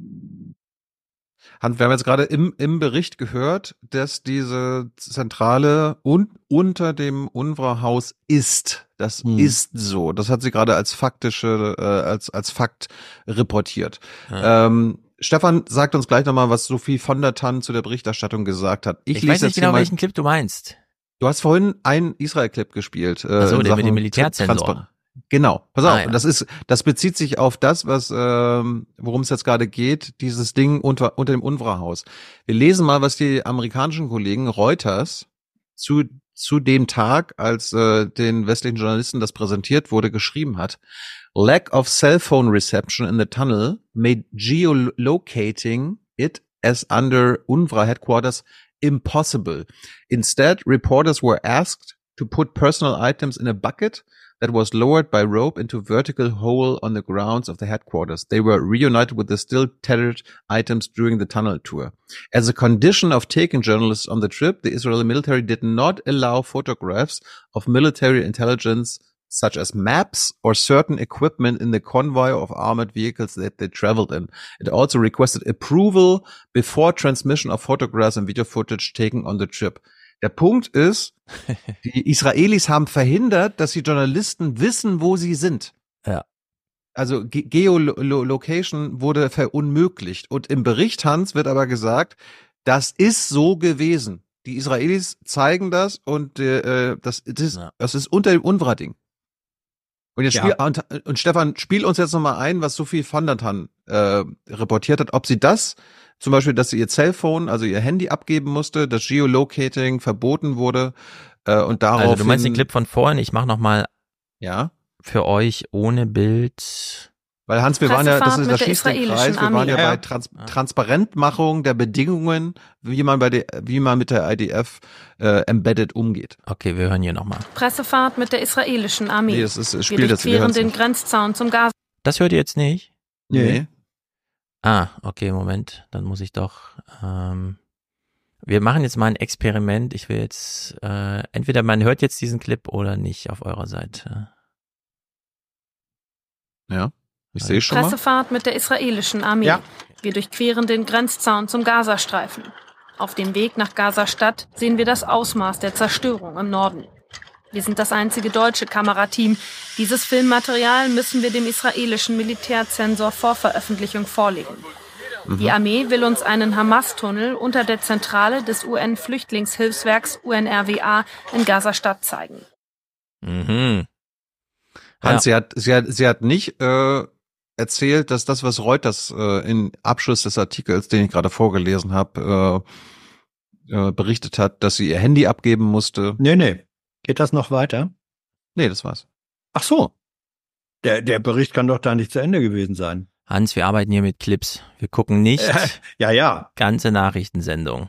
Aber ich kann dir ziemlich versichern, nee, Hans, du guckst schon wieder so. Nee, nee, Hans, du hast recht. Sie hat gesagt, ich musste mein Handy abgeben, ich wusste nicht, wo ich bin und so weiter. Nein. äh, Absolut. Das hat sie nicht, Hans. Das hat sie nicht, Hans. Wir haben den Clip aber nicht in voller Länge. Wir müssen nochmal nachschauen. Es sind die Tagesthemen vom 10. Februar. Ja, gut, ich gucke da auch gern selbst an. Mich interessiert doch nur, Entschuldigung, das ist eine äh, professionelle Lernfrage. Mich interessiert, Nee, wie Hans, das sah ist keine dieses professionelle Lernfrage und das weißt du auch Doch, selber. na- natürlich Deine ist es Frage das. mit, was? Der Clip hört doch da nicht auf. Der, ihr habt, ihr Ja. verschleiert mir doch hier Berichterstattung, die Nee, gesendet wurde in das, den Tagesthemen. äh, Oma Erna wurde doch erklärt, dass nicht nur der Militärzensor kam und das Bildmaterial unter seiner Fuchtel hatte, sondern auch noch Ah. die Bewegung verschleiert wurde, wo man überhaupt ist, dass das Handy Nein. abgenommen wurde, das persönlichste Gerät, das man bei sich trägt, das im Krieg auch überlebenswichtig ist und so weiter und so fort. Und ich, wir, wir sagen jetzt einfach, Hans, ich hab's nicht mehr im Ohr, es ist schon ein paar Tage her, dass ich geguckt habe, aber ich äh, kann mich nicht dran erinnern, sonst, sonst hätte ich es nämlich geklippt. Also äh, Sophie von der Tann hat nur einen Teil der Bedingungen des, israelischen Militärs kommuniziert, Hans. Sind wir uns da einig? Ähm, aus dem, was ich da gesehen habe, ja, klar. Sehr gut. Ja. Sehr einsichtig, Das- Hans. Das Ja, war's. Das war's jetzt von meiner Seite. Okay. Der- Unterstützerdank? Ja, ich wollte nur sagen, also die Berichterstattung zu Nahost ist äh, nur Tiefer als null- der tiefste nur Hamas-Tunnel. 0,1 Prozent besser geworden. Hans, sind wir uns da einig? Ja.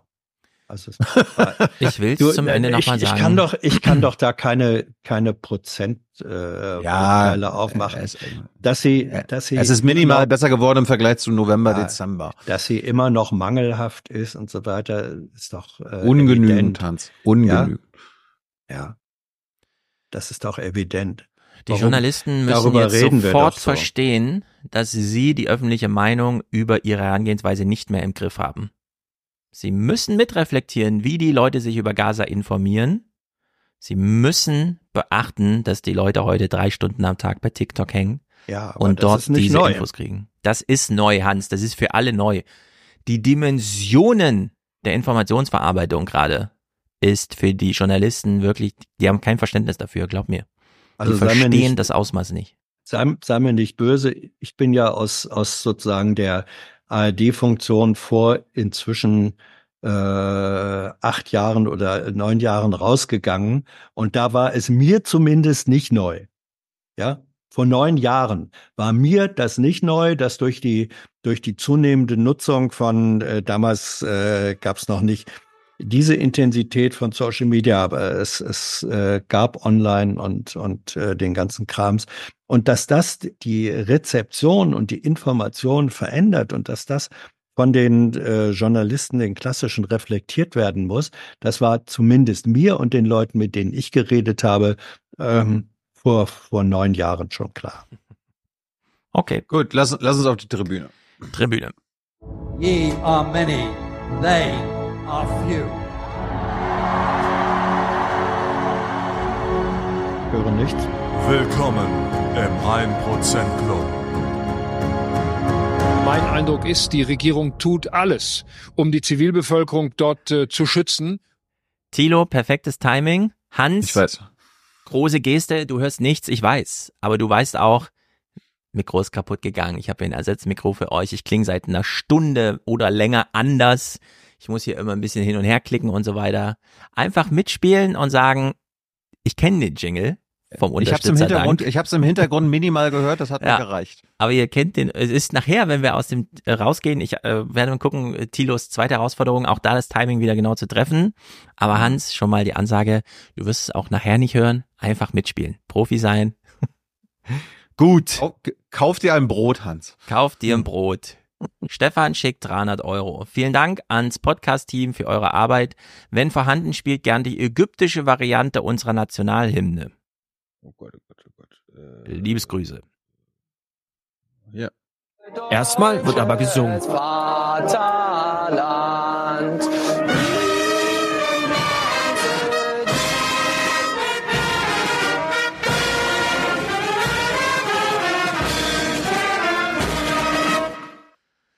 Irene schickt 300. Danke fürs Aufwecken.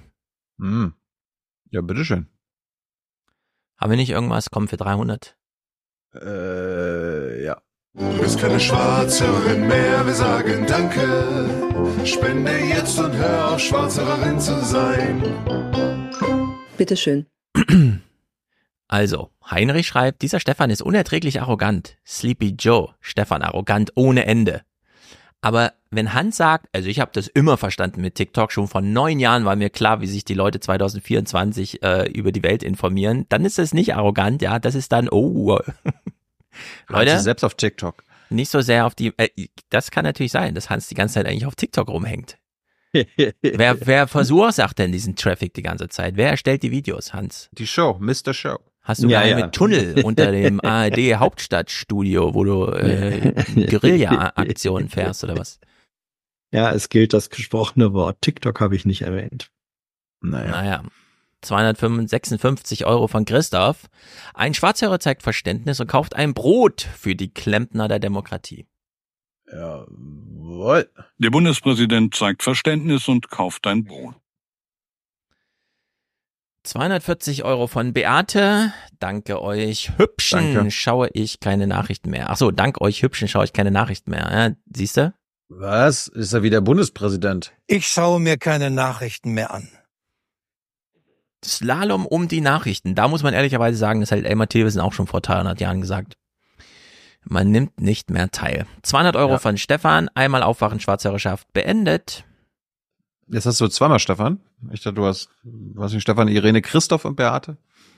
Also Stefan, Stefan, hat schon mal. 300 geschickt, ist damit Präsentator, wurde am Anfang erwähnt. Wir haben Aha. sein, Ach so. seine ägyptische Variante gerade gespielt. Ah. Und jetzt kommt ein weiterer Stefan. 200 Euro. Einmal Aufwachen Schwarzhörerschaft beendet hiermit. Ach so, Entschuldigung, Entschuldigung, Entschuldigung. Du bist kein Schwarzhörer mehr, wir sagen Danke. Spende jetzt und hör auf, Schwarzhörer zu sein. Gimmern schreibt, Stefan hat halt eine starke Meinung und eigene Standpunkte, von denen rückt er nur selten ab und lässt auch nur sich nur schwer überzeugen. Das Problem, Leute, ist, ich habe einfach immer recht. Immer. Und aber das Hans auch. zweite Problem ist, die anderen Leute nicht. Und irgendwie verstehen die das einfach nicht. Ja. Und Hans ist so Das ist- besonders schlimmer. Ja, das ist so wie mit dieser berühmten Büroordnung, die früher in manchen Büros, äh, ne? Ja. die, die auch nur zwei Paragraphen hatte. Paragraph 1, der Chef hat immer recht. Richtig. Paragraph 2, in Fällen, wo, Para, wo der Chef nicht recht hat, tritt automatisch Paragraph 1 in Kraft. Richtig, richtig, richtig. Hm? Ist eigentlich Äh, äh, easy. Aber die, die Leute, das ist immer so polarisierend. Entweder ist die eine Seite, Stefan hat recht, oder Hans hat recht und dann wird immer gesagt, Das kann nicht sein so.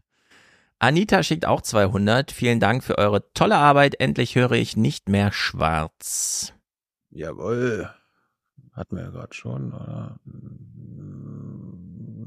Deine Schwarzhörerschaft ist beendet. Lasst Hans immer ausreden, sagt, wie soll's anders sein, Hans Martin. Die Hänse halten zusammen. 150 Nein, Euro. Es wäre unerträglich. Ja, davon gibt's einfach zu viele Hanse. Ich weiß nicht mehr genau, welcher Name das ist, aber habt ihr gewusst, dass es in den deutschen DAX-Konzernen irgendwie mehr Martins als Vorstände gibt als Frauen? War das nicht Hans oder so? Oder Hans, keine Ahnung. Ich glaube, es war ein Martin oder ein Christian oder so. Stefan ist, glaube ich, auch ziemlich weit vorne. No, ich bin einzigartig. 130 von Corbinian. Corbys Jahresbeitrag. Vielen Dank für Deutschland. Uh. Für Deutschland. Für Deutschland. Für Deutschland. Für Deutschland. Maria schickt 120. Ich schaue mir keine Nachrichten mehr an. Ich höre nur noch den Aufwachen-Podcast. Jawohl. Ja. Ich schaue mir keine Nachrichten mehr an. Das hat allerdings Hans wirklich schon seit langem gewusst, deswegen ist er hier auch dabei. Er dachte, es war eine coole Zeit bei der ARD, aber dann kam plötzlich die Karriere. Die Das Hans Gewiss. Jessen Show, sie ist überall. 111 Euro von Timo, Spende für Brot. Der Bundespräsident zeigt Verständnis und kauft ein Brot. 100 Euro von Simon, das ist sein Handwerkerlohn. Er ist ein Handwerker der Macht. Jawohl. Zu unseren Gunsten. Kuno schickt auch 100 anlässlich des Geburtstags meiner Freundin Roberta. Mochten, möchten wir euch für eure großartige Arbeit danken. Macht weiter so. Susi, Basti und Kuni. Ja, Happy Birthday. Ja.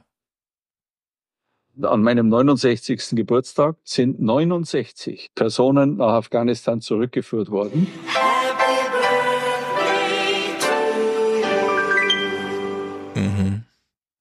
100 Euro von Philipp. Liebesgrüße aus MV für Heizöl und Traktoren. Und was? Heizöl und Traktoren. Also. Heizöl. Heizöl. Jetzt hat Heizöl Vorrang. 100 Euro von Philipp. Es war schön. Wir haben Riesenrad gegessen. Es waren so 45 Euro über den Schnitt. Bereut? Na, überhaupt nicht. Wir haben Riesenrad gegessen und haben schön Puffjes gefahren. Christian und Carola oder nur Christian und nur Carola oder eben beide zusammen. Danken für die Arbeit. Ich höre euren Austausch und eure Analysen gerne. Das kann nicht sein so. Doch das kann sein so, steht dann hier. Wir als Dresdner schätzen Sie sehr. Kommen Sie nach Dresden und räumen Sie hier auf für ganz, für ganz Deutschland. Das, das war das andere. Es kommen die Ausländer hier rein, machen die Hand auf und kriegen Handy, kriegen Klamotten und wisser Kuckuck, das kann nicht sein so. Wisst ihr, was crazy ist? Wir können heute 2024, wo dieser O-Ton, vielleicht lebt die Frau schon gar nicht mehr, angenommen sie lebt noch, wir könnten nicht genau sagen, ob sie ihre Meinung seitdem revidiert hat oder nochmal auf die Spitze trieb.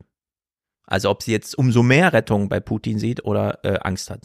Nee, Ich, ich muss gerade daran denken, dass das doch der perfekte O-Ton für die Bezahlkarte ist. Es kommen die Ausländer hier rein, machen die Hand auf und kriegen Handy, kriegen Klamotten und wisser Kuckuck, das kann nicht sein so. Da haben sich die Nicht-AfD-Parteien gesagt, genau. Bezahlkarte übrigens, SPD und Grüne, das hätten wir auch mit der CDU kriegen können. Ja, darum haben sie Vielleicht noch zugestimmt. mit Flauschstrom rum oder so. Weil das einfach skandalös. Guido schickt 100. Kleiner Dank für umfassenderen Journalismus, erweiternde Sichtweisen. Ja. Thomas schickt auch 100. Freie Fahrt für die Retter der Nation. 100 von Hanna ohne äh, Hinweise, Christian auch kommentarlos und Manfred, der sagt Danke, insbesondere für Aufklärung in Sachen der neuen Bauernkriege. die neuen Bauernkriege. Bald sind die Ich Weber danke dran. Ihnen. Oh Vielen Dank oh für die Möglichkeit. Gabriele kann nicht genug von euch bekommen, so war mir Gott helfe. Ich schwöre es, so wahr mir Gott helfe. Er lag nicht so wirklich falsch, ne? Für die Aufgaben, die er bekommen hat, hau das E-Fuel durch und so weiter und so fort, finde ich, es hat ihm Gott gut geholfen. Ja. Jakob schippt 70, äh, so war mir Gott helfe, beende ich hiermit meine Schwarzhörerschaft. Danke für tolle Arbeit. Weiter so. Schwarzhörerschaft ist hiermit beendet. Das heißt nichts, nein, du bist ein Schwarzhörer, du willst nicht so sein. Spende jetzt mich mir nach. Ich will kein Schwarzhörer mehr sein. Nein. Julian und Lisa, danke für euer Engagement. Wir schauen keine Nachrichten mehr. Das ist ein neuer Trend. Das hatten wir die letzten Male nicht so. Ja, Hans, der, der Bundespräsident wird, äh, den nehmen die Leute jetzt doch ernst, ja. Also Ja. man, man sagt immer Sonntagsreden, aber die Leute sagen, ja, tatsächlich, ich, äh, dem, dem traue ich. Ich schaue mir keine Nachrichten mehr an. Ja. Crazy. 60 Crazy. auch von Volker. Grüße an Schwarzhörer Eddie und Markus. Die sind hier outgecallt. Die grüßen dann beim nächsten Mal Volker zurück. Benjamin schickt 55, 55 ohne Kommentar. Patrick auch. Predator Drones. Liebesgrüße aus dem Saarland. I have two words for you. Predator drones. Stefan grüßt unser Land aus Dresden. Äh, ja. Es ist einfach gut für unser Land. Mm, Frank, ich stelle meinen Lautstärkeregler auch immer auf 10, 20, 30 und so weiter, weil ich höre, dass, wenn es dazwischen liegt, worauf bezieht er sich? Ich habe das doch irgendwie beim 29er oder so. Nee, hattest du letztes Mal nicht irgendwas Bildnis abgespielt, äh, wo automatische Lautstärke oder so, oder irgendwas geregelt wird? Automatische Lautstärke. Ich hatte, ich hatte irgendwie, oder, nee, es war bei Simplicimus, so habe ich das gesehen, genau. Egal. Johanna für den Aufwachen-Podcast, Bastian und Pirko, Katja, Christoph, Nico und Lars, Medienhandwerker-Lohn schickt er für se- unsere, Ja. also seine Lieblingshandwerker, das sind wir. Ah ja, wir haben Übrigens- gar keinen Handwerker-Clip, wir sind so elitär. Andreas für Weisheit in einer Welt voller Torheit. Julia, neben Rasenfunk wird jetzt auch der Aufwachen-Podcast unterstützt. Armin, Marius, Felice, Christoph, Lukas, Carlo und Katharina. Sie ist auch noch Produzentin. Ein Teil dieses Podcasts würde die Bevölkerung verunsichern und das wäre gut für Deutschland. Äh, clever. Ja. Teil dieser Antworten würde die Bevölkerung verunsichern. Sehr gut. Das ist gut für Deutschland, sage ich dazu nur. Wir danken euch allen. Ähm, Hans hört jetzt kurz nichts und Thilo zählt die Sekunden. Das Outro beginnt jetzt. For the many, for the many, not, not the few. The few. Mein Eindruck ist, die Regierung tut alles, um die Zivilbevölkerung dort äh, zu schützen. Ich will auch nochmal den, den Chat outcallen. Wir haben jetzt hier gerade über 2000 Live-Zuschauer und bisher nur 500 positive Bewertungen dieses Videos. 1500 von euch haben dieses Video noch nicht positiv bewertet, was dazu führt, dass der Algorithmus anderen Leuten unsere, unsere Analysen in den Feed spielt. Tut euren Teil, wenn ihr schon nicht hier, wenn ihr schon Schwarzhörer und Schwarzhörerinnen seid. Ab dafür, Daumen hoch. Ja. Das ist ein Befehl, sonst kaufe ich euch ein Brot. Mm, sonst schicken wir Steinmeier vorbei, dann hält er eine Sonntagsrede und euch bluten die Ohren. Ich habe eigentlich nur noch AfD-Kram, den wir. AfD-Kram. Ich steige ein. Bitte. Und zwar mit Berichterstattung aus, sagen wir mal so, von der Front im Osten brennt's. Ähm, Helge Fußt moderiert. Auf ihrer Sachsen-Tour wirbt die AfD mit bürgernahen Themen und verspricht bei einer absoluten Mehrheit bei der Landtagswahl im September kompromisslose Politik. Kompromisslose Politik. Das, was wir jetzt brauchen, ist kompromisslose Politik. Stimmt ihr überein? Das ist das, was Deutschland noch fehlt. Kompromisslose Politik. Ja, ein kompromissloses Ja. Ja.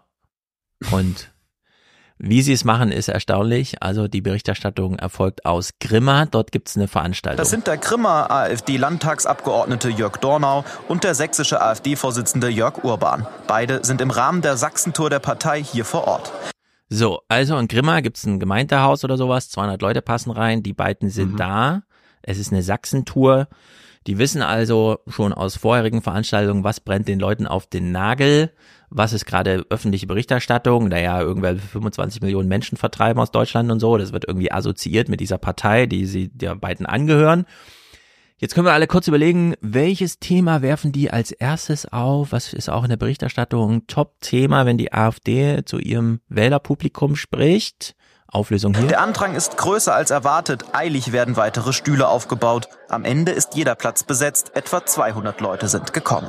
Die AfD gibt sich an diesem Abend bürgerlich. Ganz wichtig ist, äh, ja, anzumerken, der zunehmende Lehrer- und Erziehermangel. Sie merken das bei Ihren Kindern. Wie oft äh, haben die Stundenausfall wochenlang manchmal kein Mathe oder Deutsch. Das sind Zustände, die für ein Industrieland, wie wir es noch sind, eigentlich nicht akzeptabel sind. Ne? So, die AfD möchte gerne den Lehrermangel beseitigen. Ich halte das für die größte Pointe überhaupt. Denn wie? Ideen? Hm. Na, wenn du, wenn du die Leute weniger in die Schule äh, stecken willst und ihnen noch weniger Bildung zukommen lassen willst, dann äh, brauchst du auch keine Lehrer mehr und dementsprechend äh, beseitigst du den Lehrermangel. Ja, das ist gut. Weniger Schüler? Nee, äh, einfach, wir brauchen weniger Lehrer, obwohl wir mehr Schüler haben. Who cares? Mhm. Szenario ist ja irgendwie wie folgt, ne? Wir haben jetzt Landtagswahlen in Sachsen. Irgendwann im September oder so. Dann heißt es da plötzlich, ah ja, die haben sich doch nochmal gesteigert von 35 Prozent, wie sie jetzt gerade in den Stimmungsumfragen liegen, Vorsa und so. Im Januar äh, sind sie dann doch so bei 41 angekommen, stellen absolute Mehrheit, alles, also zu viele Parteien fallen unter sonstige, so, keine Ahnung, 23 Prozent der Parteien finden gar nicht statt im Parlament. Wahlstimmen verfallen, man schafft es auch so zu regieren. Wir haben weltweit eine Berichterstattung darüber, dass in Deutschland die Nazis zurück sind. Die Leser werden sich fragen, äh, wieso Nazis und so, wer sagt denn sowas? Das ist aber ein ganz schön krasses Urteil. Sollte man in Los Angeles sitzen und in die Zeitung schreiben, die Nazis sind zurück? Wer spricht denn hier von Nazis? Und dann ist die Antwort, äh, die deutschen Behörden. Also die Deutschen selber sagen, das sind Nazis. Ja, das ist eine weltweite Berichterstattung, die dann äh, wozu führt, dass Menschen dann plötzlich sagen, ah, was den Sachsen noch gefehlt hat, sind Lehrer, also ziehe ich jetzt nach Sachsen und werde dort Lehrer. Also das, das, man kann sich das doch gar nicht vorstellen, wie das hier, wie diese Partei kommuniziert, was sie verursacht und äh, mhm. wie sehr ein Lehrermangel hier nun mal ähm, ja, tatsächlich das größte Problem ist. Aber nicht der, der jetzt, sondern der, der dann kommt. Neue Lehrer sind üblicherweise junge Menschen, die müssen also Lehrer sein, studieren. Wenn sie das nicht in Sachsen machen, heißt das, die müssten dann irgendwann eine Lebensentscheidung treffen, zurück nach Sachsen zu gehen. Also das passt wirklich überhaupt nicht zusammen. Ich finde, hier sollte man äh, Berichterstattung machen, die das direkt aufgreift. Aber gut, man hängt sich an den üblichen Themen auf. Spielt Migration eine Rolle? Das Thema Migration wird nur am Rande thematisiert. Das Wort Remigration fällt gar nicht. Hm. Migration wird gar nicht, also Remigration sowieso nicht, aber Migration spielt auch kein Thema. Man umgeht es dann einfach. Weitere Themen an diesem Abend? Die AfD-Politiker berichten von ihrer Arbeit im Landtag. Dort hatten sie gefordert, die Russland-Sanktionen zu beenden und den Ausbau erneuerbarer Energien zu beschränken. Anträge, die abgelehnt wurden. Hier im Publikum viel stille Zustimmung. Nur an einer Stelle gibt es Applaus bei der AfD-Forderung, den öffentlich-rechtlichen Rundfunk in seiner jetzigen Form abzuschaffen. Rundfunkbeitrag abschaffen. Ja, ich denke, lieber Jörg Orban, äh, wenn wir regieren, als Ministerpräsident, das wäre eine der ersten Amtshandlungen, diesen Staatsvertrag zu kündigen, denn das haben wir in Sachsen tatsächlich in der Hand. Denn das haben wir ja in Sachsen tatsächlich in der Hand. Er weiß selber, dass er ganz schön viel über Themen redet, die er eigentlich nicht in der Hand hat. Zum Beispiel Lehrermangel. Geil.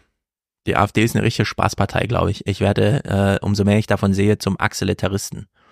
Dann sollen uns die Sachsen doch mal zeigen, was es bedeutet, wenn die AfD kompromisslos mit Mehrheit, absoluter Mehrheit dort regiert. Ja, aber äh, gerade beim Lehrer haben die Bundesländer das doch in der Hand. Wie denn? Weil sie, weil sie die Lehrer einstellen. Ja, aber wenn, du musst ja auch welche ausbilden. Du brauchst überhaupt erstmal junge Leute, die in ja, Konkurrenz zu allen anderen Branchen sagen, ah ja, das klingt nach einer guten Alternative, ich werde jetzt mal Lehrer. Also ich sehe das hier wirklich, das ist dramatisch. Das, was die AfD möchte, nämlich Remigration durch Vergrämung, äh, das bekommen sie, wenn sie gewählt werden.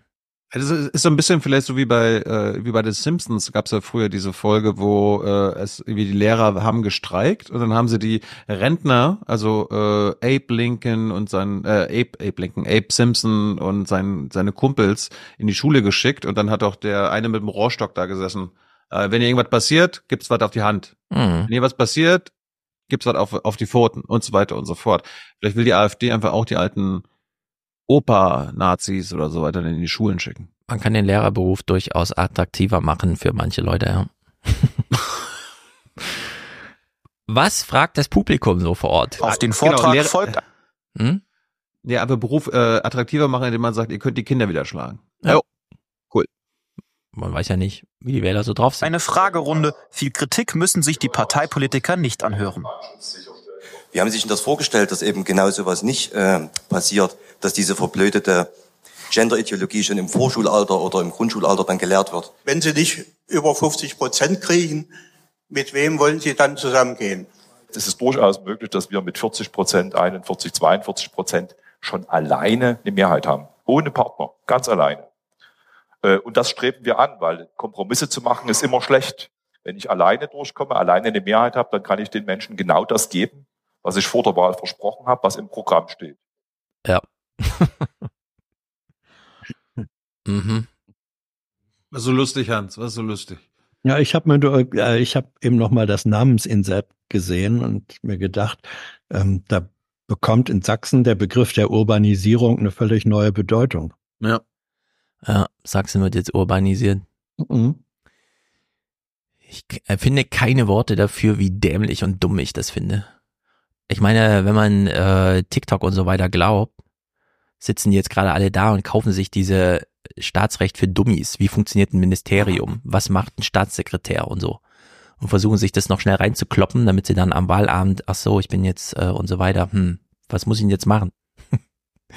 Und wenn ich mir überlege, okay, es, es ist nicht mal ein Koalitionspartner da, der sagt, okay Leute, es geht so und so, sondern die mit völliger Unerfahrung da so reingehen in dieses Parlament und dann, es ist doch, das ist doch grotesk.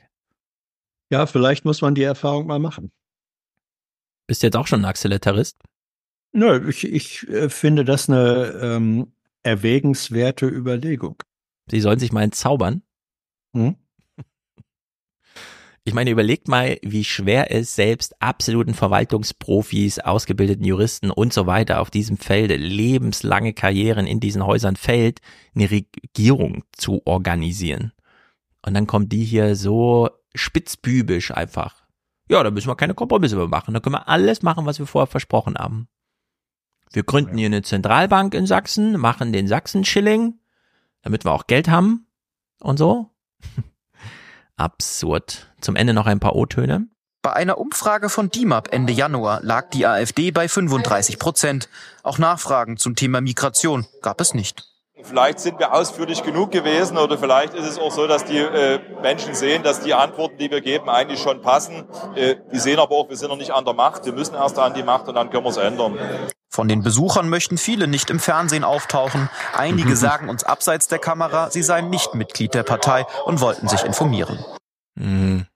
Ja, ihr müsst verstehen, die AfD sagt es zwar nicht, aber meint Ausländer raus und die Leute wissen ganz genau, was gemeint ist und darum brauchen wir nicht mehr nachfragen.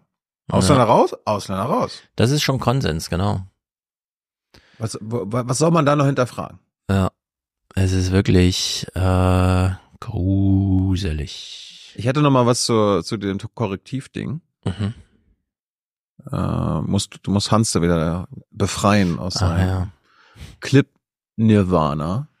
Was? Ähm, Alles gut. Diese, Moment. Seht ihr jetzt schwarz bei euch? Ja. Moment.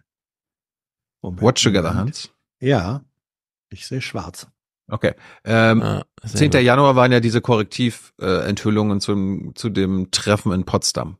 Ähm, Hans und Stefan gucken jetzt mal, was in der 20 Uhr Tagesschau am 10. Januar äh, links neben der Moderation steht. Ein Bericht über ein geheimes Treffen von AfD-Politikern und bekannten Rechtsextremen hat die Diskussion über den Umgang mit der Partei neu entfacht.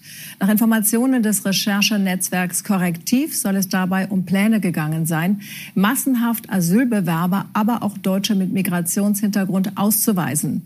Die AfD erklärte, es handele sich nicht um ein Parteitreffen. Hans, kann man ein äh, Treffen von Rechtsextremen, wo es im Grunde um Ausländer rausgeht und Deportationen betiteln mit Bericht über geheimes Treffen zu Migration. Noch nicht mal Remigration, sondern Migration. Was soll Oma Erna da denken? Keine Ahnung. Sollte man das so machen? Ja, vielleicht ist die Berichterstattung aber auch ein bisschen übertrieben gewesen. Wieso? Vielleicht kann man jetzt so ein paar Wochen später mal kurz anmerken, es war kein geheimes, sondern ein privates Treffen. Es war durchaus eins zur Migration, denn das war das große Thema, Migration. Keine Ahnung. Es war halt ein Treffen zur Migration. Ja, aber denen geht's ja um Ausländer raus. Also die sollen aus Deutschland raus migrieren. Ja, aber da ist es nun wirklich kein Alleinstellungsmerkmal dieses Treffens gewesen, zu sagen, das ist aber jetzt wert, in der Tagesschau 20 Uhr Platz eins thematisiert zu werden. Die reden die ganze Das- Zeit über Migration und Vertreibung es war auch nicht und top, so. es war auch nicht Topmeldung an dem 10. Januar, sondern irgendwann nach 10 Minuten, 20 Uhr Ja. 10. Aber ich meine, die Leute rennen in Ostdeutschland äh, im, beim Faschingsumzug, ja, und brüllen Ausländer raus. Also, Gut, äh, te- nächsten Tag kam äh, Friend of the Show, ein Friend of the Show zu Wort, der auch nochmal das richtig einordnet. Politische Beobachter sind alarmiert, aber nicht wirklich überrascht. Was wir hier erlebt haben, ist eine Enthüllung, von der man eigentlich hätte wissen müssen und können. Denn die AfD ist, auch wenn sie sich jetzt moderater gibt, in weiten Teilen genauso rechtsextrem wie der Kontakt im Hotel es gezeigt hat. Sie kooperiert mit Rechtsradikalen, die eines im Schilde führen, eine echte Abschaffung der Demokratie. no. Props an Albrecht, hat er völlig recht. Äh, was ich jetzt weggelassen habe, ich fand es auch mal lustig, ARD hat äh, mehrfach gesagt, äh, ein Treffen von AfD-Lern mit Rechtsextremisten. Einen Tag später haben sie dann gesagt, AfDler äh, haben sich mit Neonazis getroffen. Man kann ja mal sagen, das war ein Treffen von Rechtsextremisten. Darunter waren AfDler. Ja. Äh, dann 16. Januar, Weidel hat eine Pressekonferenz zu dem Thema gegeben. Alle Behauptungen seien unwahr. So geht Alice Weidel in die Offensive und nennt die Korrektivrecherchen einen der größten Medien- und Politskandale der Bundesrepublik. Es habe sich nicht um ein Geheimtreffen gehandelt. sondern um eine private Zusammenkunft, die von diesen Korrektivaktivisten mit Geheimdienstmethoden unter Missachtung von Persönlichkeitsrechten infiltriert und ausgespäht worden war, um eine Verschwörungstheorie gleich zu Jahresbeginn zu konstruieren. Stefan, gut, dass du dich gesagt hast, das waren Korrektivaktivisten, sonst hättest du dich Mhm. wie Weidel angehört. Ja, war ja kein Geheimtreffen, sondern privat. Ja. Von diesen, von diesen Aktivisten, diesen Wahrheitsaktivisten. Ja. Besonders schön, Hans, fand ich dann Kropalla, äh, ob er dabei war. Co-Chef Tino Kropalla reagiert scharf auf die Frage, ob auch er bei den Treffen mit Neonazis dabei war, beruft sich auf die Versammlungsfreiheit. Und von daher geht sie, wo ich mich privat mit wem auch immer treffe. Ich sage es so deutlich, einen feuchten Kehricht an. Jo. Aber ich meine, ernsthaft, es war doch nicht geheim. Die haben doch Flyer und so einen Scheiß gehabt. Gedruckte Zettel, auf denen stand, wer wann zu welchem Thema was sagt und so. Verschickte Naja. Einladung. Ja, das waren verschickte Einladungen an ausgewählte Empfänger. Ja, es war halt ein privates Treffen. Öff öffentlich, Ja, ein- ges öffentlich gestreamt haben sie es nicht. ja. Also es gibt so Grau Grauzonen zwischen privat und geheim. Ja. 50 Shades of Bullshitting gibt's auch. Es war ein Treffen. Bleiben wir dabei. Ob er privat oder Hätten sie geheim. es per Zoom gemacht, wäre es auch schlimm gewesen. Ja, zwischen diskret und sekret. Ja. Dann war ja so eine Woche lang ähm, das Thema, dass Remigration als Wort dann immer wieder äh, Einklang in die Berichterstattung fand, ohne mal zu hinter, äh, hinterfragen, dass Remigration von den Rechtsextremen natürlich anders interpretiert wird. Ich meine, wir hatten Andreas Kemper-Hans auch schon zu Gast. Äh, Remigration ist halt neu Nazi-Deutsch für äh, Ausländer raus. Das AD Morgen Magazin hat mal gut selbst Höcke das erklären lassen. Was er unter der sogenannten Remigration versteht, fasst das rechte Portal Compact TV in dicken Lettern so zusammen. Abzuschieben, abzuschieben, abzuschieben. Remigration heißt die große Aufgabe und die werden wir beherzt angehen. Aus Thüringen wird dann ein Land, in dem Verabschiedungskultur für illegale Migranten gelebt wird und nichts anderes mehr. Noch deutlicher wurde er bereits 2018. In seinem Buch schreibt Höcke, es wird ein groß angelegtes Remigrationsprojekt notwendig sein. Und bei dem wird man, so fürchte ich, nicht um eine Politik der wohltemperierten Grausamkeit herumkommen. Hm. Und weiter heißt es, auch wenn wir leider ein paar Volksteile verlieren werden, die zu schwach oder nicht willens sind, sich der fortschreitenden Afrikanisierung, Orientalisierung und Islamisierung zu widersetzen. Jo. Also, alle, die sich äh, also alle, die das gut Hm. finden, dass sich Thüringen afrikanisiert, werden demnächst abgeschoben. Ja, ich weiß, es gibt eine- konkret Betroffene. Und es sind so wenige, dass man sie eigentlich äh, fast namentlich einzeln ansprechen kann. Ich finde aber, dieser Anspruch, wie er da formuliert wird, und beim Blick auf Thüringen, die ja nun wirklich eine Bevölkerungsvorausberechnung haben, die, wo man sich wundert, äh, kann man ins Minus gehen, ja? Also kann man echt unter Null fallen. In manchen Gegenden ist das einfach grotesk. Das ist Karneval, was da aufgeführt wird von der AfD. Ja, aber, aber Höckes Buch bezieht sich ja nicht nur auf Thüringen, sondern Naja, aber sein TikTok-Video äh, hier, das geht ja, wir machen in Thüringen eine Abschiebekultur. Ach so, ja. Ja, Thüringen leidet seit 30 Jahren unter einer Abschiebekultur. Da wurden ja alle vertrieben, inklusive mir. Was will er denn da noch oben drauflegen? Die Prognose aber nicht für. Suhl ist jetzt schon minus 40 Prozent. Minus 40 Prozent. Naja, die Alternative Mehr zur kann man gar nicht auf Bevölkerung die, verzichten. die Alternative zur Afrikanisierung ist eben die Höckisierung. Das Aussterben. Afrikanisierung oder Aussterben? Ja, nein, nein, die, die, äh, die möchten ja, die AfD möchte gerne die konsequente Höckisierung. Und daran Das ist so arbeiten. absurd irgendwie. Stefan hat ja gerade schon einen ZDF-Beitrag aus Sachsen eingespielt von einem AfD-Treffen. Heute Mhm. Journal vom 23. Januar war auch äh, bei einem Treffen. Fand ich gut. Während draußen die Menschen demonstrieren, redet die AfD drinnen beim Bürgertreff über ihre Themen. Allen voran die sogenannte Remigration, die Vertreibung von Menschen mit Migrationshintergrund. Etwa 100 Interessierte wollten das hören. Deswegen drängt sich der Begriff Remigration auch auf. Ob man das jetzt Rückführung nennt, Remigration oder eure Heimat braucht euch gute Reise. Das meine ich gar nicht zynisch, das ist sogar so. Auch Rüdiger Lukassen redet Klartext. Verschwiegen wird hier nichts. Wenn man uns unterstellt, dass es vielleicht nur in einem Geheimtreffen äh, funktioniert, ähm, Lapsus, kann ich nur sagen, ähm, wir werden offen darüber sprechen. Ja. Wo war das nochmal gerade? Oh Gott. Nicht Sachsen, sondern Thüringen irgendwo? Ja. Irgendwo assi-mäßig, gut. Schöne Äh, Frisur hatte dieser erste Sprecher übrigens. Solider Seitelschei Seitenscheitel, dann mit so einer verwegener Stirnlocke. Ja, es, Im Deutschlandfunk gab es heute Morgen ein Interview mit jemandem, der Einsamkeitsbeauftragter in Erfurt in einer Wohngenossenschaft ist. Mhm. Das IFO-Institut schreibt darüber, Thüringen droht eine zweite Wende, Zitat. Nachdem zuerst alle jungen Leute raus sind, 30 Jahre lang, um im Westen ihr Biografie zu gestalten und nicht zurückkehren, jetzt äh, nach 30 Jahren ist ja die äh, Bevölkerungsbewegung so ein bisschen ausgeglichen, gehen als nächstes die übrig gebliebenen Boomer-Jahrgänge und so weiter jetzt in Rente. So, das wird für Thüringen als die zweite Wende. So wie die Abwanderung damals reingeschlagen hat, ist jetzt die Verrentung der Alten nochmal so ein Mega-Ding.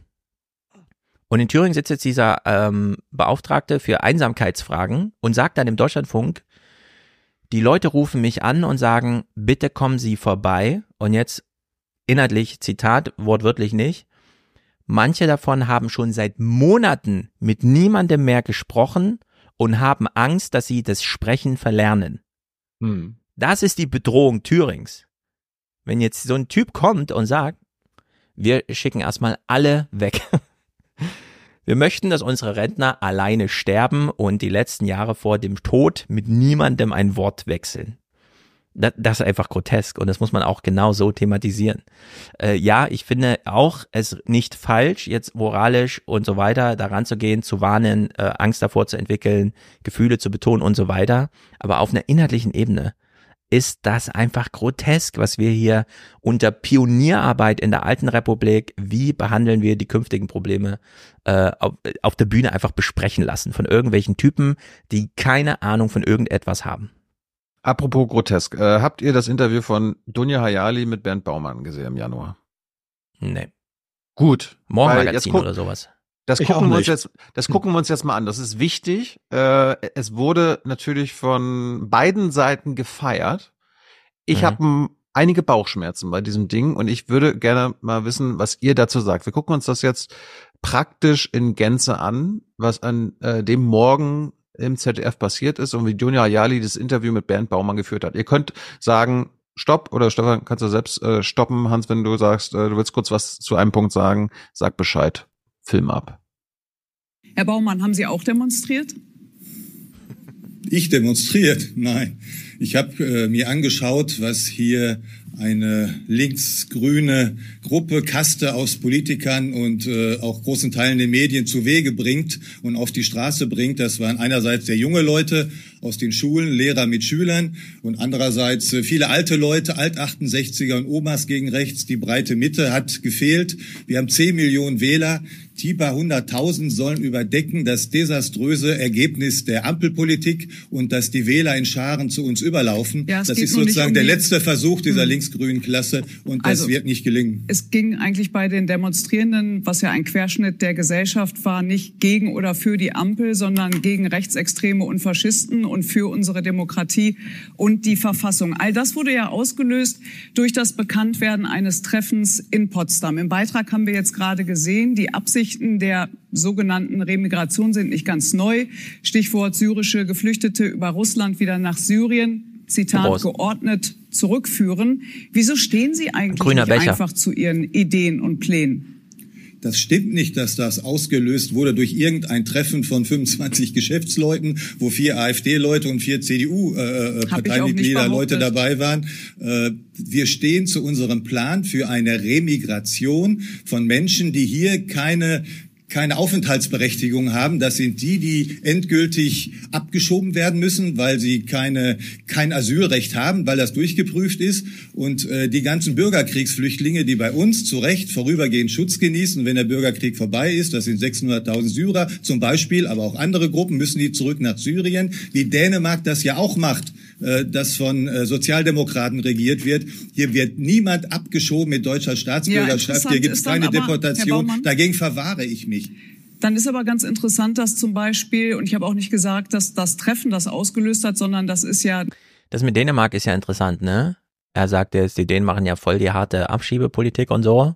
Stimmt wahrscheinlich auch, aber in Wir, wo- Dänemark. wir wollen das machen, was die dänischen Sozis machen wollen. Ja. Ja, genau. Dänemark stand jetzt, während in Deutschland 19 Prozent der Ukrainer arbeiten, weil es ihnen versagt wird, sind es in Dänemark irgendwie so 75 Prozent. Und das ist ja irgendwie crazy. Die Dänen haben anscheinend auch so eine Integrationspolitik über den Arbeitsmarkt organisiert und so weiter. Es gelten überall die gleichen Freizügigkeitsregeln, ne? Nur Let die Dänen work, legen dann halt noch so ein Ding oben drauf. Naja. nicht das erste. Die Kampagne hat das ausgelöst. Das müssen Sie erstmal beweisen, dass das eine Medienkampagne ist und Ja, das kann Investigajournalismus. Ja, dann bin ich mal gespannt. Wie soll das denn, was ist denn am investigativen Journalismus übrigens verwerflich? Das gehört doch zu einer Demokratie dazu. Und wir müssen gar nicht in investigative Recherchen reingehen. Ihr Europaspitzenkandidat Maximilian Krah, der will, Sie werden sein Buch gelesen haben, ökonomische Anreize schaffen. Dunja, jetzt lass ihn doch erstmal den Punkt machen, wenn du ihn gerade outcallst. Machst du schon wieder weiter? Zitat, nicht Integrationswillige zur Ausreise zu bringen. Das gilt übrigens auch für Deutsche mit Migrationsgeschichte. Also unterscheiden Sie zwischen guten und nicht so guten Deutschen. Das erste ist äh, äh, sozusagen äh, investigativer Journalismus, der ist gut. Ich habe selber Journalismus gelernt, ein paar Jahre da gearbeitet. Dann wissen aber Sie der auch, dass arbeitet das nicht keine mit Ich habe selber Lügenpresse gemacht früher. Lügen und Verleumdung. Da wird behauptet, Sie haben das ja gerade festgestellt, es wäre um Deportation oder Massenvertreibung und sowas gegangen. Darum ging es bei dem Treffen nicht und darum geht es bei uns nicht. So viel zum, zum Journalismus. Und zu Maximilian Krah und seinem Buch, das habe ich gelesen. Da geht es darum, dass er beschreibt, wir werden in Kürze 25 Millionen äh, Menschen haben mit Migrationshintergrund, 15 Millionen mit deutscher Staatsbürgerschaft, äh, die, die remigrieren sollen, wo äh, der Staat das äh, durch durchsetzt, äh, ist äh, mit Recht, durch Recht und Verfassung, das setzen wir durch, da ist nichts Unrechtes dran. Und darüber hinaus gibt es die Möglichkeiten bei Leuten, die hier sozusagen sich nicht integrieren wollen, möglicherweise, wir haben ja mittlerweile hunderttausende Clanmitglieder, nur als Beispiel, die hier orientalische Clan-Mentalität ausleben, mhm. inklusive äh, Kriminalität, okay, den kann man Angebote machen, freiwilliger Art zurückzukommen. Herr hier geht es nicht, um, Depo nicht ja. um Deportation, nicht um was Gewaltsames. Aber das sind alles mal. Unterstellungen, die nicht ja, stimmen. Es ist ja der Spitzenkandidat für die Europawahl und er spricht nun mal von 15 Millionen. Das haben wir ja schwarz auf weiß. Und man stellt sich schon die Frage. Das bestreitet doch niemand. Ja gut, dann stelle ich mir und Ihnen jetzt die Frage, wer ist eigentlich für Sie das deutsche Volk? Und wenn man Björn Höcke da richtig versteht, sagt er, Jetzt bringt Dunja ganz bestimmt das Zitat, was wir vorhin im Morgenmagazin, äh, Mittagsmagazin gehört haben, wie er über Remigration denkt. Oder Dunja, komm, ja, Tom. Schaut euch ins Gesicht, sprecht miteinander, hört euch zu. Wenn es hart auf hart kommt, dann werden wir uns erkennen. Sind das also das, äußere Merkmale, an denen wir uns erkennen? Das ist doch völliger Blödsinn, Frau Dann, Ayali. Also sagen Sie, Björn das Höcke mit, sagt und schreibt völliger Das hat doch Blödsinn. nichts mit Volk zu tun, was Höcke da meint. Das ist doch völliger Unsinn. Da redet er doch nicht über das Volk. Das deutsche Volk sind alle, die den deutschen Pass besitzen, mit gleichen Rechten und Pflichten. Da gibt's keines, das heißt, keine Staatsbürgerschaft erster. Lassen Sie mich doch ausreden. Gerne. Keine Staatsbürgerschaft erster und zweiter Klasse. In all unseren Reden, all unseren Programmen, all unseren Flyern, all unserem Denken ist das der Kern der Sache. Das ist der Kern des ja, Rechtsstaats. Das stimmt nicht ganz, denn wenn man ihn in den sozialen Medien folgt und wenn man von einzelnen auch Bundestagsabgeordneten sieht, was sie twittern oder welche Plakate sie quasi publizieren, Machen dann kann Belege. man ihnen widersprechen. Wir haben ein paar Belege gerade im Beitrag gesehen und ich habe ihn gerade von einem der sich anschickt, Ministerpräsident in Thüringen zu werden, ein Zitat vorgehalten. Da müssen Sie doch mit Björn, mit Björn Höcke ins Gericht gehen. Oder distanzieren Sie sich von seinen Aussagen, von diesen völkisch-rassistischen Aussagen? Sie schreiben ihm nochmal völkisch-rassistisch zu. Das stimmt nicht. Er hat nichts völkisch-rassistisches gesagt. Was denn? Wir werden uns erkennen. Da meint er uns AfD-Mitglieder, uns Aktivisten, die gegen diesen linksgrüne, diese linksgrüne sozusagen Massenkampagne irgendwie aufstehen. Das ist damit gemeint. Da ist nicht das deutsche Volk gemeint. So sehr können Sie es nicht Okay. verdrehen, Frau Herr Baumann, dann Ayali. eine Frage noch. Sie sagen ja, es war ein privates Treffen, wie es das tausendmal auch woanders gab. Äh, wo denn noch, also wo haben sich denn Rechtsextreme noch mit der AfD getroffen? Ja. Das waren 20 bis 25 Geschäftsleute und wir hatten die, die eingeladen haben. Die haben diesmal politische Gäste eingeladen, vier von der CDU, vier von der AfD, zwei von der Werteunion. Und äh, das sind alles Leute, wir haben Und die im Treffen Verfassung gab es tausendfach.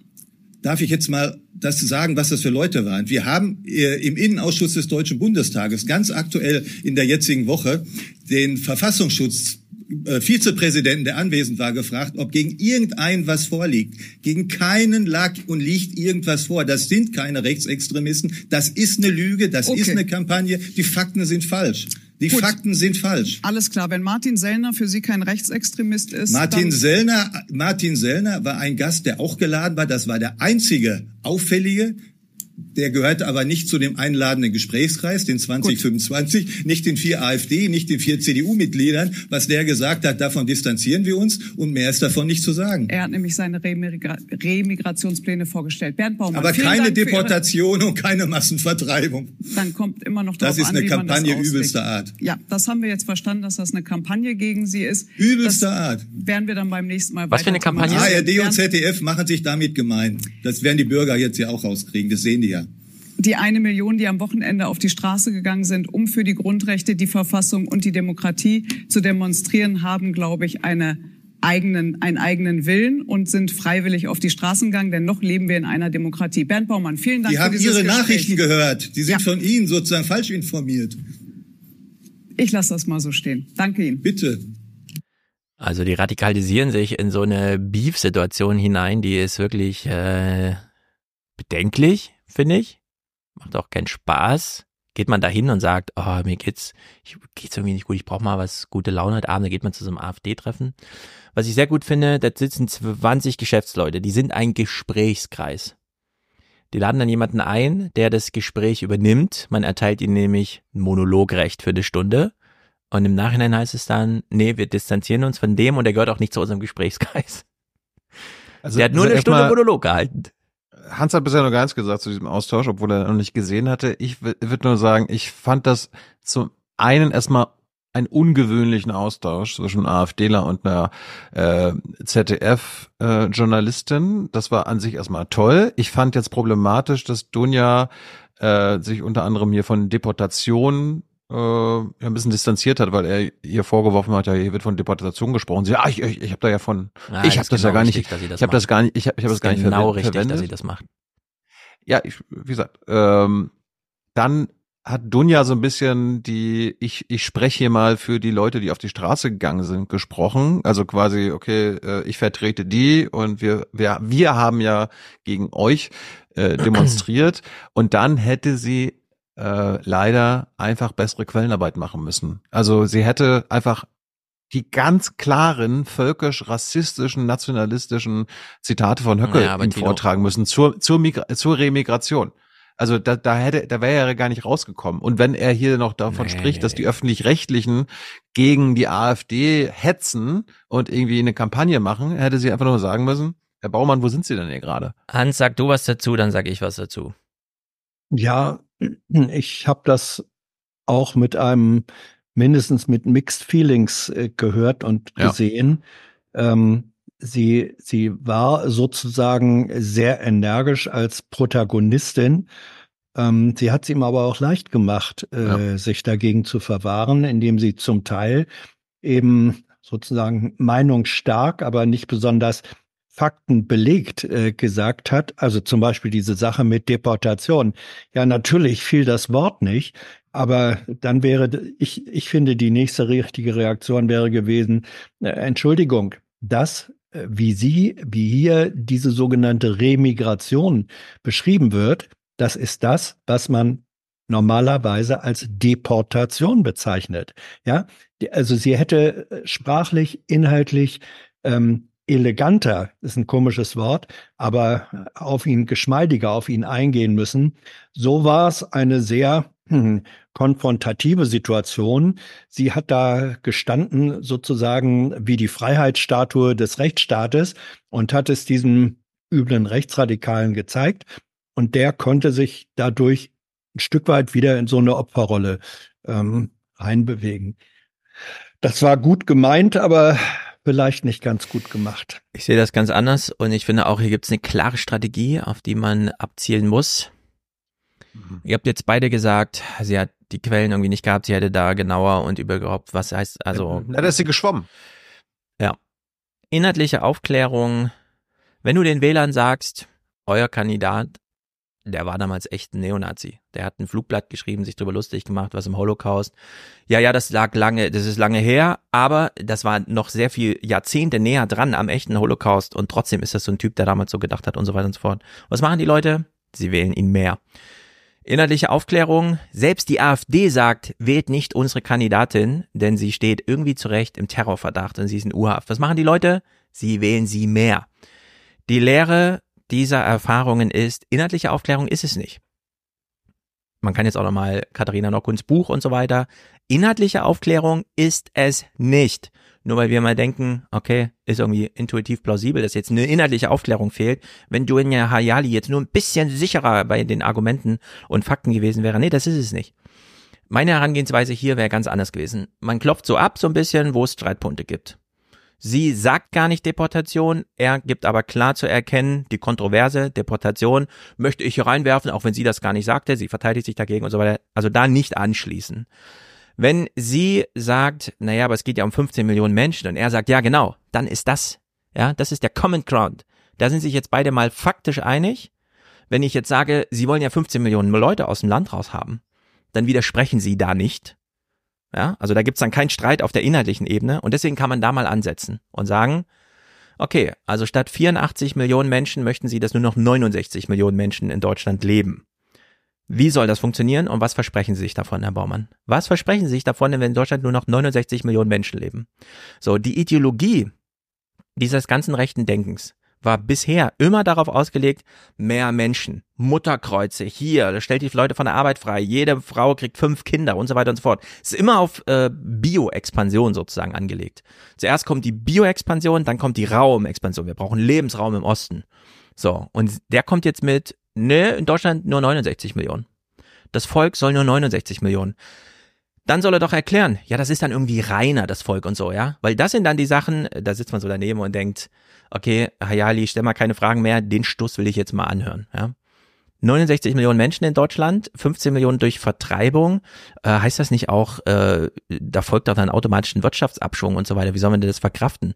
Wer übernimmt denn dann die Arbeit von denen, die wir da rausschicken und so weiter und so fort, ja? Also hier bei diesen 15 Millionen hätte ich einfach angesetzt und dann einfach nachgefragt, was heißt denn jetzt? Also was, was ist dieser Zielvorstand? Ist das das gelobte Land, dass in Deutschland 69 Millionen Menschen leben? Oder wie Sellner, da will ja 25 Millionen äh, vertreiben, 59 Millionen. Ja, werden wir alle glücklicher in Deutschland, wenn wir nur noch 59 Millionen statt 84 Millionen Menschen sind in Deutschland? Habe hab ich jetzt erstmal nichts dagegen, dass sie das so hätte fragen sollen. Äh, apropos Sellner, Dunja hätte auch noch sagen können, äh, warum trifft's, warum treffen sie eigentlich AfDler mit Sellner, wenn es einen Unvereinbarkeitsbeschluss der AfD selbst gibt mit den Identitären? Da Das- hätte man ihn auch quälen können. Weil dann, dann hätte sie sagen können, weil er, weil er betont hat, ihnen geht's um Remigration, dann hätte Ja. sie Höcke zitieren müssen mit seinem groß angelegten Remigrationsprojekt, haben wir vorhin gehört, mit äh, zusammen mit einer Politik der wohltemperierten Grausamkeit. Da hätte sie drauf festnageln müssen. Reden Sie davon? Sie wollen über Ja. Deportation reden? Reden Sie davon? Die Ja. wohltemperierte Grau Grausamkeit? Ja, genau. Also solche Begriffe. Ich möchte jedenfalls nicht, dass sich solche Leute in Detail eins und eins irgendwas klein klein verlieren, sondern Panorama. Ja, aber, aber das Die ist ja haben gerade eine passiert. Vorstellung von unserer Stefan, Gesellschaft aber, und ich Stefan, möchte, aber das ist ja gerade passiert. Die haben sie ja ver verloren im Streit. Genau, Das hat- deswegen hat's ja- ist das ja- ein Problem. Aber ihr hättet jetzt also- gesagt, ja, da muss ich bei den Details noch ein bisschen mehr und so weiter. Er sagt, nein, nein, nein, nicht Details, jetzt nicht Nee, es irgendwie war, es war nicht gut. Es war Panorama, Nicht gut. Panorama. Deutschland mit 59 oder 69 Millionen Ja. Menschen. Warum? Aber genau, genau da wärst du, genau da wärst du erst recht in einem anderen Klein-Klein und Detail ähm, gelandet. Dann wäre seine Antwort vermutlich äh, gewesen, wissen Sie, uns geht es darum, ähm, dass Recht und Gesetz in Deutschland gelten. Uns geht es darum, dass Sozialleistungen, die hier gezahlt werden, ähm, an diejenigen gezahlt werden, die dafür berechtigt sind. Das ist eine Ebene von Ideologie, die er sofort und das glauben Sie, Herr Baumann, geht mit 69 Millionen Menschen in Deutschland besser? ja, das ist, ähm, das ist, da würde ich sagen, es geht auf jeden Fall besser, wenn wir nicht hier Millionen von Menschen haben, ähm, die Leistungen Also Herr Baumann, möchten Sie die. Armen abschieben, die Mittellosen, die taugen nichts? äh? Wir Was? sind da, nein, nein, nein, äh, Stefan, guck, du merkst schon, da, da kommen wir ins äh, Naja, antworte Klein- doch Klein mal rein. im Sinne von. Nein, ich, ich würde sagen, äh, liebe Frau Hayali, es geht darum, dass hier Recht und Gesetz gelten. Das sind sichere Existenzbedingungen Ja. für all die Menschen. Sie erleben doch einer der Gründe, weswegen mehr und mehr äh, Menschen uns wählen wollen, ist, dass sie sagen, wir leben hier in existenzieller Unsicherheit und das hat etwas zu tun mit der großen Zahl von Menschen, die ohne, die unrechtmäßig sich hier aufhalten, die einfach so hineinströmen können. Und das wollen wir ändern. Das wollen wir bremsen. Das So. ist zum Wohle des rechtmäßigen deutschen Volkes. Und, und da kann man, da kann man, da kann man ihn, um jetzt auch Stefan wieder äh, da eins äh, reinzubringen, doch an der, äh, an den eigenen Worten packen. Wenn, wenn er sagt, ihnen geht's nur um Recht und Gesetz, dann sagt man, nach Recht und Gesetz sind 50.000 Menschen in Deutschland äh, verpflichtet auszureisen. 50, mehr nicht. 50.000. Also Hans, Moment, und, und das ist doch ein krasser Unterschied zwischen den 15 Millionen, die er gerade äh, angesprochen hat. Also Ja. nach Recht und Gesetz müssen 50.000 abgeschoben werden. Hans, er will aber 15 Millionen. Woher ja, kommen ja, die, die, Antwort ist 14,? deswegen total klar, wenn nämlich Sie wollen Recht und Gesetz. Aber dann müssen Sie ja das Recht und Gesetz von 10 Millionen Menschen brechen, um das Ziel Ja, zu erreichen. Re- oh, nee, sie wollen das äh, Recht und Gesetz ändern, damit diese restlichen 14,9 Das kommt dann noch Millionen dazu. auch wegkommen. Aber äh, 15 Millionen nach Recht und Gesetz kriegen Sie nicht ausgewiesen. Was ist denn das für ein Recht und Gesetz, wenn Sie von äh, jedem fünften Recht und Ja, und Gesetz darüber brechen? hätte man reden können. Darüber, ja, hätte man darüber, hätte, darüber hätte man reden können. Ähm, äh, was, was ich mir auch gewünscht hätte, ich meine, man kommt dann natürlich immer erst äh, nachträglich äh, auf solche Sachen, äh, wenn er sagt, ja, diese, äh, diese Hunderttausende, die da demonstriert haben, ähm, das sind ja sozusagen Opfer ihrer Kampagne. Nicht? Die sind hier ihre Kampagne gefolgt. Was bedeutet das? Äh, Herr Baumann, Sie sprechen also Hunderttausenden, wenn nicht Millionen von Menschen ein eigenständiges Urteil ab? Sie sprechen denen ab, dass sie selber wissen, ähm, was sie tun und warum sie es tun. Sie erklären den einen Teil der oder viele Menschen, die vermutlich nicht sie wählen, sie sprechen, sie erklären die für dumm und sagen, das sind Opfer für Kampagnen. Was haben sie eigentlich für ein Bild von dieser Bevölkerung? So. Mhm. Und dann soll er das mal sagen. Und dann wäre die nächste Antwort zu sagen, was ist denn dann aber mit den äh, Menschen, die zu großer Zahl Sie wählen wollen. Welcher Kampagne, wenn die Deutschen sozusagen kampagnenanfällig sind, welcher Kampagne sind die denn zum Opfer gefallen? Ja, das heißt also, man kann ihn, glaube ich, mit seiner eigenen, der ist ja nicht besonders schlau, der Baumann, man kann ihn mit seinem, mit seiner eigenen Argumentation schlagen. Nur das hat sie nicht gemacht, sondern sie hat nur konfrontativ ihre Punkte dagegen gesetzt. Und das, deswegen gefällt es mir, ja. glaube ich, nicht so sehr diese Menschen wollen so viel Menschen abschieben, 15 Millionen, wie in ganz Ostdeutschland leben. Ja. Und das muss er erklären. Wenn der das aufwirft und ihr bestätigt, ja, ja, 15 Millionen, muss sie ihn genau da festnageln. Da sind wir uns einig. Sie ja. wollen ganz Ostdeutschland aus Deutschland vertreiben. Aber es, aber es hörte sich vorhin als, als ob du unserer Kritik nicht gefolgt bist an diesem Interview. Du, ich will nicht. Du, ich, ich, es ja, hörte sich an, als ob du meintest, auch oh, war gar nicht schlecht. Ich will es nochmal also ich will nicht, dass jemand eine inhaltliche Aufklärung sich im Detail verliert, irgendwie Deportationsdefinition oder wie auch immer. Sondern dann muss man so ins Panorama. Die haben eine andere Vorstellung von unserer Gesellschaft. Wie sieht die aus? Und zwar nicht, weil ich irgendwas gesagt habe und so weiter, kämpfen sie gegen mich in diesem Interview, sondern wie sieht ihre Vision aus? Sie wollen 15 Millionen weniger Menschen, das ist einmal ganz Ostdeutschland weg. Mhm. Wie sieht dann Deutschland aus? Was ist das, was ist dann besser? Sind sie dann glücklicher? Der Sellner wäre ja 25 Millionen, ja. Also sind jetzt, bin ich dann noch glücklicher, wenn dann nochmal 10 Millionen abgeschoben werden? Also ich finde, hier muss man ins Panorama wechseln. Und dieses Selbst äh, Weltbild muss zur Schau gestellt werden. Statt so moralisch und erregt und überhaupt emotional und oh, die Nazis und so weiter sind zurück. Nee, in die Zukunft denken und ein Panorama denken. Nicht jetzt nochmal die Vergangenheit äh, und so weiter, die alten Nazis. Klar, ist auch wichtig, aber ich halte es für keine gute publizistische Strategie, sondern Zukunft und Panorama. Das sind die beiden Kriterien, äh, wo sich die AfD einfach bekennen muss. Ja, nur der, nur der Punkt ist, ähm, der Grund für den äh, auch Wählerzuwachs der AfD und für die Zustimmung ist, dass das Menschen sind, die sich eben der Zukunft verweigern wollen, weil sie Angst vor dem haben, was da auf sie zukommt. Deswegen mhm. sind die zutiefst vergangenheitsverhaftet. Der Erfolg der Rechtspopulisten beruht ja darauf, dass sie versprechen die Wiederkehr einer Vergangenheit, die es tatsächlich so nie gegeben hat.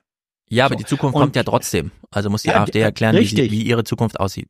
Ja, ja, ja, ja. Nur deswegen, wenn du, wenn du sozusagen sagst, jetzt lass uns mal über die Zukunft reden, ob man damit die das Menschen. Das ich ja so nicht sagen. Äh, will ich sagen, jetzt will okay. ich mal mit ihnen über die Zukunft. Das muss man natürlich einfach ja. einbauen. So ganz ja. flapsig in so eine. Also ich, ich glaube, dass die, wir diskutieren hier verschiedene, verschiedene Möglichkeiten, die in so ein Gespräch führen können. Die schließen sich, denke ich, überhaupt nicht gegenseitig aus. Ja, ich finde jedenfalls, es ist ganz wichtig, dass man mal, ähm, also es ist eigentlich verrückt. Ich hätte mir gewünscht, wenn ich das Korrektivding lese oder wie auch immer da auf der Bühne dieses äh, dämliche Stück, was ja in Berlin aufgeführt wurde, wenn es eine Textgrundlage gibt, Sellner hat da eine Rede gehalten ich hätte gern die Textgrundlage. Nun hat Sellner ein Buch geschrieben, das kommt am 1. März. Ich werde es natürlich lesen und besprechen im Salon. Deswegen, also, das ist doch, äh, wieso hat man denn Angst vor, oh, der Sellner hat was gesagt und so weiter. Äh, das kann man doch ganz offen, ungeheim, öffentlich diskutieren, was da drin steht, weil es einfach inhaltlich einfach mal Quatsch ist. Ja, das ist, jetzt kommt wieder, oh, jetzt kommt erst am 1. März, heute ist doch erst der 14. Äh, Stefan, woher weißt du denn schon, dass das Quatsch ist? Na, das ist einfach die Arbeitshypothese, mit der ich da dran gehe. Es sind sehr viele Bücher Quatsch und es würde mich echt wundern, wenn dem Sellner da auch nur irgendeine kluge Zeile unterläuft. Aber keine Angst vor diesen Denken, sondern offen reingehen und sagen, wir lesen das jetzt mal. Immerhin 20 Prozent der Wähler musst, denken, das ja, ist ja, irgendwie und so. Nur du musst etwas haben, was du lesen kannst, äh, ohne Hat man dass ja es jetzt dir durch Sellner. ja. Ähm, nur wenn du die Re wenn du die Rede nimmst, die er da gehalten hat, ähm, die darfst du eben nicht verwenden öffentlich. Äh, das ist das Problem. Deswegen ja, sein Buch kommt. Ja, sein Buch kommt. Dann müsste man jetzt warten, äh, bis das Buch kommt. Ähm, dann Ich finde muss ja man nicht, dass sagen, bis dahin keine Berichterstattung stattfinden sollte, aber Ja, ja. wenn es dann da ist, kann man es durchaus mal Ja, thematisieren. absolut. Dann bin ich, ich bin dann sehr dafür, wenn, wenn sozusagen Quellen veröffentlicht sind, dann sollen die lang und breit zitiert und äh, diskutiert und reflektiert werden. Nur mit dem, was er da in Potsdam gesagt hat, das konnte man eben nicht so einfach als Textgrundlage veröffentlichen, weil wenn man sagt, das hat er da und da gesagt, ist sofort die Gegenfrage, ach, woher haben Sie das? Und dann ist das mit Mitteln ähm, äh, erlangt worden, die rechtlich nicht zulässig sind. Und dann steckst du als jemand, der damit arbeitet, ähm, einfach in dem Risiko, dass ein Gericht entscheidet, äh, das hättest du nicht machen äh, dürfen. Also für die Audio gilt das auf jeden Fall, Ja. Was du Ja. sagst. Für den inhaltlichen Text nicht unbedingt in der Strenge. Also wenn der, wenn der Wort identisch ähm, ist, äh, da müsste dann schon jemand sagen, ich, wie beim Gerichtsverfahren, man darf ja keinen Ton- und Bildmitschnitt machen, man darf aber mitstenografieren und Genau. sagen, das und das hat der Staatsanwalt. So, dann müsste man zu diesen Kunstgriffen äh, greifen. Das ist auch nicht so ganz Kein einfach. Problem. Aber darüber müssen wir uns äh, vielleicht auch nicht streiten. Das legst ist- einfach das, ist Handy hin und sagst, machen wir ein Ja. Transkript und dann fängt er das Audio einfach an und macht automatisch ein Transkript. Ja, ja. ja Heutzutage. Ja. Technisch ist das möglich. Ja. Juristisch ist es nicht zulässig. Ich finde jedenfalls, eine Partei, die zu 20 Prozent Wählerunterstützung hat, kann man durchaus mal inhaltlich einfach aufgreifen Ja. und das einfach mal diskutieren. So. Ja. Hm. Ja. Ich hätte, jetzt- ich hätte jetzt nur eine Sache. Äh, Nee, äh, ein, ein- noch ein Satz dazu. Was ich interessant finde, da greife ich jetzt mal, es ist ja richtig, zu sagen, Stefan, nicht im Klein-Klein verlieren, sondern das Panorama äh, nehmen. Der Panorama-Gedanke hier ist, und das gibt ja dann doch diesen interessanten Zusammenhang, diese Massenbewegung, dass wirklich Hunderttausende sagten, so jetzt reicht's, wir gehen auf die Straße, wir sind Mhm. das Volk, das lassen wir uns nicht gefallen. Das erfolgte in der Tat nach der Korrektivveröffentlichung. Äh, Veröffentlichung. und das da, also, und das, das finde ich, ähm, äh, äh, hier ist ein, hier ist ein Fass übergelaufen. Wie immer man das, das war der Tropfen, der, der einfach äh, zu viel war. Das ist ja das Interessante daran. Warum war es ausgerechnet diese und in der Substanz ja nicht äh, derartig äh, skandal skandalöse. Warum war es gerade dieser Punkt, der das fast zum Überlaufen gebracht hat? Der auf einmal Menschen zu Hunderttausenden von denen viele mindestens jahrelang nicht demonstriert haben, auf einmal laufen die da am Wochenende ähm, Ja. äh, auf die Straße und sagen, jetzt reicht's uns. Dieser, Ja, und- das ist ein Kipppunkt. Ja, aber und, und ist es nicht gleichzeitig, Albrecht er hat ja recht und Andreas Kemper Mhm. hat ja recht und wir sagen das ja auch, das ist ja alles nichts Neues. Ja. Ja, Äh, aber. und oh Moment, Moment und äh, was Höcke und so weiter alles schon öffentlich geschrieben und gesagt hat, das ist ja alles nichts Neues. Ist das nicht gleichzeitig, wenn Korrektiv es schafft, äh, mit dieser Enthüllung äh, eine Masse zu mobilisieren, ist das nicht ein Versagen von öffentlich-rechtlichen Medien in den letzten Jahren, die genau das immer wieder hätten, weil es ja nichts Neues ist, berichten hätten können, Hans? Also. Ich hatte, hm, Stefan erst. Okay. Ich habe ja vers vorhin schon immer versucht, äh, TikTok macht eine Eigendynamik im Publikum, das ist so bedeutend und so weiter, das irgendwie deutlich zu machen. In dem Fall ist es ja so. Wolfgang hat das ja auch schon so argumentiert wie du, Thilo. Äh, der Kra hat doch das längst schon gesagt. Wir haben es ja auch im Neue 20er ausführlich. Wir haben ja den Originalton. Kra hält ja seine Reden dann wirklich öffentlich und so. Man ist alles nachvollziehbar. Aber die Korrektivveröffentlichung, also nicht die Recherche oder so, sondern ich meine jetzt wirklich die Veröffentlichung, zielte ja darauf ab, die Worte Deportation, Wannsee-Konferenz, Konferenz, ja, also Treffen und so weiter, in so ein Gedankenbild zu bringen und dann läuft da Kopfkino. Unabhängig davon, was wirklich in dem Text drin stand oder so weiter. So, es ist also auf der einen Seite inhaltlich total verwerflich zu sagen, dass es so gemacht wurde, ist eigentlich falsch. Deportation wurde zu Recht auch bei Korrektiv dann wieder durchgestrichen in dem Text und so. Hat man sich also im Ton vergriffen in der Berichterstattung. Wannsee-Konferenz, nur acht Kilometer entfernt von der Villa damals und so weiter und so fort. Diese ganzen Bilder. Dann kam Patrick Barners, hat im FAZ-Podcast dargestellt, das ist ja gar keine Wannsee-Konferenz. Deutschland ist nicht im Krieg, dort war keine Behördenleiter, es ging nicht echt um eine Endlösung, sondern es war nur so ein Eben, es, Ideenaustausch. Es ging, es ging nicht um die industrielle äh, Genau. Ermordung von Juden. Ja. und so weiter und so fort. Aber das erste Mal, das erste Mal, und ich freue mich wirklich darüber, wurden die Populisten mit populistischen Mitteln, nämlich eigentlich illegitimen Mitteln, dass man da einfach mal von Deportation spricht, obwohl das gar nicht Thema war, dass man da so Wannsee-Konferenz-Begrifflichkeiten ähm, zumindest bedient, damit das dann aktualisiert wird beim drüber nachdenken. Das erste Mal wurde der Populismus mit Populismus bekämpft. Was aber auch bedeutet, wir haben gesehen, wie erfolgreich das ist. Die Leute sind auf die Straße gegangen. Und zwar nicht, weil die AfD irgendwie glaubte, sie sind gesteuert oder so, sondern weil sie dieses Bild plötzlich verstanden haben, flächendeckend. So wollen wir das nicht. Das zeigt, diese Art von Gegenpopulismus ist bisher die beste Antwort auf den Ursprungspopulismus von rechts. Was Aber für mich wieder bedeutet, äh, aber- das ist die Lehre für alle Politiker und ähm, äh, Wahlkämpfer. Versucht es mit dieser Art Populismus. Aber es ist keine Scheu vor falschen handwerklichen Mitteln, sondern das ist genau der Weg.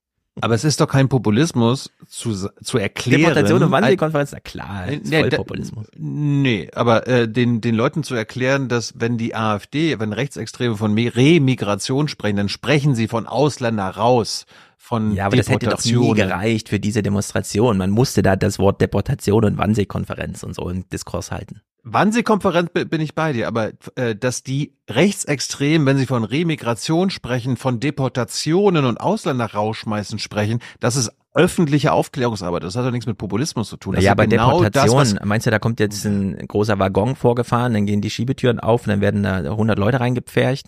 Nein, aber es gibt ja bei Sozi auch in, für sozial oder gerade für soziale Bewegungen, diese Demonstrationen sind soziale Bewegungen, ähm, gibt es den Begriff des Momentums. Das heißt, ähm, es reicht nicht irgendeine Information zu haben, Genau, sondern Momentum. es muss es muss eine Information Trigger. in es muss eine Information in einem Fenster, in einem Zeitfenster, in einer situativen ähm, Gelegenheit sein, wo dann wirklich, wie gesagt, der Tropfen, der das Fass zum Überlaufen bringt, der ist erst dann wirksam, wenn das Fass voll ist. So, und die Frage ist, was hat das Fass bis dahin so angefüllt, dass dieses und was du beschrieben hast, ähm, das Kopfkino, was dann läuft, wenn die, wenn diese Begriffe genannt werden, das ist ja das, ähm, was der äh, ursprüngliche Begriff des Framings bedeutet, dass nämlich Begriffe, die wir verbal oder in anderer Weise aufnehmen, in unserem Gehirn ähm, assoziiert werden, gerahmt werden, einen Bedeutungsrahmen erhalten und der ist bei Wannsee-Konferenz, bei Deportation und so weiter ist gegeben und die, die, die Stärke dieses Rahmens wird gegeben durch die zunehmenden Erfolge und auch durch die Art des Auftretens von AfD und AfD-Anhängern. Das war sozusagen, damit ist das Fass ähm, mit einer, mit der Bedeutung äh, der realen Perspektive einer rechtsradikalen Machtübernahme, äh, ganz oder teilweise, ist ja egal. So wurde das Fass angefüllt und dann kamen diese Punkte, die das nochmal kopfkinomäßig in dieser Situation ähm, äh, aktiviert haben äh, und dann kamen diese, die, diese massenhaften Demonstrationen. Ob das in jeder zukünftigen Situation funktioniert, wie du gerade empfiehlst, ähm, habe ich meine Zweifel. Es hat hier funktioniert, aber ob es in drei Wochen, in vier Wochen wieder funktionieren wird, weiß ich nicht. Von daher nur ein paar Themenvorschläge. Denn du beschreibst ja dieses Bild, eine Wanne wird gefüllt und dann kommt äh, ja dieser heiße Wasserstoß, der sozusagen alles zum Überlaufen bringt. Wenn der Baumann sagt, 69 Millionen Menschen, minus 20 Prozent, da würde ich sagen, das bedeutet ja dann auch minus 20 Prozent im DAX. So, die öffentlich-rechtlichen Nachrichten machen doch jeden Abend so ein Spektakel in den Börsennachrichten, Deutschland geht's gut, weil der DAX ist gut. Und Oma Erna glaubt's. Dabei hängt ja, anders als in Amerika, wo ja die Leute noch ihre Pensionen und so weiter da drin haben, wirklich nichts mit nichts zusammen. So. Und dieser drohende Wirtschaftsabschwung, der da drin steckt in so einer AfD-Ideologie. Dieses Gegenbild von äh, Lebens, Lebensraum im Osten, ja, dass man so ein, diesen, dieses Lebensraumbild dann aufschlüsselt und so weiter und so fort äh, logistische Fragen, dieser ganze Kram. Es gibt doch äh, ganz viele Triggerpunkte, die man einfach mal ganz nüchtern in so einer semi-privaten Veranstaltung durchgehen kann als grüner Populismusbeauftragter. Ich bewerbe mich hier wieder hin, äh, wo man einfach mal sagt, wie sollte man jetzt kommunizieren? Welche Bilder und so, ja. Und hier Deportation und Wannsee-Konferenz in so ein, wie ich ja auch finde, völlig nebensächliche, ja gut, der Sellner da war da und hat sein Buch promotet, was übrigens sehr gut funktioniert hat, ne? Ihr habt gesehen bei Amazon Top 1 mhm. seitdem und so. Ähm, methodisch illegitim, aber inhaltlich ja doch, es funktioniert. So, dafür muss aber auch niemand ins Gefängnis, ja. Es ist nicht verboten, Deportation und Wannsee-Konferenz mal in so einen öffentlichen Diskursraum zu werfen und das mit so ein bisschen Plausibilität anzurühren. Einfach mal durchgehen, ganz nüchtern, was man jetzt so triggern könnte ausgehend von dem, von dem auch die AfD sagt, ja, ja, das ist unser Programm, genau, 69 Millionen Menschen in Deutschland. Und das ist doch, das ist doch eine Fingerübung. Das schaffen doch fünf Studenten äh, locker flockig mit GPT-Hilfe da irgendwie drei Sätze pro Wochenende zu generieren, die man dann einfach ins Volk schmeißt. Ich glaube, diese fünf werden sich finden lassen. Sie wenden sich dann an dich als Mentor äh, dieser Arbeit. Und ich brauche erst ein richtiges Populismusmandat. ich mache das nicht auf eigene Faust. Der wirkliche Populist nimmt sich sein Mandat. Er behauptet nämlich, ja, das für das Volk zu sprechen. Also wenn schon, denn schon. Ich will ja nicht der Populist sein, sondern der Populismusbeauftragte. Ja, ja, ja. Damit ich wasch mit reiner den, Weste dann in Rente gehen kann. Genau, wasch mir den Pelz, schuld. wasch mir den Pelz, aber mach mich nicht nass. Ja. Populismus Light, Modell Stefan mhm. Schulz. Bewerbung Und bitte an Stefan Schulz at frankfurtammain.de. Ja. Letzter Clip äh, hier in Berlin, was ich mitbekommen habe, Stefan, wurde die AfD zur Berlinale, ein Berliner Empfang im Rathaus eingeladen, war jetzt protokollarisch, ist es immer so, dass da die Vertreter der Fraktionen im Senat eingeladen werden, wurden dann wieder ausgeladen. Wir hören jetzt mal einen O-Ton von ja, der Berliner AfD-Chefin und Hans, Hans äh, sagt uns mal, ob die Reporterin am Ende das äh, gut gemacht hat. Nach ihrer Ausladung lädt die AfD zum Pressetermin ein auf den roten Teppich des Abgeordnetenhauses. Dort verliest AfD-Chefin Christine Brinker eine Stellungnahme. Ich stehe hier auf dem roten Teppich und habe Sie eingeladen. Was wollen Sie noch? Diese Ausladung ist ein kulturpolitisches Fanal. Oh. Sie birgt die Gefahr unabsehbarer Folgen für unser gesellschaftliches Miteinander. Mit ihrer Entscheidung beugt sich die Berlinale in den vergangenen, den, dem in den vergangenen Tagen aufgebauten Druck, öffentlichen Druck kulturpolitischer Aktivisten. In den sozialen Medien versucht die AfD die Entscheidung der Berlinale für sich zu nutzen. AfD-Landesvorstandsmitglied Gunnar Lindemann vergleicht die Ausladung der AfD mit Nazi-Methoden. Im Übrigen seid ihr die Nazis, liebe Berlinale. 1933 hieß es nicht für Juden, schreibt er. Die AfD-Chefin gab den Journalisten heute keine Möglichkeit für Nachfragen. Offenbar wollte die AfD-Chefin unwidersprochen ihre Partei als das Opfer gesellschaftlicher Ausgrenzung darstellen. Gern hätten wir sie auch zu Parteivorstandskollegen Gunnar Lindemann befragt. Aber mit dessen Relativierung des Nazi-Begriffs, der bei der AfD Strategie ist, konnten wir Christine Brinker leider auch nicht konfrontieren. Ja, das ist leider Antipopulismus. Also wenn man will, dass auch in Berlin die AfD auf 35 Prozent wie in Sachsen steigt, dann muss man es genau so machen. Das ist einfach die, dumm. Dumm. Die Berliner, die Berliner AfD ist ein Opfer von Nazis, Hans. Ja, ja, also von Nazi-Methoden verstehen sie was, äh, offenbar. Sonst hätten sie sich das ja nicht so genau erklären können. Ja, aber äh, das ist doch Populismus, der auf deren Seite, wir gehören alle nicht ja. dazu, bitte jetzt keine Tränen vergießen, aber auf der rechten Seite funktioniert dieser Populismus. Das muss man ja, einfach mal anerkennen. Ja, natürlich funktioniert, funktioniert das. Wunderbar. Die, also die, die Frage von Thilo war ja gewesen, ob die Kollegin, der Name Sundermeier, äh, RBB, lässt natürlich irgendwie ein Glöcklich, Glöckchen klingen. Olaf Sundermeier. Ja. Weiß nicht, ob da irgendwelche verwandtschaftlichen Beziehungen äh, bestehen, wäre ja nicht ausgeschlossen. Egal. Ähm, hat sie das gut Vater gemacht? Bitte? Nepo Baby? Willst du, willst du ein Nepo Ich weiß es nicht. Nein, ich, ich, Ich weiß es nicht. Äh, Es ist ja, ist ja nicht der Name. Das müsste sie dann immer wie Müller disclosen bei jeder Schalte. Keine, nein, keine Ahnung. War nur eine Randbemerkung. Ähm, nee, hat sie das gut gemacht oder nicht? Äh, sie, sie hat es nicht so ganz besonders gut gemacht. Das hat aber auch offenbar was mit mangelnder Erfahrung zu tun.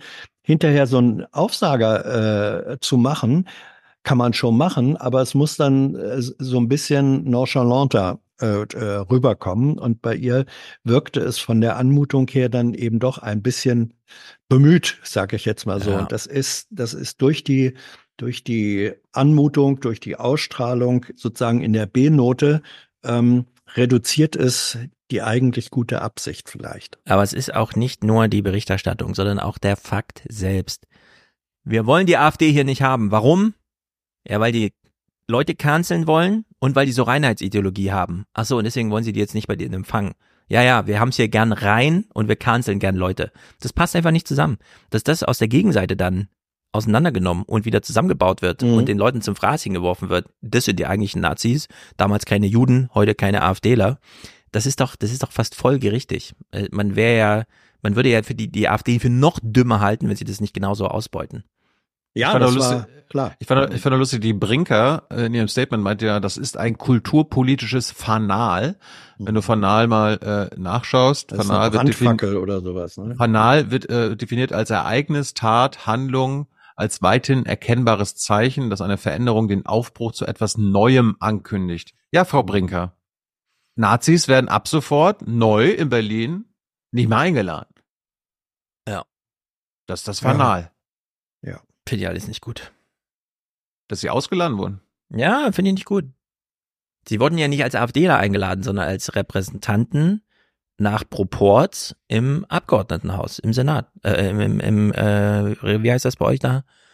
Ja. Abgeordnetenhaus. Nein, es ist Abgeordnetenhaus. Abgeordnetenhaus. Aber, aber so. trotzdem sind sie ja AfDler. Ja, genau, aber sie sind eben auch demokratisch gewählte Repräsentanten des Volkes, die nun mal die Veranstaltung dort äh, entweder mittragen, mitfinanzieren oder was auch immer. Ja, Claudia Roth hat ja, äh, gab ja sozusagen beim Biennale-Empfang, wo eben dann auch AfD-Bundestagsabgeordnete, glaube ich, äh, eingeladen worden waren, weil sie Bundestagsabgeordnete sind. ne? Ja. Dann hat Claudia Roth, was ihr vermutlich inhaltlich nicht ganz ei- einfach gefallen ist, leicht gefallen ist, ihm gesagt, ja, wir haben die nicht als AfDler eingeladen, äh, sondern als äh, Abgeordnete und äh, dann Ja. ist das eben so. So, das ist eine das ist eine sperrige, eine schwierige Situation, moralisch einfacher. Auf der einen Seite ist es zu sagen, äh, wir müssen draußen bleiben, äh, aber man eröffnet dadurch dem Gegner ähm, genau diese Möglichkeit, die du eben, Stefan, beschrieben hast. Ja. Sie können sich dann als Opfer inszenieren und unter Umständen sind sie sogar froh über eine solche Gelegenheit. Ja, und das ist nämlich das Eigentliche. Die würden sich ja unwohl fühlen. Stell dir mal vor, Claudia Roth wäre irgendwie clever und würde dann auch die Gelegenheit irgendwie gestalten, hier Mhm. Botschaften zu senden und vielleicht sogar mal nicht nur als Frontalunterricht von vorne, sondern inklusive des Saals, der ja da auch anwesend ist. sie Vielleicht ist ja nicht macht die sie einzige, ja die die. AfD nicht mag auf der Bühne, sondern Ja. der, das muss man Vielleicht ja dann macht sagen. sie das noch. Vielleicht macht sie das noch. Na, mal sehen. Gut, Bislang jedenfalls kein gutes Projekt da, die AfD und die Berlinale irgendwie so miteinander ins Verhältnis zu setzen von Seiten Biennale. Aber was sag ich schon? Ich bin ja nur Populismusbeauftragter, wenn auch noch ohne Mandat. Ja, ja, aber der Populist würde vielleicht sie ausladen. Aber dann mit Tamtam. dann richtig.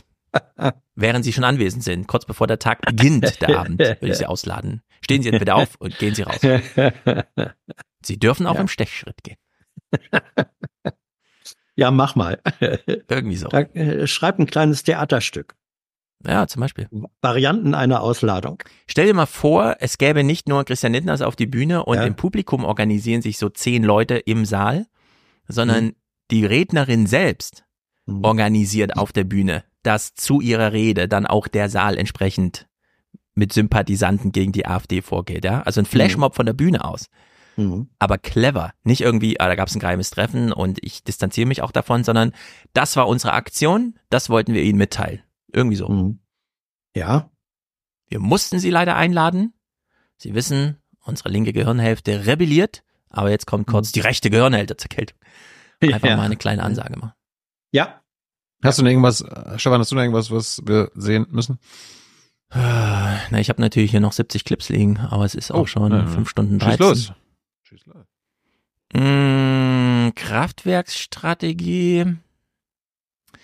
Lieferketten. Ah ja, komm, wir machen mal Lieferkettengesetz, wo, wo wir einmal beim Thema Oh. sind. Remigration und Demografie und der ganze Kram. Denn es ist ja so, das Lieferkettengesetz hat einen falschen Namen. Wie könnte es besser heißen? Was würdet ihr vorschlagen? Lieferkette-Gesetz haben wir, haben wir vor ein paar Jahren schon mal gesagt. Lieferkette-Gesetz, okay, Ja. im Singular ist jetzt kein großer Unterschied, aber Es werden nicht alle, es, es werden nicht alle, all- alle Ketten durchleuchtet und auch nur äh, das Gesetz, was da kommen sollte, äh, bezog sich ja nur auf ganz große Unternehmen, die über Jahre Zeit hatten. Gut. Also es sollte ja natürlich jetzt auch für kleinere Unternehmen gelten. Es ist ja Stein des Anstoßes mit, nicht nur die allergrößten. Ich hätte dieses Gesetz jedenfalls wie folgt benannt. Ähm, Fluchtursachenbekämpfungsgesetz. Weil Fluchtursachen bekämpfen wollen wir eh. Über die Lieferketten, das ist der beste Einfall überhaupt, denn es flüchten ja nicht die Allerärmsten, sondern so die Halbärmsten. Also die, die schon irgendwo eine Perspektive haben im Sinne von, hm, komisch, ich baue hier immer in Bangladesch Pullover zusammen für drei Euro im Monat und äh, die werden aber für 70 Euro das Stück verkauft. Ich flüchte jetzt mal dahin. Also da wird schon so ein Bezug, ein ökonomischer Bezug hergestellt. Aber es heißt nun mal nicht Fluchursachenbekämpfungsgesetz, sondern Lieferkettengesetz und die FDP macht, was die FDP immer macht. Deutschland wird dem von der EU geplanten Lieferkettengesetz am Freitag nicht zustimmen, sondern sich enthalten. Das hat Bundesarbeitsminister Heil heute angekündigt und die FDP dafür verantwortlich gemacht. Heil sprach von einer Blockade der Freidemokraten, die ideologisch motiviert sei. Eine Enthaltung Deutschlands könnte das gesamte Vorhaben scheitern lassen. Das Gesetz soll unter anderem Kinder- und Zwangsarbeit bekämpfen. Die FDP befürchtet durch das Vorhaben Nachteile für die deutsche Wirtschaft. So, ich halte es für sehr dramatisch, dass es ja hier wirklich um Fluchursachenbekämpfung geht und so weiter und so fort. Und da nur eine Kurzmeldung stattfindet, dass sie auch aus inhaltlichen, methodischen Gründen, die FDP legt mal wieder zum denkbar unmöglichsten Zeitpunkt ein Veto ein, finde ich auch dramatisch. Das würde auch zu mehr qualifizieren als nur eine Kurzmeldung. Aber am 6. Februar gab es ja nur diese Kurzmeldung. Tagesthema hat auch nur eine Kurzmeldung. Und wir kommen zu weiteren Nachrichten des Tages. Jetzt mit dir, Julia Niharika. Ja, das geplante Lieferkettengesetz der EU könnte an Deutschland scheitern. Wie Arbeitsminister Heil bestätigte, muss sich die Bundesregierung bei der finalen Abstimmung enthalten.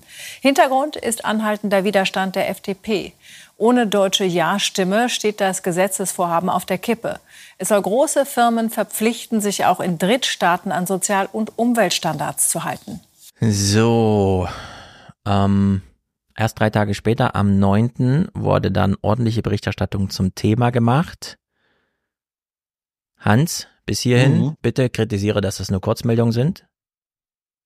Ja, hätte man gut äh, länger machen können. Auf der anderen Seite, man wusste, dass da ja noch was kommt.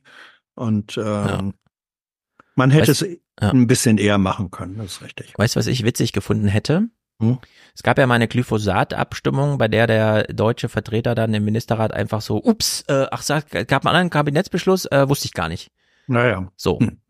Stell dir mal vor, die FDP sagt so, ja, da stimmen wir dann aber nicht zu. Ich weiß jetzt nicht genau inhaltlich, welcher Ministerrat da die Tagung hatte.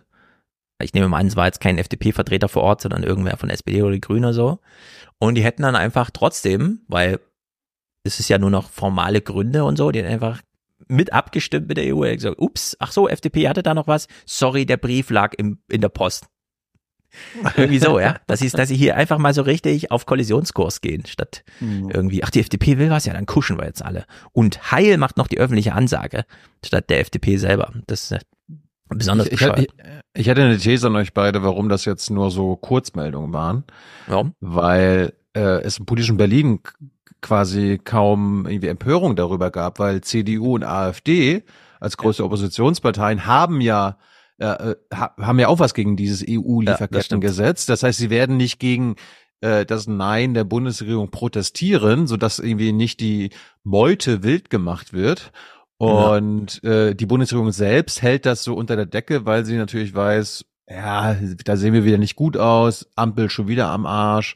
Äh, wir sagen mal so wenig wie nötig darüber. Dementsprechend hatten sie wenige politische, also ähm, machtpolitische Player, die da irgendwie drum gekämpft haben oder drüber kämpfen und darum wird's klein gehalten. Sie und dann kommen halt mit erst, und da kommen, halt- da kommen halt eher, eher so NGOs oder so weiter, die dann da Stimmung machen und dann wird das auch mal reportiert, was du uns vielleicht gleich zeigst. Aber ich glaube, äh, das Nein an sich, äh, ja, ist halt nicht so groß, weil CDU und AfD sagen, ja, ist doch gut. Mhm.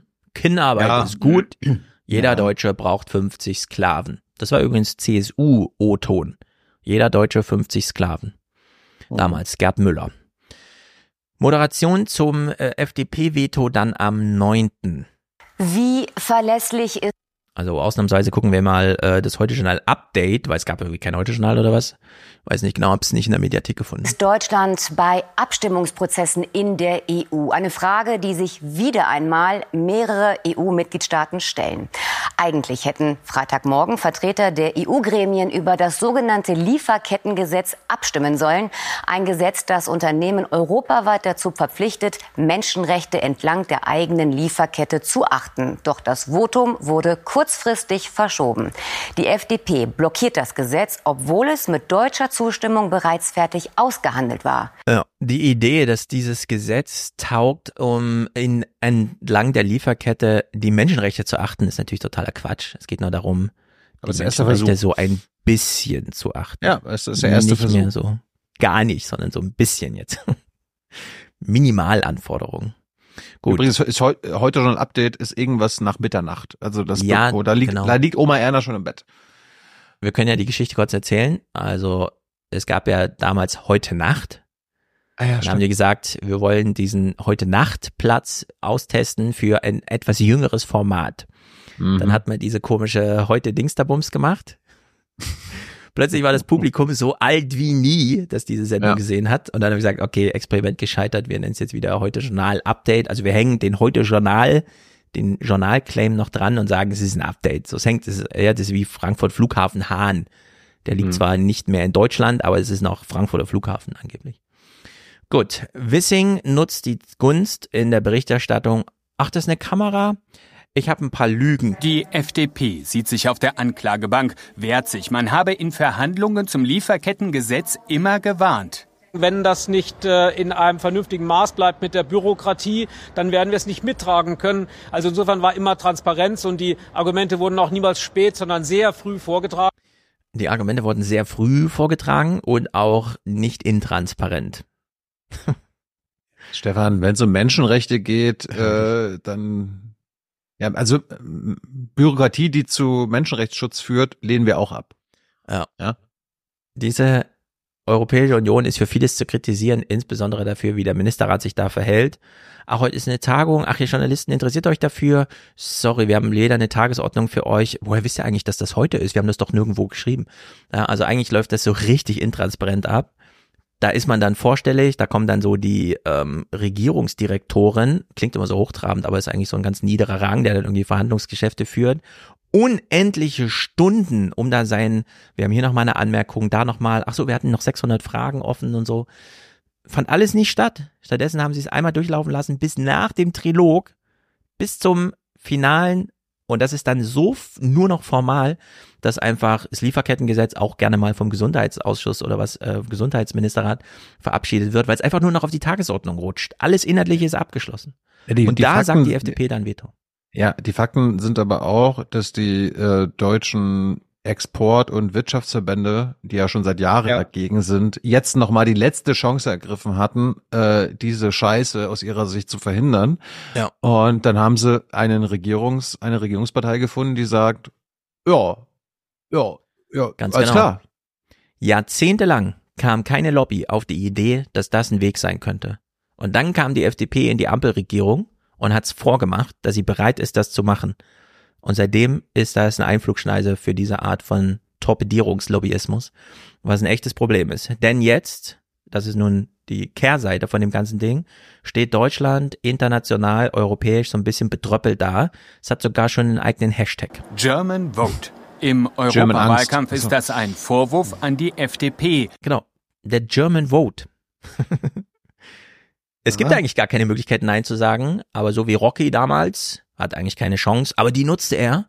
Kommt die FDP und sagt, eigentlich haben wir gar keine Möglichkeit mehr Nein zu sagen, aber wir sagen trotzdem mal Nein. We Und weißt du, weißt du, wer bei. Rocky, wer im Rocky-Film verloren hatte? In Rocky 5? Nee, wer im Rocky-Film dann verloren hat? Also wenn, wenn die FDP Rocky ist, Rocky, Äh, Rocky hat, hat verloren verloren. am Ende des Films. Ja. Aber ich die wollte nur FDP dieses, verliert ja auch. Ähm, ja, eben. Ja, eben, darum. Der Wählerwille kommt, liebe die, FDP. Eben, der, der kommt und äh, Christian Lindner ficht einen verzweifelten Kampf an zwei Fronten, ähm, den er, glaube ich, so, so oder so nicht gewinnen kann. Ja. Äh, aber das weiß er noch nicht oder will er noch nicht wissen.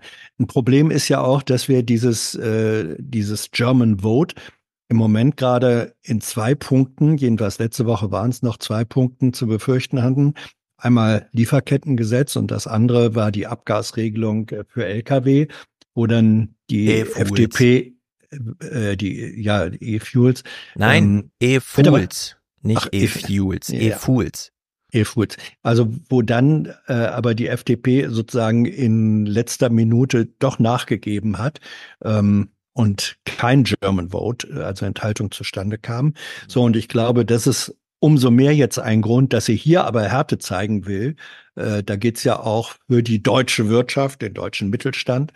Acht Verbände haben sich beschwert über diese äh, Brüsseler Regelung, die weitergeht als die nationale deutsche. Ähm, Ja, weil die da, da will, ja, da will jetzt die FDP sozusagen Härte zeigen. Und Ja. deswegen glaube ich wirklich, dass dieses Lieferkettengesetz scheitern wird. Und zwar deswegen, weil Deutschland sich enthält. Ja, und wir haben es hier eigentlich mit extrem relevanter, ich würde halt sagen, Absolut. Ist, ich finde, das muss verknüpft werden mit Fluchtursachen und grundsätzlich mit europäischen Werten oder wie auch immer. Ja. Tilo hat eine neue Katze oder die nur neue Punkte? Hast du gestern angemalt? Äh, die Ja. sieht so getigert aus oder sowas von unten. Ja, ja.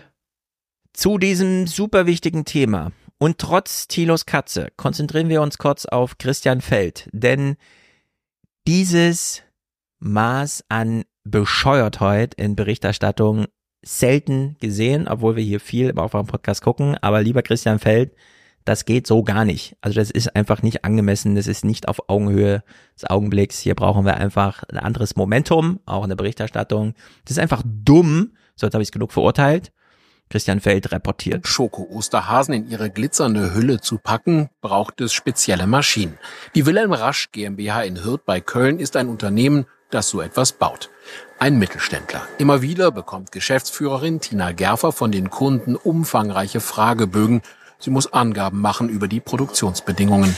Dass es in Deutschland ein Lieferkettengesetz gibt, in anderen EU-Staaten jedoch nicht, hält Gerfer für keinen guten Zustand.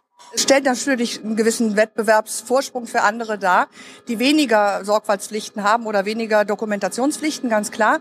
Ich finde auch eine europäische ein, einheitliche Regelung gut. Die Frage ist nur, wie weit darf die sein?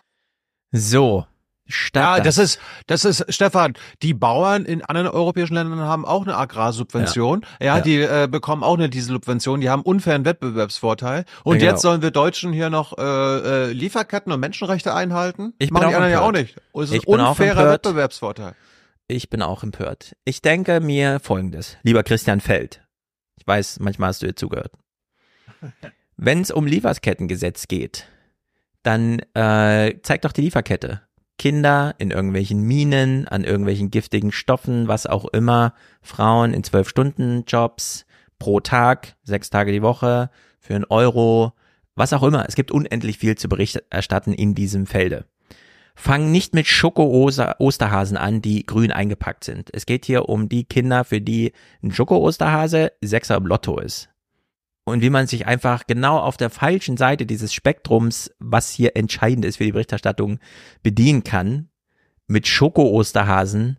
Ja, wenn angenommen diese Frau mit diesem Unternehmen hier es nicht hinbekommt zu beweisen, dass aufgrund der grünen Färbung des äh, Metallzeugs um die Schoko-Osterhasen, ähm, dass ihr das nur nicht gelingt mit der Versicherung, dass dafür keine Kinder zu Schaden kommen, dann hat sie da gefälligst kein Geschäftsmodell zu haben. Dann muss das weg. Das ist das Ziel dieses Gesetzes und dann kann man sie leider nicht bedauern. Also hier mit so einer bedauerlichen Nach- und die Schoko-Osterhasen und so. Das, Das ist, finde ich, ganz, ganz, ganz dämlich. Das ist genau die falsche Einflugschneise. Ja, Äh, also Christian, was, ja? was, was ich interessant fände, auch das wäre ja eine Möglichkeit der Berichterstattung. Ähm, wieso geht das, wieso sind offenbar andere EU, auch Industrienationen, in der Lage, ihre Produktion und Wirtschaft aufrechtzuerhalten unter den Bedingungen äh, der, des verschärften Lieferkettengesetzes? Ja. Es ist ja, offenbar geht das nur in Deutschland nicht. Warum geht das, warum geht das in anderen Industrienationen Europas? Da hätte man auch mal nachgucken können und das dann mindestens mit den deutschen Ängsten des Mittelstandes Mhm. äh, konfrontieren. Fragen über Fragen. Übrigens auch, lieber Chat, ich will noch kurz darauf hinweisen, während vorhin kritisiert wurde, dass ich so viel auf meinem Handy rumgucke, Tilo ist jetzt einfach in sein Homekino gegangen. Der sitzt drüben und guckt so einen Marvel-Film. Das ist einfach komplett abwesend. ja. Christian Feld führt diese Berichterstattung weiter. Diese einheitliche europäische Lösung ist in Arbeit. Jahrelang wurde über das Lieferkettengesetz verhandelt. Ein finaler Kompromiss liegt vor, doch er droht zu scheitern auf dem letzten Meter. Das Ziel des Lieferkettengesetzes Kinderarbeit, Ausbeutung, Umweltverschmutzung verhindern. Darauf sollen Unternehmen in ihrer Produktion achten. Das unterstützt auch die FDP, ist jedoch mit dem Kompromiss unzufrieden. Zu viel Bürokratie. Ja, hier werden mal so ein paar Kinder im Schnittbild gezeigt, aber Ich war übrigens auf Toilette nach äh, fünfeinhalb Stunden Sendung. Danke, dass du Bescheid Muss, mu musste ich mal. Und ich wäre bei der Legende Homekino gebleiben, ist viel cooler. Und ich höre ja nebenbei mit. Ich habe ja trotzdem mein Ding hier auf. Auf dem Klo Äh, hörst du uns. Na klar. Na klar, Äh. ich mache Podcast auch nicht aus, wenn ich aufs Klo gehe, wenn ich Podcast höre. äh, weil du ja gerade äh, diese Mittelstandsfrau, die hat was mit Schokolade zu tun gehabt, ne? Ja. Grün Also es gibt- eingepackter Schokolade. Es gibt kaum eine Industrie. Ich erinnere mich nämlich an äh, gerade an John Oliver hier mit Last Week Tonight. Der hatte mal von einer Weile was zu Schokolade gemacht. Es gibt keine kaum eine Industrie auf der Welt, also die Schokoindustrie, die so sehr von Kinderarbeit abhängt wie diese Ja. Industrie. Also die, das meiste, die meiste Ka- äh, Kuka Kuka-Pflanze wird Mhm. in Ghana, also in Westafrika, äh, gepflückt, Westafrika und Nigeria, glaube ich. Und da ist Kinderarbeit gang und gäbe. Ja, aber sie schafft hier drei Arbeitsplätze beim Einpacken, weißt du? Musst du auch mal bedenken. Ja, aber dadurch, dass die Lieferketten und diese Gesetze nicht eingehalten werden, weil die äh, Menschen, die das am Ende pflücken, viel zu wenig bekommen, müssen sie ihre Kinder arbeiten lassen, damit überhaupt irgendwas was am Ende rumkommt. Äh, das schafft dann zwar klar neue Arbeitsplätze, aber die Arbeitsplätze werden nur geschaffen, weil es kein Lieferkettengesetz gibt, der, äh, das diese Kinderarbeit verhindert. Mhm. Berichterstattung geht weiter mit O-Tönen aus Europa. Die Verhandlungsführerin des EU-Parlamentes genervt. So kriegen wir keine Deals. Eine Einigung im guten Glauben, man schaut sich in die Augen, schüttelt Hände und dann geht man nochmal ran an die Vereinbarung. Da wird europäische Entscheidungsfindung ein Witz. Dass die FDP jetzt nach zwei Jahren Verfahren aufwacht und die Bundesregierung wieder als Blockadeorganisation dasteht, das schadet uns, das schadet dem Ansehen Deutschlands. Ja, selbst der CDU-Mann, der inhaltlich gar nichts dagegen hat, findet das methodisch ein bisschen blöde, wie das deutsche Image leidet. Ja, ich, Naja. ich glaube, ich glaub, auf, äh, auf EU-Ebene hat die CDU ja quasi das mitbeschlossen, weil sie ja quasi da die äh, in der GroKo ist. Also auf CDU, äh, auf EU-Ebene ist, ist die CDU dafür, muss dafür sein. In Deutschland sind sie dagegen, weil die Wirtschaftsverbände dagegen sind. Ja. So, und jetzt kommt das Finale von diesem Bericht. Christian Feld so, alles halb so wild. Ich nehme mal eine ganz andere Ausfahrt, E-Fuels, und zeig euch da, es ist doch immer noch gut gegangen. Was regt ihr euch so auf? So. Auf eine Einigung beim Lieferkettengesetz müssen sie auch bei Rasch in Hürth erstmal warten. Die heutige Abstimmung kurzerhand verschoben. Die anderen in der EU kennen das schon. In Deutschland kann sich eine Koalition lange nicht einigen, muss sich am Ende zur Not enthalten. German Vote wird das genannt. Sie muss sich zur Not enthalten. Ne? Leider alles Opfer. Aber wenn dann auch noch mühsam verhandelte Kompromisse ins Wanken geraten, könnte das Vertrauen in Deutschland dauerhaft leiden. Mhm. Es bedeutet vor allem aber, dass Deutschland sich selbst aus dem Spiel nimmt, denn Mehrheiten werden dann ohne die Positionierung der Bundesregierung äh, gesucht und dann auch gefunden. Und dann kommt heute doch noch Bewegung in eine scheinbar festgefahrene Situation. Eine andere Verordnung, strengere CO2-Standards für Lkw und Busse. Bis zuletzt wollte in Deutschland die FDP nicht zustimmen. Mit einer neuen Passage ging es dann doch. Damit haben wir jetzt eine bessere Regulierung, weil wir zusätzliche Optionen zum Klimaschutz mit aufnehmen konnten. Konkret geht es darum, dass neben der Elektromobilität für Nutzfahrzeuge auch äh, E-Fuel, synthetische Kraftstoffe äh, künftig äh, eingesetzt werden sollen. Offenheit, das möchte ich nochmal betonen, gegenüber verschiedenen Technologien hatte die Verordnung immer vorgesehen. Das heißt, ein Verbot, ein Ausschluss von E-Fuels war hier nicht geplant. Unter dem Strich stimmt Deutschland zu, ein Problem gelöst, eins nicht. Ja, es wurde so eine komische Passage nochmal angepasst, die inhaltlich auch unbedeutend ist und so. Totale Verzögerung, German Vote als Hashtag äh, etabliert. Ist alles Aber- so dumm, man kriegt es echt nicht mehr verstanden. Wenn man, wenn man so ein Gesetzesgebungsverfahren als eine Lieferkette äh, ansehen würde, ne? also eine Gesetzeslieferkette, Mhm. dann hat doch quasi Deutschland als Teil dieser Gesetzeslieferkette seinen Teil nicht beigetragen. Ja. Es ist ein bisschen wie bei der Bahn. Die Niederländer bauen den Hafen aus und so weiter. Die Schweizer bohren 50 Kilometer lange Tunnel durch ganze Berge. Alle machen ihre Bahnstrecken fertig und dann kommt die Frage an Deutschland, äh, habt ihr jetzt die Gleise auf euer flaches Land mal draufgelegt oder nicht? Und die Deutsche Bahn so, ah ja, stimmt. Da war ja noch was. Leider konnten wir das große europäische Projekt aber schön, dass ihr in der Schweiz es geschafft habt, dieses völlig undenkbare Projekt 50 Kilometer Tunnel äh, zwei Jahre vor dem Plan und unter den Kosten, die kalkuliert waren, fertigzustellen. Wir haben es nicht geschafft, aufs flache Land Gleise zu legen. Ja, aber das ist wie mit, das ist wie mit Glasfaser. Es ist, äh, ja, habt ihr diesen Das regelt der heute- Markt. Das regelt der Markt. Ähm, das, äh, das, wie heißt es? Heute Show. Die Heute Show hat so eine Reportage Mhm. gemacht zum Thema Digitalisierung in Deutschland. Habt ihr das zufällig gesehen? Ich hab's gesehen, ja. Das War ist lustig. sehr amüsant. Ja, Das, das- ist ja amüsant. Man kriegt wirklich Ja, die ja. Krise, wenn man das sieht. Ja, ja. Guckt euch das mal an bei YouTube, eine halbe Stunde oder so. Diese beiden, wie heißen Ja. sie, Fabian Köster und Dingsterbums, machen sich auf die Suche nach dem Internet in Deutschland. Sind dann ganz kurz in Estland, irgendwo mitten im Wald. Ja. Und, dann sind sie wieder zurück in und Deutschland. können den Fernsehgarten gucken. Ja. Yes, also das war wirklich sehr gelungen. Mhm. Aber es ist traurig, Leute. Stellt euch drauf ein. Es ist traurig. Okay, gut. Scholz war beim Biden. Ja, Jawohl. komm, wir steigen, wir steigen aus mit Karneval, oder? Willst du noch was gucken, Kilo? Heute ist Aschermittwoch, wir sollten mit Karneval aussteigen, ja? Ja. Ich, Scholz ich bin durch. War, bei, Ich bin- war bin das eine. Karnevalsveranstaltung? Scholz bei beiden? Dann machen wir jetzt zwei Sachen. Ja, ja, Scholz war bei. Ronald Reagan, Hans. Wir, wir so. lassen uns von Thewissen nochmal erklären, dass Biden voll auf Zack ist und äh, seine Dienste gut erfüllen kann. Und danach gucken wir kurz Karneval. Thewissen. In diesem Bericht, der eigentlich ja sachlich sein müsste, steht auch sowas drin wie Biden wäre ein wohlmeinender älterer Herr mit schlechtem Gedächtnis, der sich nicht einmal an den Todestag seines Sohnes erinnern könnte. Das hat den Präsidenten empört. Er hatte einen Presseauftritt, der eigentlich empört? sehr energetisch war, bei dem er aber leider auch wieder einen Fehler gemacht hat. Er hat den ägyptischen leider. Präsidenten äh, Leider. Sisi dann nach Mexiko verortet. Aber seine, ähm, sein Umfeld sagt ganz klar, er vergisst die Dinge nicht, sondern er ist wirklich Herr aller Dinge bei den vielen Krisen, die er zu managen hat. Und ehrlicherweise ist das auch unser Eindruck, wenn wir ihn erleben bei Pressekonferenzen, bei öffentlichen Auftritten, dass ähm, auch wenn er hin und wieder mal einen Fehler macht, sagt nichts darüber aus, dass Joe Biden nicht in der Lage wäre, seine Geschäfte auch wirklich zu führen. Also je- jetzt, jetzt raste ich fast aus, jetzt zum Schluss nochmal.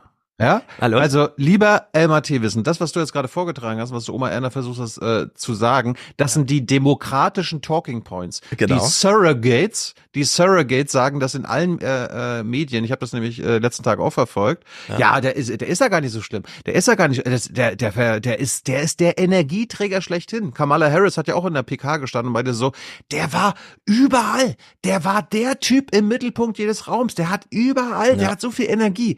Und Jon Stewart ist ja jetzt wieder zurück bei der Daily Show, jeden Montag, ne? Mhm. Jon Stewart hat es auf den Punkt gebracht, hat die Clips eingespielt und meinte dann so, wenn das so ist, warum filmt ihr das dann nicht?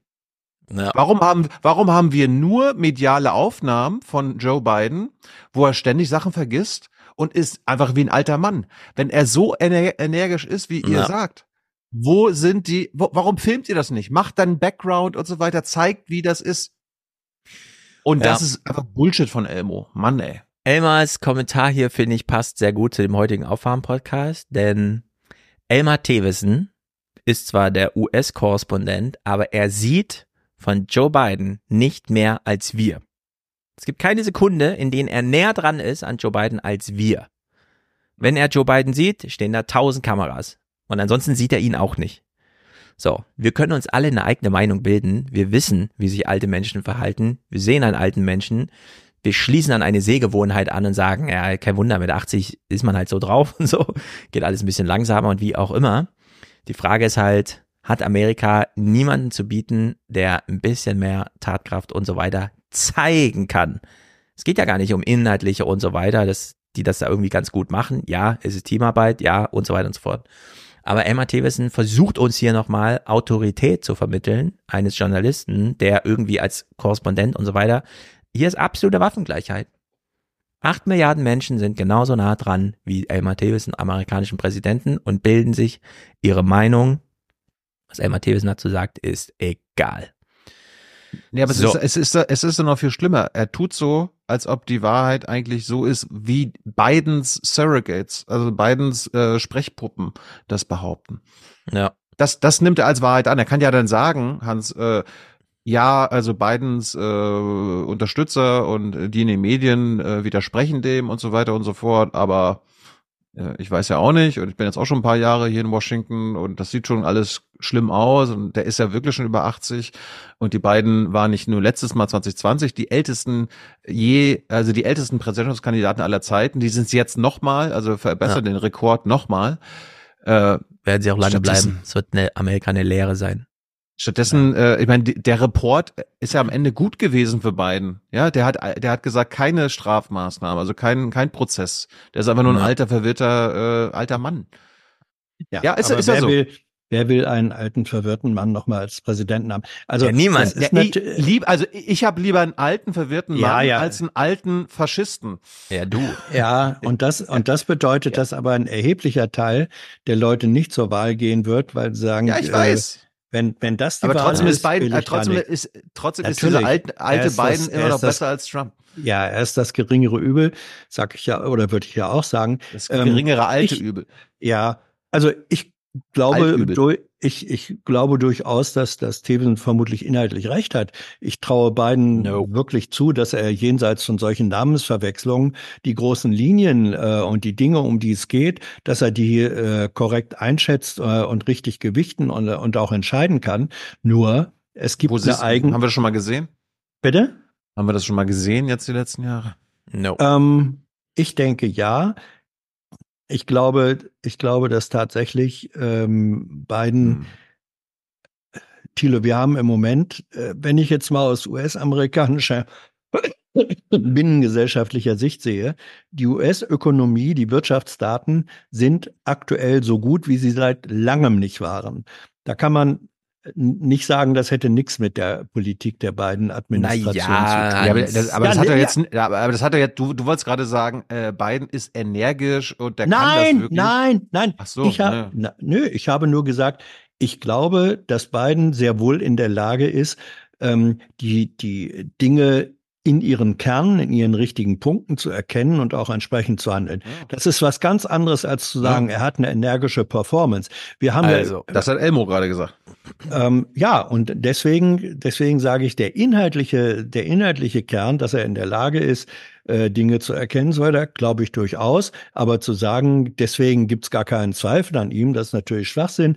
Wir haben in Deutschland erlebt, dass bei der letzten Bundestagswahl jemand nicht Kanzler geworden ist, weil er an der falschen Stelle drei Sekunden gelacht hat. Ja, also die die Macht, die Macht der Bilder, ähm, äh, die da transportiert wird. Und natürlich, wenn du so einen uralten und ich weiß, wovon ich spreche, ähm, äh, die die Ausstrahlung, die Anmutung, äh, die man die man hat, die wird über Bilder und Töne und dann am Ende auch über solche Versprecher äh, mittransportiert und die entfaltet eine ganz fatale Wirkung. Deswegen ist doch das Biden-Lager äh, komplett entsetzt darüber, dass er sich dann auch nochmal bei seiner letzten Pressekonferenz, obwohl er eigentlich schon fast weg war, nochmal in den Saal gedreht hat und weitergeredet hat. Ja, ja, ja.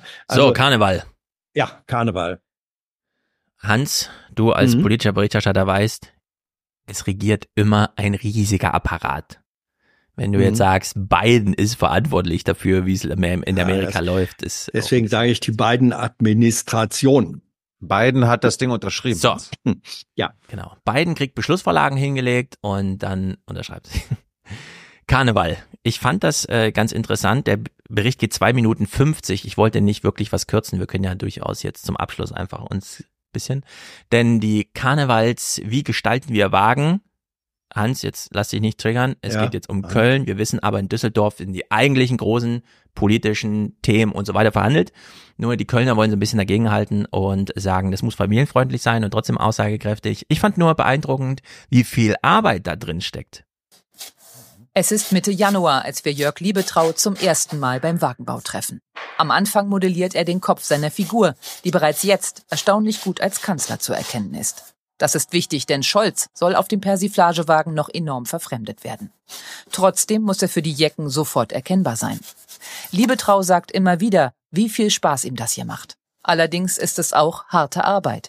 Insbesondere in diesem Jahr, wo Karneval so früh liegt. ab Januar sieben Tage Woche, zwölf, teilweise 14 Stunden, geht's dann in einem durch. Das ist normal. Wagenbau ist sehr viel Handarbeit. Hier bauen viele Künstler und Kulissenbauer, hauptsächlich mit Styropor, Kaninchendraht und viel Farbe. Jörg Liebetrau ist gelernter Steinbildhauer. Um sein Designstudium zu finanzieren, ist er vor 31 Jahren in den Karneval reingerutscht, hat den Wagenbau von seinem Schwiegervater übernommen, der das 25 Jahre lang gemacht hatte. Mittlerweile baut auch Liebetraus Sohn in der Halle. Die langjährige Erfahrung ist wichtig, um Probleme beim Bau zu vermeiden. Es ist schon hier und da eine Herausforderung, was äh, äh, die Statik angeht, was die Figuren angeht. Und äh, dann will man eine gewisse Dynamik reinbringen. Und es soll ja nicht dann so einfach so starr da wie so ein Püppchen sitzen, Genau. sondern man will ja auch etwas, eine Idee transportieren. Die Idee hier ist, Olaf Scholz als Faultier darzustellen. Entworfen werden die 25 Kölner Persiflagewagen von einer kleinen Gruppe, den sogenannten Kritzelköpp. Die Verballhornung des Kanzlers war die Idee von Martin Weiz. Das ist hier so ein Deep State. Da gibt's irgendwo so eine Halle und da wird einfach der ganze Zug zusammengebaut. Denn er sieht da viele Gemeinsamkeiten. Das Faultier gehört zur Gattung der zahnarmen Säugetiere. Das heißt, der Mann hat keinen Biss. Er kann ja nichts für, das ist Genetik. Ähm, dann diese Offensichtlichkeit, dass ein Faultier gar nicht faul ist, sondern handlungsarm. Das sitzt im Baum und bewegt sich nicht, damit es nicht gesehen und nicht äh, gefährdet wird. Das heißt, seine Fressfeinde erkennen ihn nicht. Im Gegensatz zur Nicht faul, sondern handlungsarm. Konkurrenz aus Düsseldorf wird den Kölnern immer wieder vorgehalten, ihre Wagen seien zu brav. Gibt es also eine Geschmacksgrenze für Karnevalswagen? Wir haben mit dem Kölner Rosenmontagszug einen Anspruch, dass wir ein Familienfest darstellen wollen. Wir möchten, dass auch am Zugweg kleine Kinder mit ihren Eltern stehen können, ohne dass der Vater erklären muss, warum da jemand geköpft wird. Die Karnevalswagen werden immer wieder verwendet. Jedes Jahr im Herbst werden die Figuren abgerissen, die Wagen umgestrichen und neu dekoriert. Wir sagen, die Kunst des Rosenmontagszuges ist die Kunst für genau einen Tag und ähm, es kann sich auch niemand etwas davon erwer käuflich erwerben. Das heißt, es wird alles zerstört. Das schmerzt den Zugleiter ganz besonders immer. Naja, und für diese Aufbauten, für die Persiflagen kalkulieren wir so ungefähr einen niedrigen fünfstelligen Betrag alljährlich für jeden einzelnen Wagen. Es wird alles zerstört. Ja, diese Kappe würde auch Volker Wissing gut stehen. Ja. Heute ist Aschermittwoch. Wir wollen nicht wissen, wo wir sie noch sehen überall. Zeigen, ich bin jetzt ja gespannt, aber das werden sie wahrscheinlich nicht zeigen. Es gab ja diesen Überraschungswagen in Köln am Rosenmontag, äh, der Antisemitismus äh, thematisiert hatte, aber was sie da gemacht haben, war ja unter aller Sau. Das war ja so eine Oma, äh, die einen Palästinenser-Schal, das traditionelle Tuch getragen hat, dann so eine Schärpe mit Antisemitismus drauf hatte und dann zwei Höllenhunde äh, äh, geführt hat, wo Hass und Gewalt drauf stand, die ein äh, ähm, äh, ein Bändchen hatten mit äh, Palästina-Farben. Also hab's nicht gesehen. Ja, äh, grotesk, grotesk. Also äh, Antisemitismus thematisieren, indem Anti-Palästina äh, Hetze gemacht wird, ist krass. Ja. So, das war's. Macht's gut. Thilo hat Termine. Hans hoffentlich auch. Das Leben muss genossen werden. Ja, ja. Entschu Nochmal Entschuldigung, dass wir heute an einem Mittwoch, ich glaube nach zehn Jahren haben wir, also Yes. wann haben wir zuletzt an einem Mittwoch das gemacht? Aber es ist ja Valentinstag. Es ist ja. Ich habe jetzt auch noch Valentinstag. Das ist, Leute. Ciao. Das ist unser Zeichen der Liebe an unsere Hörerschaft. Ja. So, Hat sich nicht, an die, nicht an die Schwarzhörerschaft, Ja. nur an die Hörerschaft. Hat sich denn, Stefan, die Zahl der Likes nach deinem dramatischen Aufruf ein bisschen verbessert? Tilo hat aufgerufen. Ich sehe das Schau nicht. mal. Tilo muss sagen. Mhm. Schau mal, wir hatten vorhin irgendwas mit 500. 500, ja. Was glaubst du, ist es jetzt? Jetzt sind wir bei 800, also unter aller Sau, Leute. Das ist unter, aller Sau, liebes Live-Publikum, lieber YouTube-Chat. Ich wusste doch von Anfang an, was von euch zu halten ist. Ja. Gut, äh, Man kann das ja auch noch nachträglich machen. Richtig. Jetzt.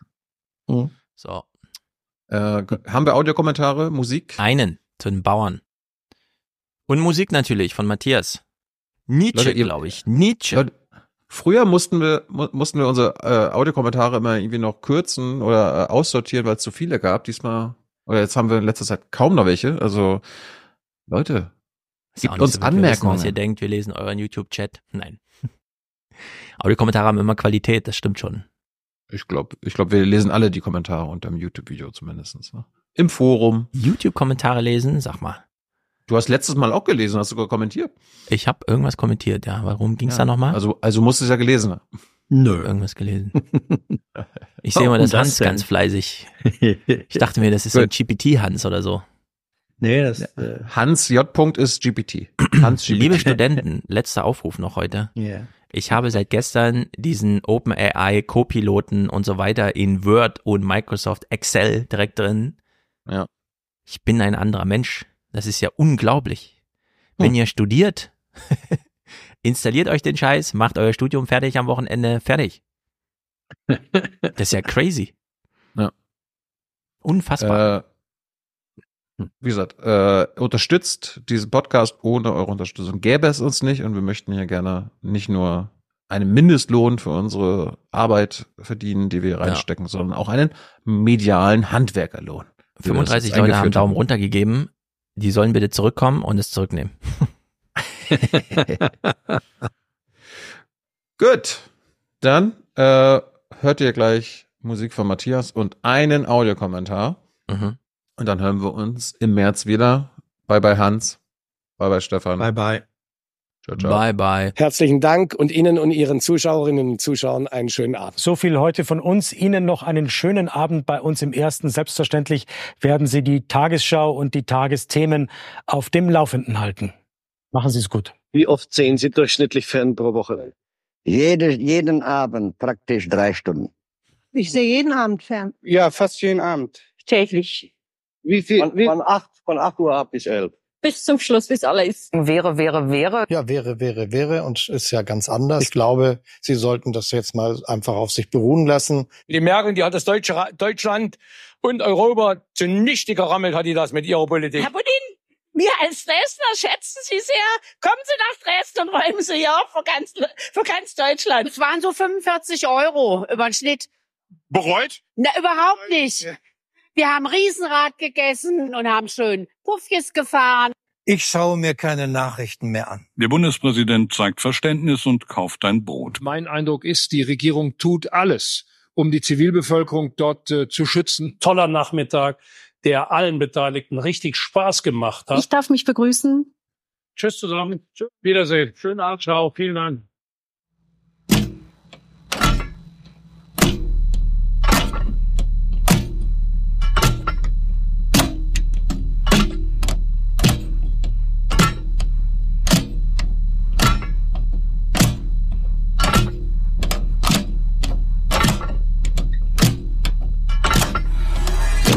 Nötig hat, aus der Vernunft einen Tyrannen zu machen, wie Sokrates es tat, so muss die Gefahr nicht klein sein, dass etwas anderes den Tyrannen macht.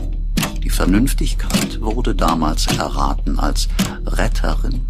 Es stand weder Sokrates noch seinen Kranken frei, vernünftig zu sein. Es war de rigueur. Es war ihr letztes Mittel.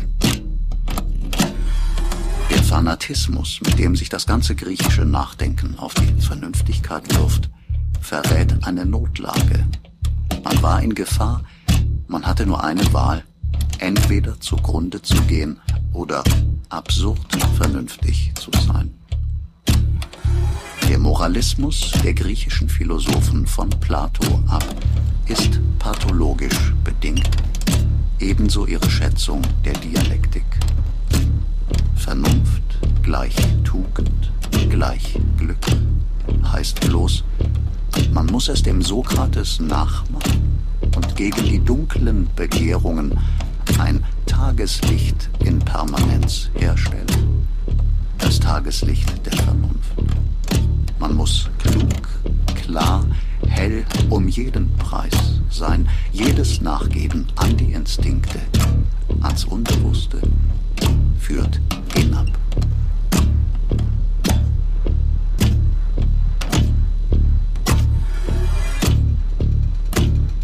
Ich habe zu verstehen gegeben, womit Sokrates faszinierte. Er schien ein Arzt, ein Heiland zu sein. Ist es nötig, noch den Irrtum aufzuzeigen, der in seinem Glauben an die Vernünftigkeit um jeden Preis plant?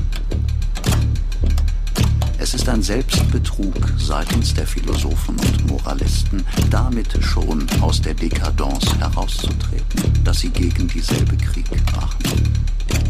Das Heraustreten steht außerhalb ihrer Kraft.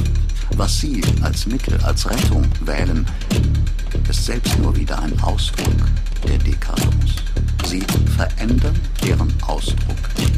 Sie schaffen sie selbst nicht weg. Sokrates war ein Missverständnis. Die ganze Besserungsmoral, auch die christliche, war ein Missverständnis. Das grellste Tageslicht, die Vernünftigkeit um jeden Preis, das Leben hell, kalt, vorsichtig, bewusst, ohne Instinkt, im Widerstand gegen Instinkte, war selbst nur eine Krankheit, eine andere Krankheit durchaus kein Rückweg zur Tugend, zur Gesundheit, zum Glück. Die Instinkte bekämpfen müssen, das ist die Formel für Dekadence. Solange das Leben aufsteigt, ist Glück gleich Instinkt.